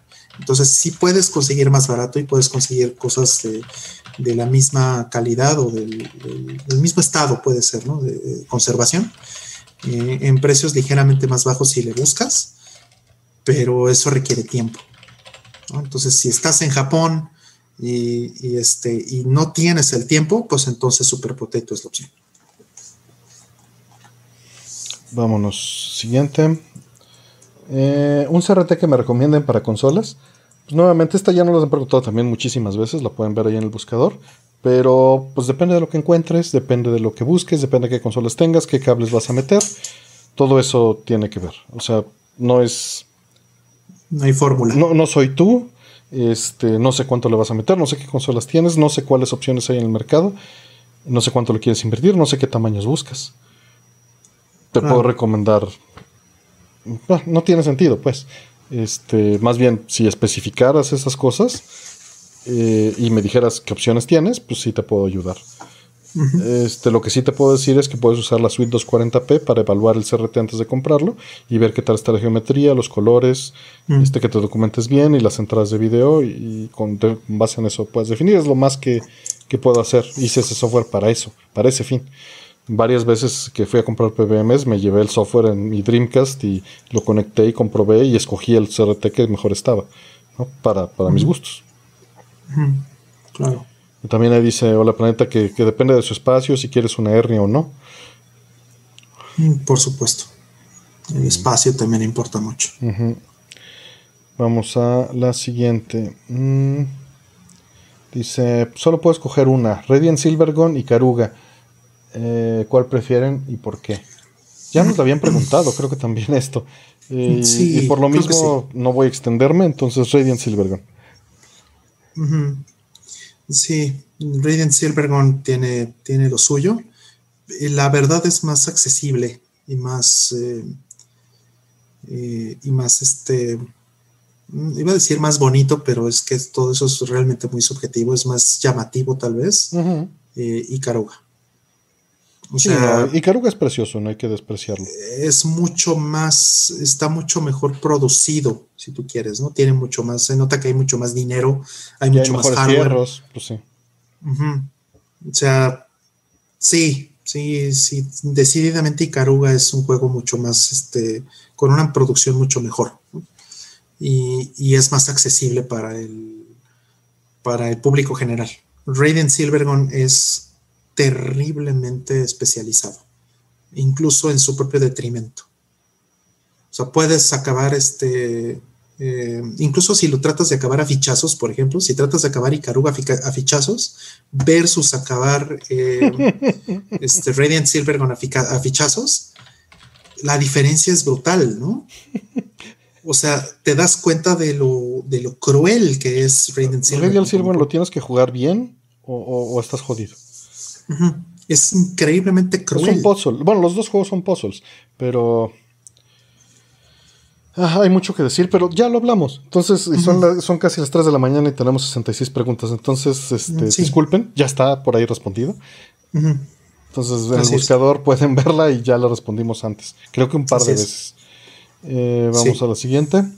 Eh, ¿Qué opinan del género Real Robot en el anime? Macros, Gundam, Voltron, Pat Labor. Siento que a ustedes les gustaría bastante. A mí me encanta. Yo soy súper fan del mecha. Shoji Kawamori para siempre. Sí. Sí, y ya hemos hablado también de, de Gundam, de Pat Labor y de Macros aquí varias veces. Siguiente. Mm, Rollman, con los CPUs de las generaciones actuales pueden hacer mejoras en emulaciones. También ya la contestamos muchas veces, pero. Sí, sí, sí. Claro que sí. Este, yo creo que además va a haber este, mejoras en la en, el hecho de que tengamos mayores eh, frame rates, refresh rates en los monitores y que tengamos también esta parte de la sincronía eh, dinámica. Esas van a ser cosas más importantes en los emuladores para el futuro. Eh, ¿Qué recomendarían para alguien que recién empezó con una carrera en ingeniería de software? ¿Qué estudiar más que estudiar menos? ¿Qué estudiar más y qué cosas estudiar menos? Pues Estructuras pues depende, de datos. depende. Sí, estructuras de datos es esencial. Este, y depende a qué área de ingeniería en software te quieres dedicar. Puedes dedicarte a la arquitectura, puedes dedicarte a la implementación, puedes dedicarte al quality assurance. Entonces, mucho tiene que ver con eso. Y no sé, también la intención de tu pregunta no me queda muy clara. Puede ser con qué finalidad. Divertirte más, pues eso dependerá de qué te interesa. Ganar más dinero dependerá de cómo esté el mercado en cuanto te gradúes, cosa que no podemos predecir. Este, entonces yo lo que te recomendaría es que agarres de todo y te intereses en todo y, te claves en todas las cosas que vayas, vamos, creo más valioso que te especialices en las cosas que te interesen para después tratar de aplicarlas en todos lados a que busques lo que está de moda en el mercado y trates de especializarte en ello. Pero, pero eso es personal. No sé si sea un buen negocio, un buen negocio futuro. ¿Algo que agregar? Mm, no, no, yo creo que concuerdo en todo lo que dijiste. Siguiente. Eh, ¿Han visto la versión física del este Collection que vendrá con un Game Gear Micro? Sí. Game Gear Micro Guacala. o sea, no me interesa, pero este, la versión de, de Aleste sí. Eh, dice, han jugado Archive Exit de Try Ace que salió en Vita y PS4. Se considera como el sucesor espiritual de Valkyrie Profile. No me digas eso y no, no lo he jugado. No, yo tampoco lo he jugado. No, no, tengo, no sabía ni que existía. No. Eh, ¿A qué creen que se deba que eh, en Oriente las máquinas y tecnologías son vistas como bondadosas y en Occidente como herramientas esclavos que se rebelan contra sus creadores? Honestamente no sé si sea una visión generalizada. Creo que, o sea, entiendo tal vez en, Hollywood en ciertas épocas, pero no, no estoy consciente de, ello como tal. Um, vamos al siguiente. Eh, tengo una pregunta para el buen rol. ¿Cuál es tu marca de guitarras favorita y si actualmente tienes alguna? ¿Compararás la tele de Evangelion? Este tele de Evangelion, la verdad no la he visto. Este, pero pues no me gusta mucho eso. O sea, el celular, por ejemplo, de Evangelion sí me llama la atención mucho. Lo compró eh, un amigo, un amigo exactamente, José lo tiene y eso pues está padrísimo, le tengo envidia, pero el problema con eso es que pues son cosas que se desgastan con el tiempo y se vuelven obsoletas. Entonces, o sea... No, si, lo guardas en una caja y la tienes sin verlo. Exacto, sí. Si un celular o una tele son para usarlos, ¿no? Entonces, eso creo. Entonces, o sea, ahí sí, sí lo veo difícil. Ahora, con respecto a guitarras, yo tengo este un par de Gibson eh, este son mis, guitarras favoritas, las Gibson, principalmente porque esas eran las guitarras que usaba, usaba mi papá. Y eh, en mi opinión son las que tienen el sonido más eh, fino y más limpio. No quiere decir que no me gustan las Stratocaster, por ejemplo, o, otras, por ejemplo, como la Music Man, que es maravillosa, o este, incluso las Ibanez, ¿no? Prestige, por ejemplo, ¿no? Este, todas esas eh, guitarras son fabulosas y son maravillosas, pero más por tradición que por otra cosa, yo prefiero eh, personalmente Gibson.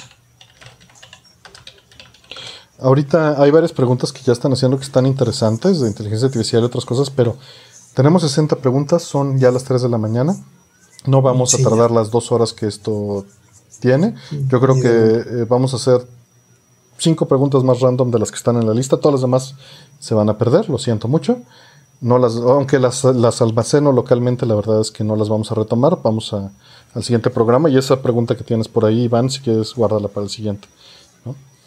Este, ¿Cinco preguntas te parece bien, Rol, o cuántas más? De sí, las que están, unas cinco preguntas está bien. De las que están en cola. Son como de 10 minutos, ¿no? Eh, sí, sí. Depende de cómo las contestemos. A veces nos tardamos más, pero nuestro promedio es dos minutos, efectivamente. Exacto, entonces serán unos 10. Listo, venga.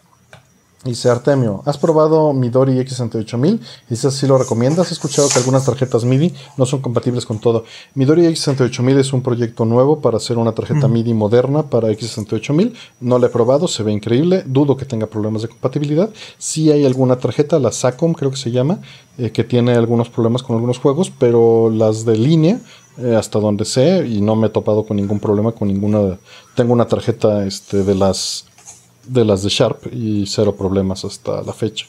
Y yo creo que Midori está imitando, no me acuerdo, tiene mucho que no veo el proyecto. Según yo está imitando la oficial, entonces dudo que tengas problemas. Y yo creo que vas. es, maravilloso. Mm, está en los foros de GameSex la información. Eh, Games X, no, no Sex. Va a la siguiente. Eh, ¿Qué opinan del lanzamiento de remaster de Nier Replicant para Xbox One y Play 4? ¿Creen veremos un tercer juego? Yo soy muy, muy fan de, Nier, me gusta muchísimo a partir de Automata. O sea, sí me había gustado Nier, eh, originalmente yo jugué eh, Replicant, me gustó, eh, pero no me había gustado tanto y tan profundamente como lo que hicieron en, en, este, en Automata. Entonces ahorita estoy muy contento porque están haciendo este remaster o remake o como sea que le pudiéramos llamar.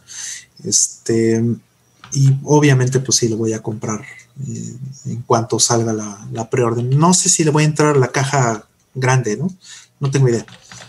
Este, porque tampoco se me hace un juego tan extraordinario como lo fue Automata, precisamente. Entonces no sé si realmente quiero gastar ese dinero, ¿no? Y mejor dejar ese dinero para otros juegos que me interesan más. Pero sí se los recomiendo muchísimo. Y Artemio, tú que no has jugado todavía ninguno de los eh, Nier, este, no, aunque, aunque están en el mismo universo, no son secuelas directas. Entonces, este, sí hay detalles que puedes ver en uno y otro. hay nods, este, que tiene automata hacia, hacia Replicant y Gestalt, pero este, no habría ningún tema. No necesitas jugar primero uno o el otro. No, y los tengo, los tengo ahí pendientes. Pero, pero mi intención era empezar por automata, realmente. y, empecé por automata, pero pues llegó el pinche Breath of the Wild. Ya este ya, me tengo que dar el tiempo. Ya me tengo que dar el tiempo. Listo. Em, eh, revisé el cartucho de Game Boy Advance de Castlevania y vi que no tenía una batería. Mi pregunta es, ¿cómo hace para almacenar el save? Eh, hay muchos cartuchos que tienen almacenamiento de estado sólido. EEPROM se llama normalmente. Es una e PROM, Programmable Memory, que es electric, Electrically Erasable, Programmable Memory. Entonces se borra y se escribe por señales eléctricas. Eh, se puede descargar directamente. Entonces, este, así es como funciona. Normalmente tienen un chip, que es una EEPROM, y desde ahí este, se borra y se vuelve a grabar. Sí, el EEPROM y el Flash son tecnologías muy similares. Efectivamente. Nada más que el EEPROM es este, de baja capacidad normalmente. Y es, lo escribes por bytes, mientras que el Flash lo escribes por es serial, exactamente. Em, Rol, ¿cuál es tu instrumento favorito? El mío es el bajo eléctrico. Eh, si se refiere al instrumento en general, el cello es mi instrumento favorito. Mm, Para mí es el cello, es el, es el instrumento más hermoso que existe. Chido. Eh, tengo un control remoto que no responde. Tengo ganas de abrirlo para detectar el problema. ¿Por dónde puedo empezar? Bueno, antes que nada, pruébalo con tu celular. La cámara del celular normalmente alcanza a ver la longitud de onda del infrarrojo que se emite desde un control remoto. Si no está emitiendo nada, este, pues lo más probable es que esté completamente muerto. Yo empezaría por revisar que las terminales de la batería no se hayan corroído por ácido de las baterías chorreadas, eh, ya que lo hayas abierto. Y de ahí, pues no vas a tener mucho más que revisar que no haya daño físico. Eh, si no, pues con un osciloscopio vas a tener que diagnosticarlo por completo. Ir revisando desde la batería en adelante hasta el LED o desde el LED hacia atrás. Normalmente tienen un microcontrolador que está metido en una gota de pegamento, difícilmente va a estar expuesto. Y si no ves daño físico y no tienes experiencia reparando electrónicos, no vas a poder hacer mucho. Si no, este, pues con el esquemático y diagnosticar. Mm, ¿Disfrutan practicar o ver algún deporte? Practicar. Ver no, ninguno. Eh, practicar, pues me gusta la natación. Mm, me gusta el básquet, me gusta este... El básquet en general es lo que más... Y patinaba antes, ¿no? De hecho, quiero comprarme unos patines para este, salir a patinar de repente en las noches, cuando no hay gente. Última pregunta. ¿Cuál es la diferencia general entre las licencias de Xbox y PlayStation refiriéndose a la preservación? En, mira, en los foros de ScoreBG hay un thread mm. eh, que vienen las licencias actualizadas de, eh, de, cada una de las compañías y sintetizadas mm. con una discusión extensa al respecto. Te la voy a poner allí en el, chat. Eh, pero esto ha variado constantemente. También en, aquí en mi canal tengo un, este, una plática que di sobre licencias, de videojuegos. Entonces le puedes echar un ojo, pero es un tema que también se está moviendo mm. constantemente. Y hoy en día la diferencia ya es este, también semántica en muchos niveles. Mm. Porque a final de cuentas eh, el juego ya necesita parches y muchas veces necesita interacción en línea. Entonces vas a estar este, limitado por esas cosas. Mm, sí, o sea, hay cosas muy claras, por ejemplo, el Xbox, el Xbox One, es la peor en ese sentido, porque los juegos en principio no te pertenecen en ningún momento, aún los físicos, aún sin parches. O sea, porque la consola tiene que estar validada y la consola tiene que darte permiso de tocar. Y sí, eso fue un problema que tuvieron muy serio en el momento de lanzar la, la primera versión del Xbox One y lo corrigieron entre comillas simplemente haciendo un parche que te daba una licencia este eh, no perpetua pero sí una licencia extendida digamos no para que no tuvieras que estar haciendo esto de tener que estar conectando tus juegos físicos a internet todos los días para poderlos jugar que esa era la idea original del Xbox One no ya no tienes que hacer eso. Pero aún así este, los, los juegos van a, eh, los requieren, los juegos requieren eso. No sé en el caso del nuevo Xbox que viene, no tengo idea de cómo vayan a manejar esa parte de la licencia, pero yo francamente no esperaría que sea diferente. Por lo menos el PlayStation 4, el juego que viene en el disco es una licencia perpetua. Y sí, a lo mejor necesita parches, como dice Artemio, y en cuanto le pones parches, pues ya se convierte en un, juego que ya no es tuyo eh, porque ya estás extendiendo algo con, el servicio de, Sony eh, en general, o, lo mismo podemos decir del Switch, pero este, sí hay una diferencia muy grande. O sea, sí puedes tener un juego que es físicamente tuyo, legalmente tuyo, todavía en PlayStation y todavía en, Switch. En Xbox no. Hay, una última que, que, voy a contestar, que Dice alguien eh, que estaba pensando en ocupar un Atari 2600 o 2800. ¿Qué necesita para jugar una TV moderna HDMI o de plano mejor se consigue una TV analógica? Mm. Eh, bueno, digo, lo voy a contar porque es relativamente breve. Puedes conectarlo directo, curiosamente. Se va a ver terrible, terrible, de lo más horrible que hay en este mundo. Pero lo puedes conectar directo por la antena, mm. porque pues tiene la antena de coaxial.